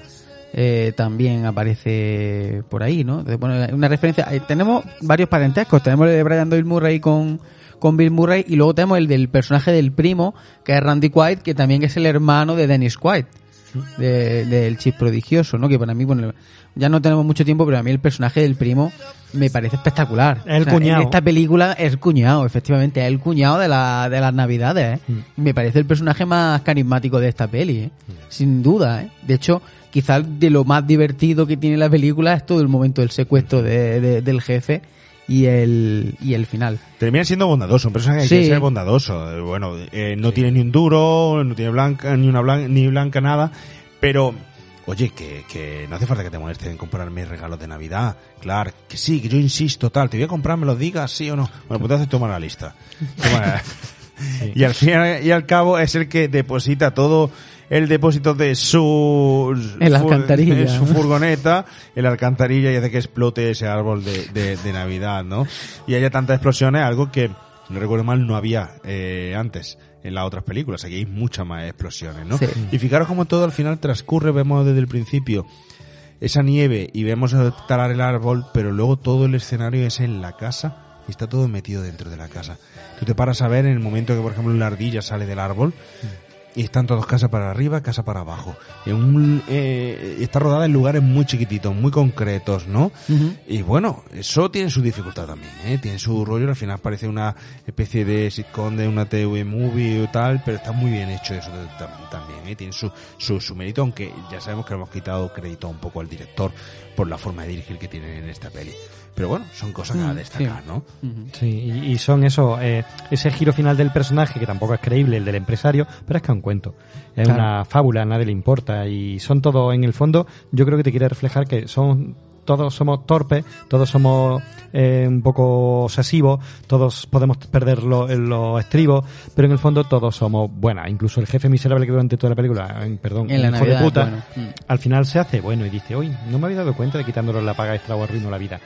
Todos son buenos, al final es una mirada con cariño que me choca, y más en un producto National Lampoon, me choca, me chirría, pero que tampoco está mal, coño, una película donde al final... pues, Bueno, pero Oscar, hay una, hay una especie de, de, de, bueno, de mensaje un poco subversivo que, que, que sale por aquí, que es muy interesante, ¿no? Que es que al final, no es que el jefe sea, que el jefe es un, es un poco, sí, es lo que has dicho tú, pero el, el tema, el tema básico es que tú fíjate si la, si la Navidad tal y como la ven estos personajes es una Navidad equivocada, ¿vale? Que, que hasta el jefe que, que no tiene ningún tipo de escrúpulos por un tema de, bueno, de, de, de bueno, ¿cómo, cómo decirlo? Por un tema social, admite que quitar las pagas a los empleados en Navidad no está bien.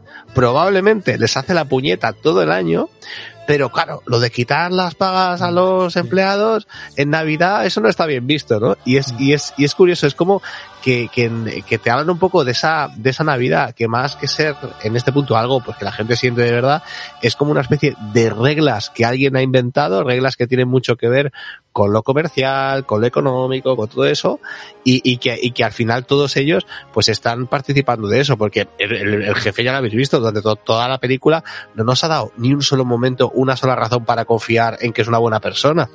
Y de repente no, no, no lo hace por ser buena persona, lo hace porque en Navidad esto no se puede hacer, ¿no? Y, y eso es lo que a mí me llama mucho la atención.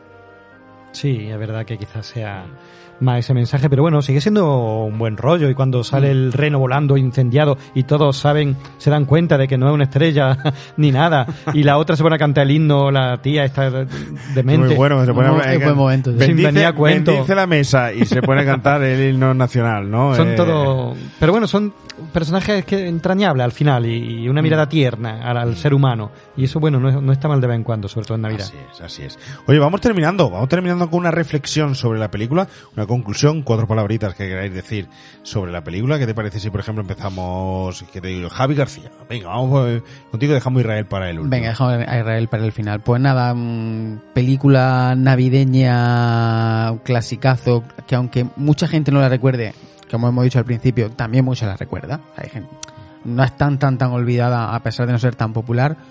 Una película, ya he dicho antes que para mi gusto quizá ha envejecido un poquito regular para mí, pero bueno, sigue siendo una película tierna, te lo pasas bien, divertida, la suelen echar en televisión y bueno, pues, nada, animo a todo el mundo a que la a que la que le eche un vistazo no a este National Lampoon que nunca le habíamos tocado por aquí, que a ver si nos metemos algún día en, en alguna madre de madre la americana o alguna de estas.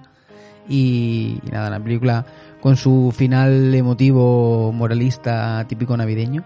Y bueno, una película, yo creo que una película a, a recordar, a reivindicar para, para Navidad. Oscar. Pues sí, yo mm, un poco parecido. Creo que una película sin plonceta, una película sin grandes Mm. pretensiones, o, o, bueno, quizás sí tuvo pretensiones, pero no, no lo consiguió, No lo consiguió.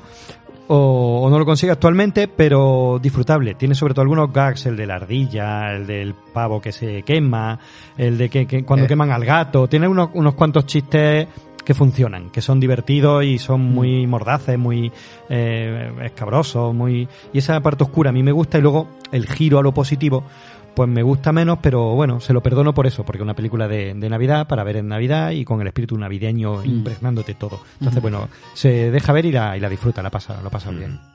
Israel, ¿y una conclusión tuya? Bueno, pues básicamente que es una película que no te das cuenta y ya, y ya se ha acabado. Y, y, eso es eso es algo que está que eh, algo está muy bien hecho, algo funciona muy bien en esa maquinaria. Sí que es verdad lo que lo, lo que decir los dos, pues que es una peli pues que no, no es una no sé, no, no está no estará nunca entre las grandes del cine, pero pero sí que en muchos momentos funciona como una máquina súper bien engrasada y eso no es fácil. Es decir, a la peli no le sobran escenas. Eso es algo que, que yo quiero decir. Es decir, no hay ninguna escena de, de aquellas que, bueno, esto, esto para qué nos vale. No, no, todo te lleva a algún sitio de alguna manera y eso está muy bien hilado. Y eso, encima con una peli de Navidad que intenta sacarte una sonrisa y que intenta hacerte pasar un buen rato, yo creo que en ese sentido, pues no hay, no hay mucho más que decir. Es una peli que tenéis que ver y dejarnos vuestro comentario aquí en, en este podcast que, que, que me han invitado hoy y tenéis que dejarles muchos comentarios, que yo quiero, quiero, quiero leerlos y quiero saber qué, qué es lo que opináis de ella. Pues nos estamos yendo, nos estamos yendo ya terminando, no tenemos tiempo para más, no tenemos tiempo para remake prohibido, no tenemos tiempo para, para nada. Sí, me gustaría recomendaros un poco que busquéis eh, la influencia que ha tenido esta película al final, sobre todo el momento, el momento de iluminación, de luces de Navidad, cómo se ha quedado ahí en el imaginario del americano y cómo se ha utilizado en reiteradas ocasiones, pues, eh, por ejemplo, para publicidad, ¿no? Como para esa ropa de Old Navy o, por ejemplo, para publicitar no hace mucho con Chevy Chase en el 2020 eh, el- la salida de, al mercado del Mustang eléctrico, ¿no? Donde se iluminan las luces de Navidad eh, al conectarse al coche eléctrico, al Mustang. Eh, en este caso, pues también eh, en el momento de la iluminación de, de navideña de, de la casa de los Griswold. Y nos dejamos por ahí un montón de películas, de historia, de referencia y tal, pero es que no tenemos tiempo para más. Se nos queda aquí, luego ya si podemos, pondremos algún tipo de extra. Israel, ha sido un- una pasada poder volver a tenerte por aquí. Bueno, si antes, si antes decía que se me hace cortas ma- la peli, lo que se me hace siempre corto es los podcasts con vosotros. O sea, se me hacen cortísimos porque la verdad que, que estoy muy a gusto, me lo paso muy bien con vosotros y siempre aprendo muchas, muchas, muchas cosas y la verdad que pasar de vez en cuando de oyente, que os escucho siempre, a estar aquí detrás de estos, de, de estos micros es un, es un auténtico placer. El placer es nuestro, es nuestro siempre. Es una gozada tenerte por aquí. Oye, la próxima ya que no sea de John Hughes, que siempre te vienes para John Ah. Hughes, ¿eh? No, buscamos otra, buscamos otra. No sé, alguna que no, que, no- que, que no hayáis hecho, que yo ya no sé cuál puede ser. no sé, no sé. Hay un eh, montón de un títulos que tenemos ahí, que tenemos ahí.